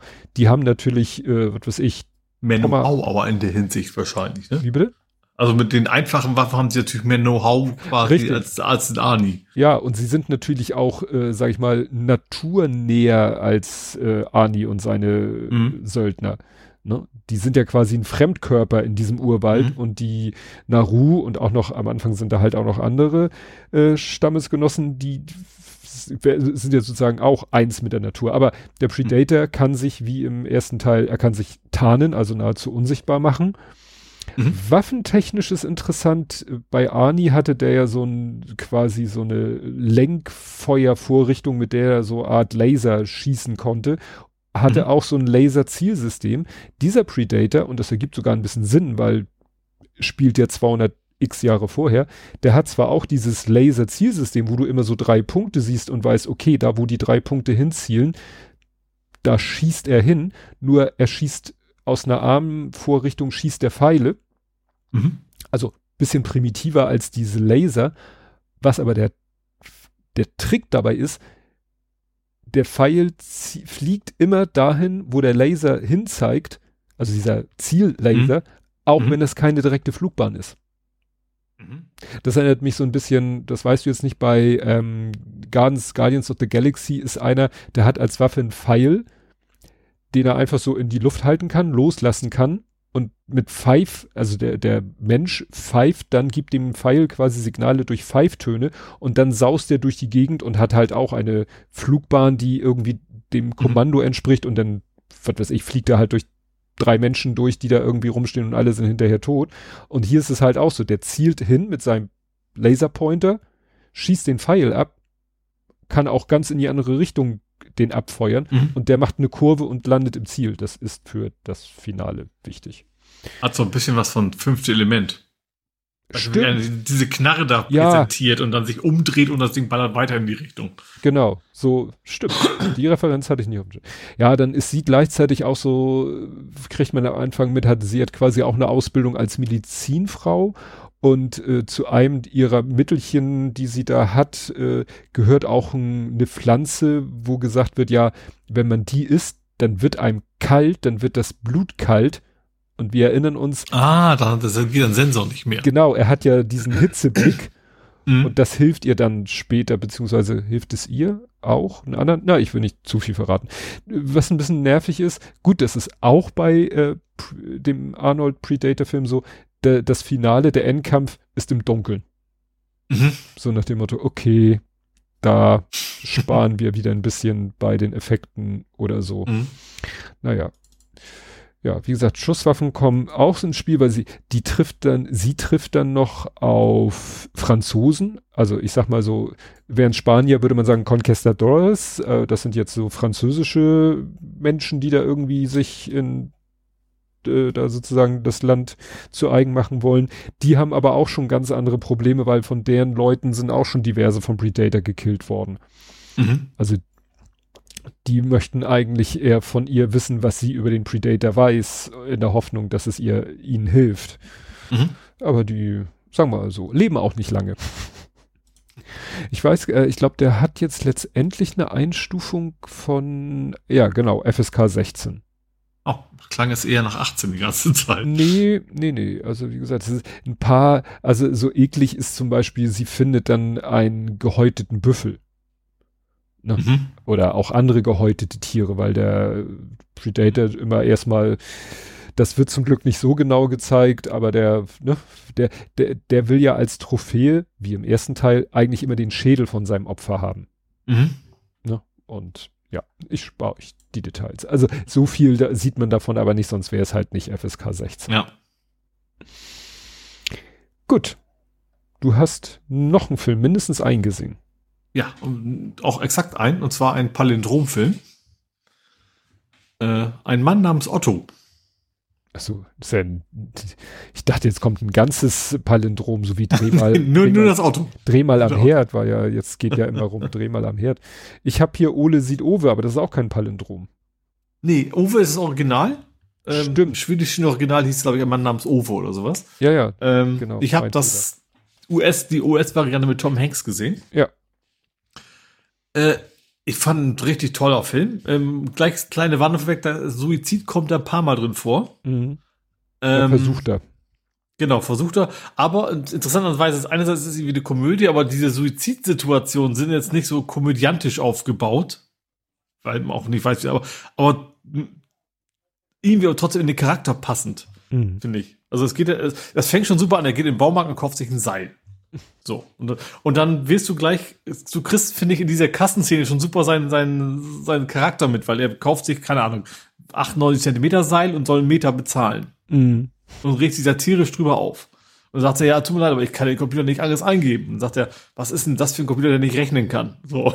Und, das gut. und der Mann hinter ihm will ihm schon die 30 Cent geben, damit er diese blöde seine, der will er aber nicht. Ihm geht's ums Prinzip. Sturkopf halt. Genau. Und dann, ja, dann geht's die ganze weiter und dann auch wie, also super vorbereitet. Er hat halt, also er will Suizid begehen, bohrt quasi ein Loch in die Decke, hängt sich da einen Strick auf, ähm, hat aber vorher schon mal Strom abbestellt, Gas abgestellt, Telefon abgestellt, also alles, damit alles seine Ordnung hat, sozusagen. Ähm, und das geht aus Gründen schief und hat dann andere Arten, wie er den Suizid beginnt, die auch irgendwie aus irgendwelchen Gründen schief gehen, aber eben nicht dieses klassische, klamaukige, keine Ahnung, ne, also man kennt das aus anderen Filmen, das, keine Ahnung, das, gut, bricht schon die Decke irgendwie zusammen, aber ähm, wie gesagt, was trifft ihr dann relativ eine sehr ähm, spritzige Familie, sage ich mal. Also sehr, sehr lebensfrohe Familie, die da so ein bisschen rausreißt und so und, ähm, aber er wird eigentlich den größten Teil des Films, ich habe mich so ein bisschen an so Gran Torino erinnert. Ähm, mhm. Das ganze Film bleibt da eigentlich immer so ein bisschen knötterig, ähm, ganz zum Schluss vielleicht nicht mehr. Ähm, es ist so Gran Torino, aber ohne, ohne den Rassismus, sage ich mal, und ohne die, die Gewalt. Es ist so ein kleines, kleine Gemeinschaft, einfach, wo er, die sich alle irgendwie kennen, alle kennen ihn auch. Und dann, und jedes Mal, wenn er quasi seinen Suizid begehen will, dann hat er quasi immer so ein Flashback. Mhm. Dann guckt er immer in die Vergangenheit mit seiner Frau, wie er das gelebt hat. Seine Frau ist halt mittlerweile schon gestorben und er ist jetzt quasi aus der, aus der Firma ge geschmissen worden, weswegen er quasi sich dann auch wohl entscheidet, so mein Leben hat so keinen Sinn mehr, ich möchte jetzt quasi zu meiner Frau in Anführungsstrichen. Mhm. Ähm, und diese Familie, die reißt ihn ein bisschen raus. Das ist eine sehr flippige Frau, ihr Mann kann nicht Auto fahren. und das geht auch öfter mal um Thema Auto, von wegen, dass Nachbar die falsche Automarke hat, ist für ihn ein Riesenproblem und sowas. Und die beiden Kinder natürlich, die da irgendwann muss er dann halt irgendwann ein Märchen vorlesen und sowas und da kommt er nicht. Und das, der hat so lustige Szenen zwischendurch, ist aber auch richtig ans Herz. Also es ist echt so ein, so ein klassisches äh, traurig schön oder schön traurig, der Film, finde ich. Ähm, und der macht es auch bis zum Ende gut, finde ich. Also es ist gleitet auch nicht irgendwann ins Kitschige ab oder sowas. Es bleibt ihm irgendwie, bleibt es äh, glaubwürdig, das Ganze. Also in Form dieses, dieses, dieses Menschen und den Menschen drumherum. Klar, einige sind ein bisschen sehr schräg und, und so weiter. Und ich finde, an einigen Stellen ist er ein bisschen zu zynisch, der Film. Weil es gibt eine Szene zum Beispiel, da fällt einer in, in so, ein, so, ein, so ein Gleisbrett, Brett, Bett. Bett. Ja, Gleisbett. Und alle drumherum zücken nur ihre Kamera und filmen das und keiner hilft ihm. Und das mhm. fand ich dann so ein bisschen arg zynisch. Ähm, das, das musste in der Geschichte auch irgendwo so sein, damit er ihn halt retten muss. So, das verstehe ich, aber trotzdem fand ich es dann an der Stelle ein bisschen blöd. Aber wie gesagt, aber ansonsten ist das, wie gesagt, ist, wie er da quasi in die Familie reinkommt und, und dann quasi immer mehr der, der, der nette Opa wird, sozusagen, mhm. der ähm, sich dann um, um Kinder kümmern muss und auch der Frau beim Autofahren hilft und so weiter. Und eigentlich immer sehr knötterig und, und, und sehr korrekt bleibt, aber dann doch immer sich so ein bisschen weiter, weiter öffnet. Ähm, und ich fand die eine Szene so schön, wo er dann ins, kommt ins Krankenhaus und die Ärztin sagt so, ja, das liegt daran, weil er hätte ein sehr großes Herz. Mm, ja. Das gibt's ja so als, äh, und sie lacht sich kaputt, weil sie liegt ja im Krankenhaus, so gerade im Tode entrollt und sie kann sich gar nicht mehr einkriegen. Also sie eigentlich wohlgesonnen ist, aber wegen so, nee, das, das passt zu dir gerade gar nicht. Ähm, ja, also ich finde das super gespielt. Ich, ich finde, Tom Hanks schafft das auch, ähm, auch einen Stinkstiefel zu spielen, weil meistens, manchmal ist es ja bei Schauspielern, dass du denkst so, nee, eigentlich ist er zu sympathisch für sowas. Stimmt, Aber das ja. kriegt er gut hin. Wird ja das eigentlich immer den Mr. Nice Guy ist er ja eigentlich ja. eher. Genau, und das kriegt er in diesem Film echt gut hin und das ist alles, äh, ja, so ein, es ist an sich eine, eine schöne Geschichte. Ja, eine schöne Geschichte, bei der man auch das eine oder andere Tränchen wohl verdrückt, aber ein schöner, schöner Film, den man sich gut ja. angucken kann als du das gepostet hast, dachte ich mir so, ja, ich habe doch bestimmt hier erzählt, wie ich damals den Film mit meiner Frau geguckt habe. Stellt sich raus, nein. Also ich mache jetzt mal eine kurze Chronologie. Hattest du das? Der, der Witz ist, den Gedanken hatte ich auch und habe ich unsere Website durchsucht und so, hatten wir da schon drüber geredet und was nicht. Also kurz, bevor wir weitermachen, kurze Info, das läuft jetzt auf Netflix. Also da kann man sich den ah, angucken. Ja. Ähm, ich habe auch gesucht, war nicht so einfach, äh, gut, trotz Transkript. Also ich habe dann gesucht nach Owe und so. Ja, also wir haben, der Film hatte in Deutschland Premiere im Februar letzten Jahres, also vor ziemlich genau einem Jahr hatte er mhm. Kinopremiere. Wir haben über dieses Remake gesprochen in Blathering 267. Mhm. Da haben wir gesagt, ah, jetzt, weiß ich noch, äh, sieht man im Transkript, ne, dass wir dann so, ja, und die, dass die Amis immer alles selber nochmal drehen müssen, so wie sie die französischen Filme gerne immer nochmal nachdrehen, sowas wie Drei Männer und ein Baby und was wir da alles, so haben wir da so über das Thema gesprochen. Den, der Film lief in Deutschland im April 2016 an. Mhm. Das heißt, zu der Zeit, da die Filme ja nicht mehr monatelang im Kino bleiben, muss, muss ich den auch damals gesehen haben. Wir haben aber erst im Juni 2016 angefangen zu podcasten. Ah, deswegen. Ne? Das ja. Buch zu dem Film ist erschienen 2012 und ich habe in meinem Buchpodcast in Folge 36 im Februar 2016 darüber gesprochen. Mhm. Also relativ kurz bevor der Film in die Kinos kam, habe ich in meinem Buch-Podcast darüber gesprochen. Also es, ne, also schon äh, diese, diese Story als solches hat schon äh, über ein Jahrzehnt quasi auf dem Buckel mhm. vom angefangen vom Buch bis zu du guckst das Remake. Mhm. Ne?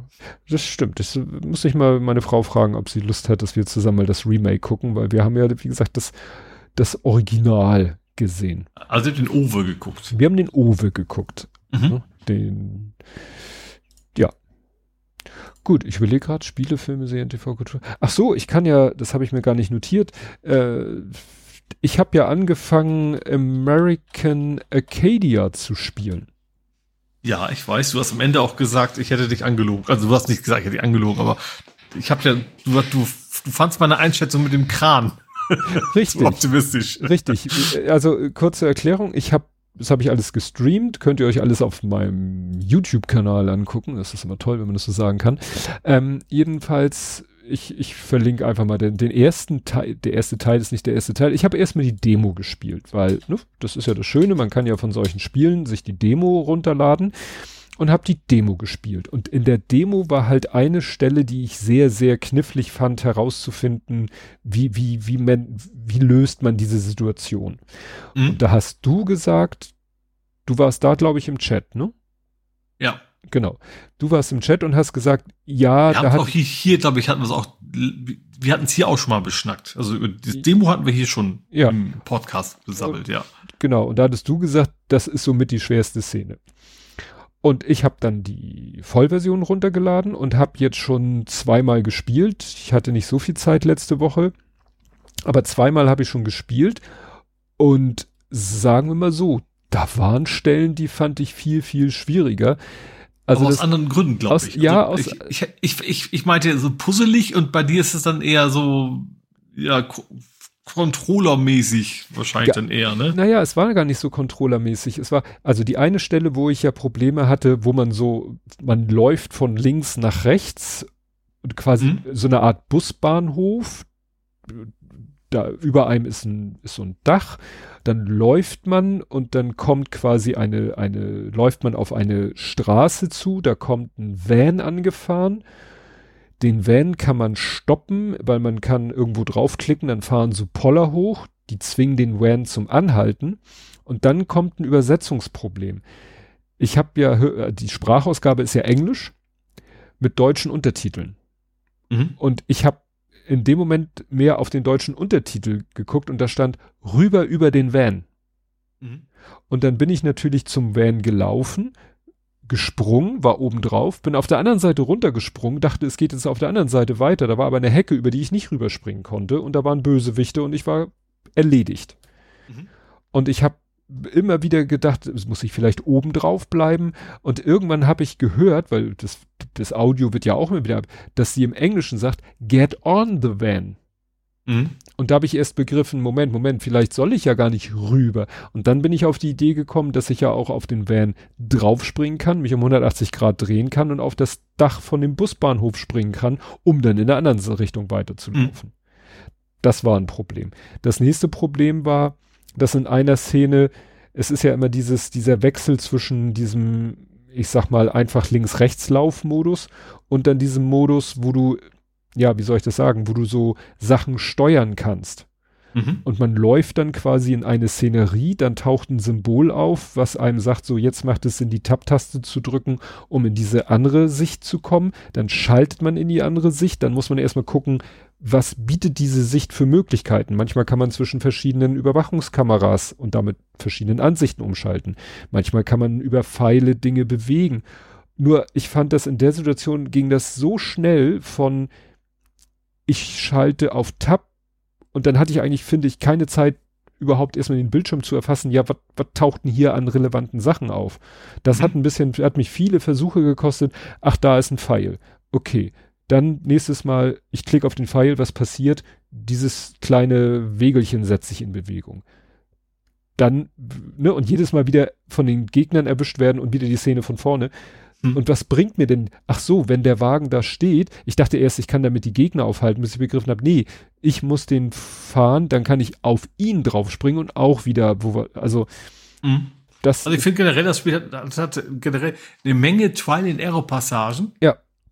Aber die sind eben auch immer so schnell, also es gibt Pausen, aber meistens bist du dann direkt an der Stelle wieder oder relativ dicht bei. Ja. Dass man dann auch so wirklich so, so sequenziell vorarbeitet. Ach, diesen einen noch, ach und das noch und jetzt habe ich es verstanden und so weiter mhm. und so fort. Ja. Aber das war eben wirklich an der Stelle, dass, äh, weiß ich nicht, mir die schnelle Auffassungsgabe fehlte, sofort zu erkennen, ah, da kannst du klicken, das hat diese Wirkung, das kannst du so ausnutzen.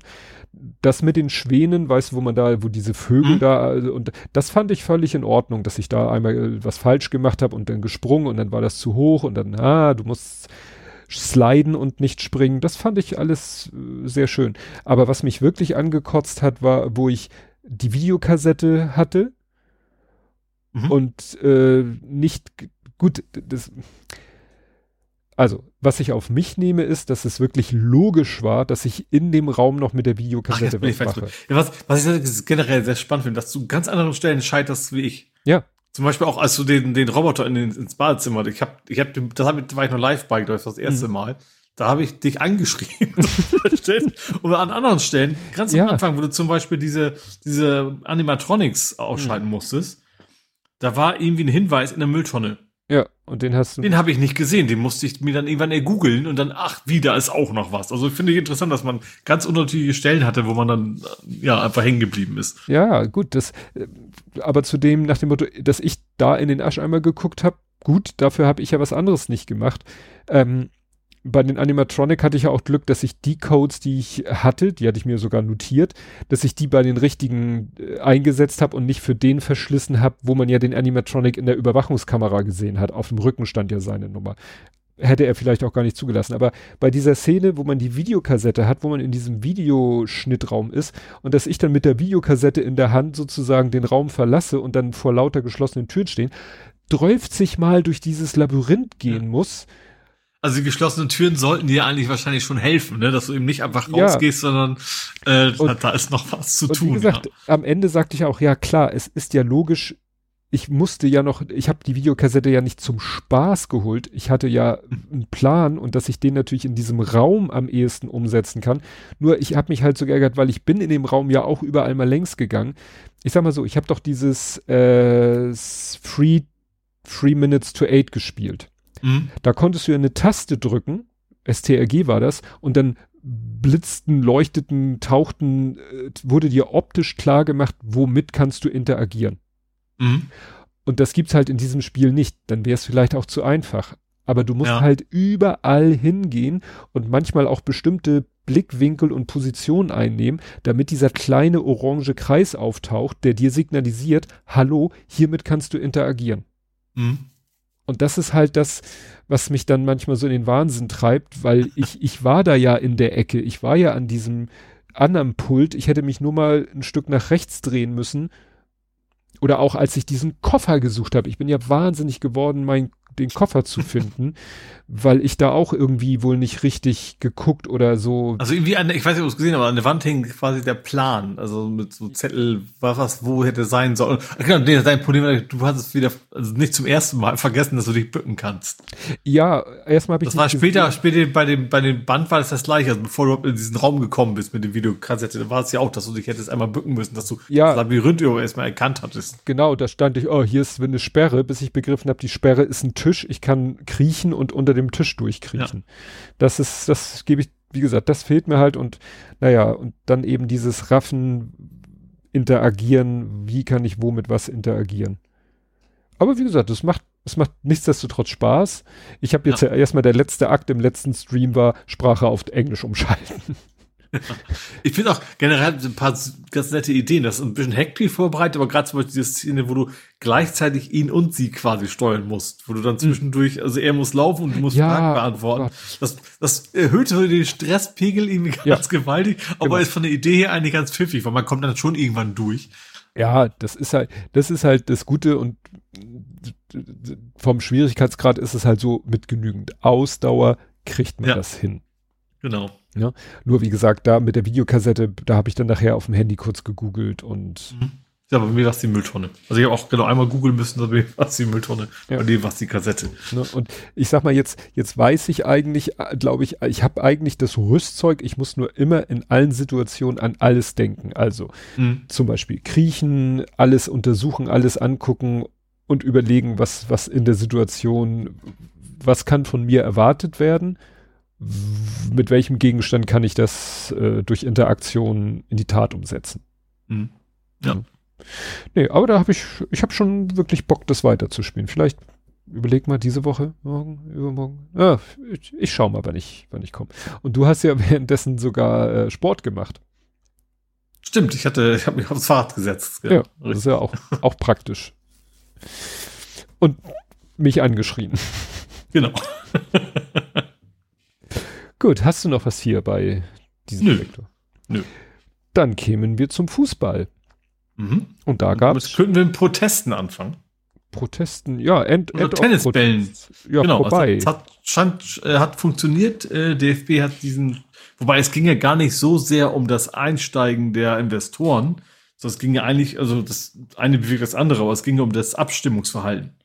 ja, gerade ging ja darum, dass Kind, das- deswegen stand genau, ja das- so Ja, dass das eigentlich äh, entgegen der Absprache quasi, also man weiß es nicht genau, aber es gibt, also sagen wir so, die Indizien sprechen dafür, dass er sich in, äh, so anders abgestimmt hat, als er hätte müssen und deswegen überhaupt nur diese zwei Drittel Mehrheit zustande gekommen ist.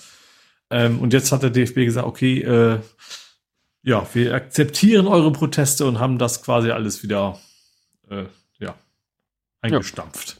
gab nichtsdestotrotz jetzt irgendwie am Wochenende wieder bei einem Spiel, ich glaube, Wolfsburg war dran beteiligt. Da flog auch wieder irgendwas, Flummis, Goldtaler, irgendwas flog da. Und da sagte der Sprecher, ja, wahrscheinlich, weil Wolfsburg einer der Vereine ist, für die diese 50 plus 1 Regel gilt oder nicht gilt. Also, da sind die Leute offensichtlich. Vielleicht hatten sie die auch alle schon Geschmack- gekauft Ja. und mussten die. Ich wollte gerade sagen, die sind einfach auf den Geschmack gekommen, dass man so ein bisschen ja, stunk machen kann. Naja. Postillon war nicht auch schön, dass das beim Tennisspielen Fußbälle geworfen Ja. worden werden. jo, aber dann zum eigentlichen Spiel äh, vom Tabellenführer zum versus zweiten. Mhm. Ähm, also Auswärtsspiel, deswegen logischerweise ich nicht, nicht live, also schon live gesehen, aber nicht im Stadion. Ähm, ging sehr schnell, sehr gut los. Äh, Afolayan hat echt ein richtig gutes Spiel gemacht, auch gleich zwei Tore geschossen. Ähm, da bis zur Halbzeit stand schon 3-0, obwohl wir da auch richtig Glück hatten. Also es hatte nach dem 1-0 schon eigentlich auch wieder einen Ausgleich geben müssen. Da war der Ball ja, hast du das gesehen? Der Ball war eigentlich, ich glaube, einen Millimeter nicht hinter der Torlinie. Also er hat den, unser Oha. Tor hat den Ball geschnappt und das war dann so, okay, wir müssen jetzt mal die Torlinientechnik einschalten und gucken, ob der wirklich nicht hinter der Linie war. Und es war wohl wirklich so, so Haaresbreite, dass er den gerade noch rechtzeitig festgehalten hat. Ähm, ja, dann stand es 3-0 und dachte ich, okay, geil, Halbzeit, alles gelaufen, das geht nicht mehr schief. dann kam relativ schnell 3-1, da dachte ich, oh nee. Dann, ich glaube, was Bukalfa? Nee, Bukalfa hat es verschossen, glaube ich. Aber ich war sehr, oder doch? Aber ich war direkt nach dem 3-1 kam das 4-1. Dann war ich wieder, okay, alles gut, ne? Mhm. Dann das, der Abstand ist wieder hergestellt, haben sich gefangen und dann, und am Ende stand es aber echt 3 zu 4 und mit ordentlich Zittern. Ähm, ich habe noch gedacht, als 3-0 schon habe ich noch gesagt, so manch HSV-Fan hat uns jetzt die Daumen gedrückt, Mhm. hat sich aber gedacht, so, oh, bitte nicht so hoch. Mhm. Und dann wurde dieses, dieser Wunsch dann am Ende auch noch erfüllt, dass das nicht ganz so, weil es sah erst echt so aus, als wenn wir die quasi aus dem Stadion schießen, so nach dem Motto. Ähm, am Ende war es dann doch sehr spannend, unnötig spannend und eine Verteidigung ein paar, ein paar Dinge gemacht, wo man sagt, okay, eigentlich passiert uns sowas nicht. Auch, auch unser Torwart hat auch wieder, wie beim Verlieren gegen Braunschweig, was Braunschweig? Ich glaube Braunschweig, ähm, auch mal wie so nicht so ganz souverän ausgesehen. Also er ist eigentlich ist ein guter. Ne? Er hat auch schon ein paar Mal, wirklich einige Male uns den Hintern gerettet. Aber da waren auch wieder so ein paar Szenen bei, wo ich dachte so, hm, eigentlich könnte er das besser. Ähm, da hat er zum Glück gereicht und gegen den zweiten zu gewinnen ist ja nun wirklich nicht schlecht. Ähm, ja, war doch spannender, als es hätte sein müssen für mein Herz. Aber ja, jetzt sind wir tatsächlich mit sechs Punkten Vorsprung auf dem ersten. Ähm, und auf den dritten Platz sind es sogar noch mehr, ne? Auf sieben Punkte, glaube ich, ne? Mhm. Also, wir dürften zweimal, mehr als zweimal verlieren, um das noch, zu- um, um ja, um quasi dann, weil der Torverhältnis auch recht gut ist bei uns. Ja, Ähm, ja, ihr habt, ich guck mal, ihr habt das beste Torverhältnis mit einem Mhm. plus 21. Kiel hat 12, HSV 13. Ja, also gar nicht, weil wir so viele Tore schießen, aber weil wir einfach nur einmal verloren haben, entsprechend wenig Gegentore natürlich auch kassiert haben. Ja. Ähm, ja, ist dann schon, ähm, sieht gut aus momentan. Ja, kann man nur so sagen. HSV hat ja mit unter dem neuen Trainer mit 1-0 gewonnen. Mhm. Nächster Spiel. Also jetzt auch gegen, gegen, ich glaube, war das auch nicht, äh, auch keine, gut, Äh. uns heißt ja auch nichts, ob wir oben oder unten, aber Elversberg. ja, Die sind so in der Mitte. Zehnter. Ja, Der Aufsteiger. ja, ja.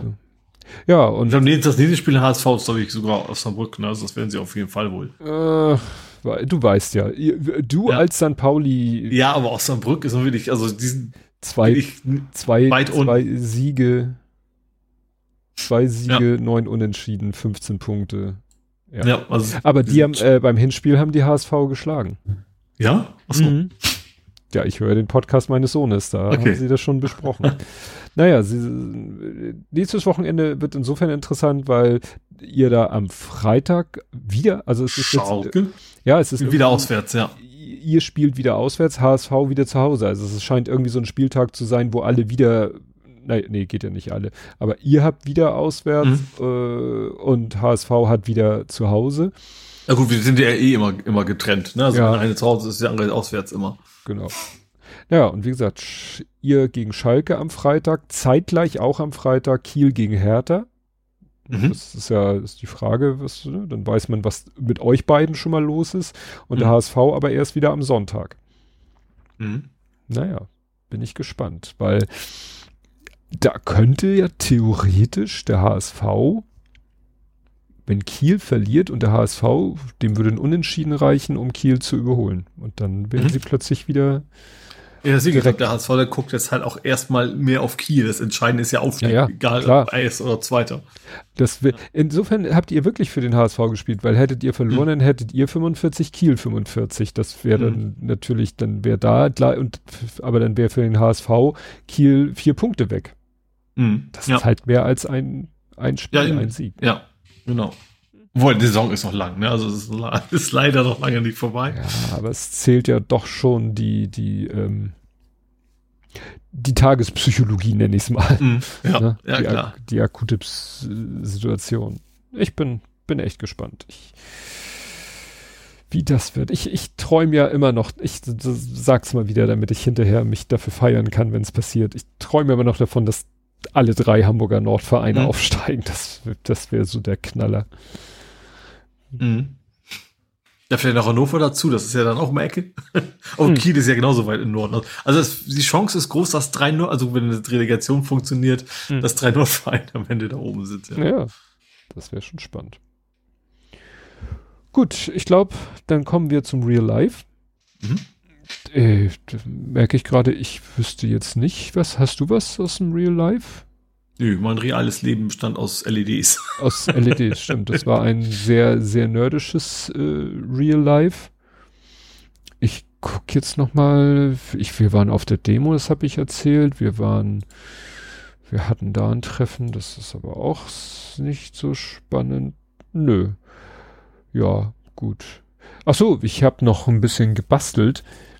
Ähm, nee, das ist aber auch irrelevant. Nein, nein, äh, jetzt habe ich hier eine Kapitelmarke und da, ach, das fließt hier alles in, das fließt hier alles in vor 70 Folgen. Blathering 252 vom 18.10.22 unverhofft kommt oft.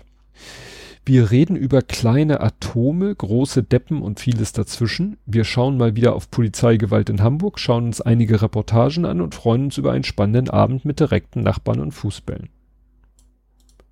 Muss ich kurz nochmal sagen, wobei Polizeigewalt in Hamburg, wir hatten ja Polizei schon im weitesten, nicht im weitesten Sinne, aber äh, im Sinne von, naja, aber die ganzen Demos, die jetzt hier stattfinden, äh, also irgendwas von irgendwie Stress, Polizei, Gewalt. Nee, überra überraschend ne? entspannt, ja. ja. Komisch, ne? Weil, also, wie ich sagte, war, ich hatte ja vorhin so als Analogie den schwarzen Block. Also, mhm. so nach dem Motto, die sagen sich, okay, wir demonstrieren hier mit den anderen und ziehen uns meine Frau und ich waren auch schwarz gekleidet, aber das ist ja nun mal, ne, weil, weil das unsere Outfits sind, ne? Also, naja, also interessant. Das, das ist wirklich cool. Damals neuer Follower Dafusco, 9 PSI nicht bar, ging wahrscheinlich um Reifendruck. Kadi hat was zu Glonners erzählt. Sieben Systeme, Alex soll zahlen. Ach, Alex Jones, ja, weißt du, hm. mit seinen, mit seinen Strafen, mhm. die er da zahlen wird. Damals hatten wir Ukraine, damals hatten wir Uran wegen, ne, äh, Iran, Entschuldigung, wegen Sittenpolizei. Mhm, ne, ja. Ist auch irgendwie von der Bildfläche verstanden. Tomaten gegen Goch, das war wahrscheinlich hier, ne? Letzte Generation. Äh, war das letzte Generation? Oder, oder das? nee, das war, äh, wie heißt die anderen? Äh, nee, war das Extinction, Extinction Rebellion? Ja, ja. glaube ich eher, ne?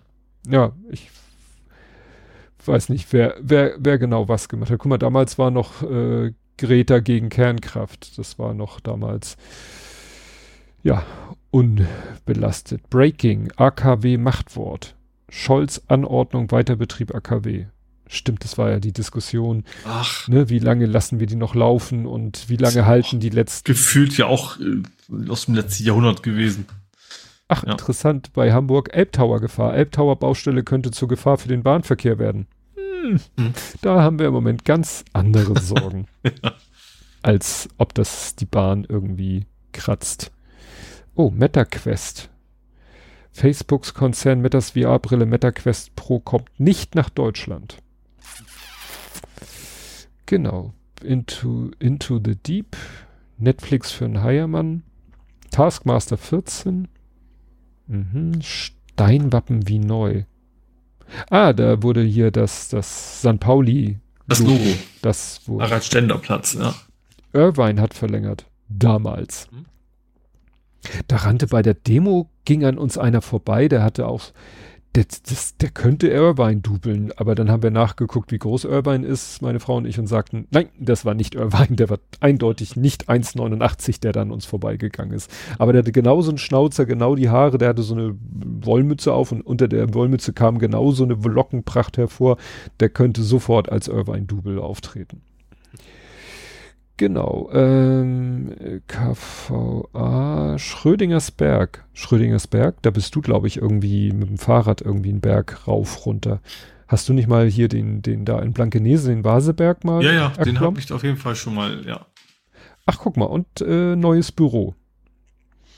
Ah. Ich habe gerade erzählt, ich habe mich mit Leuten unterhalten, ging auch so um Homeoffice, dass manche Firmen die Leute wieder ins Büro zurückzwingen und ich weiß gar nicht mehr, war das bei euch, hatte das mit was mit Corona und Homeoffice zu tun oder war dieser Büroumzug eh geplant?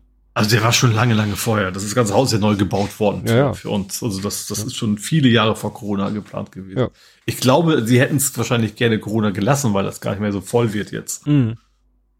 Okay, also sie konnten es nicht nutzen, um sozusagen, es wären genug Plätze jetzt da, dass alle aus dem Homeoffice gleichzeitig ja. wieder ins Büro ja. zurückkehren. Ja. Okay, also es ist überdimensioniert, aber ich habe das ja auch so verstanden, es ist darauf vorbereitet, auch mit, mit sage ich mal, Roaming-Users zu arbeiten. Oder, mhm, oder hast du einen festen Schreibtisch? Nee, nee, nee, das feste genau.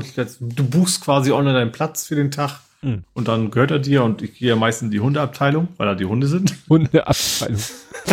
ja, wir hätten hier diese Woche mal ein Angebot. Nein, Gibt's nichts zu essen. War das nicht, ich hatte das Wort Hundeetage in Erinnerung, war das nicht eine ganze Das Etage? war mal im geplant, ja, aber es ist, das ist erstmal nur eine Abteilung. Abteilung quasi geworden, ja, im Bereich davon.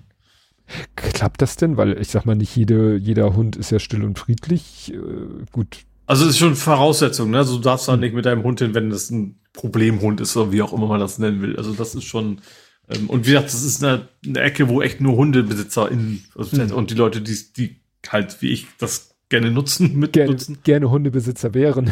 Genau, so ungefähr, ja. ja. Okay, und vor 70 Folgen Blathering 182. So. Naja, siehst du, sind wir 345, ist doch ein Schnapper, ein Schnäppchen, ein Häppchen. Ich habe ja gesagt, wahrscheinlich dauert es diesmal nicht ganz so lange. Ja. Hol Holgi hat ja letztens gepostet, ähm, äh, äh, irgendwie ein Screenshot, aus dem äh, hervorging, dass er gerade vier Stunden acht aufgenommen hat, was für seine Verhältnisse sehr lang ist. Er mhm. hat nur so Hups äh, geschrieben und dann eben Screenshot vier Stunden acht 26 und daraufhin habe ich geantwortet, oh, eine durchschnittliche Blathering-Folge. ah, naja. Gut, dann machen wir jetzt Feierabend. Wir mhm. hören uns in einer Woche wieder und bis dahin Tschüss. Tschüss.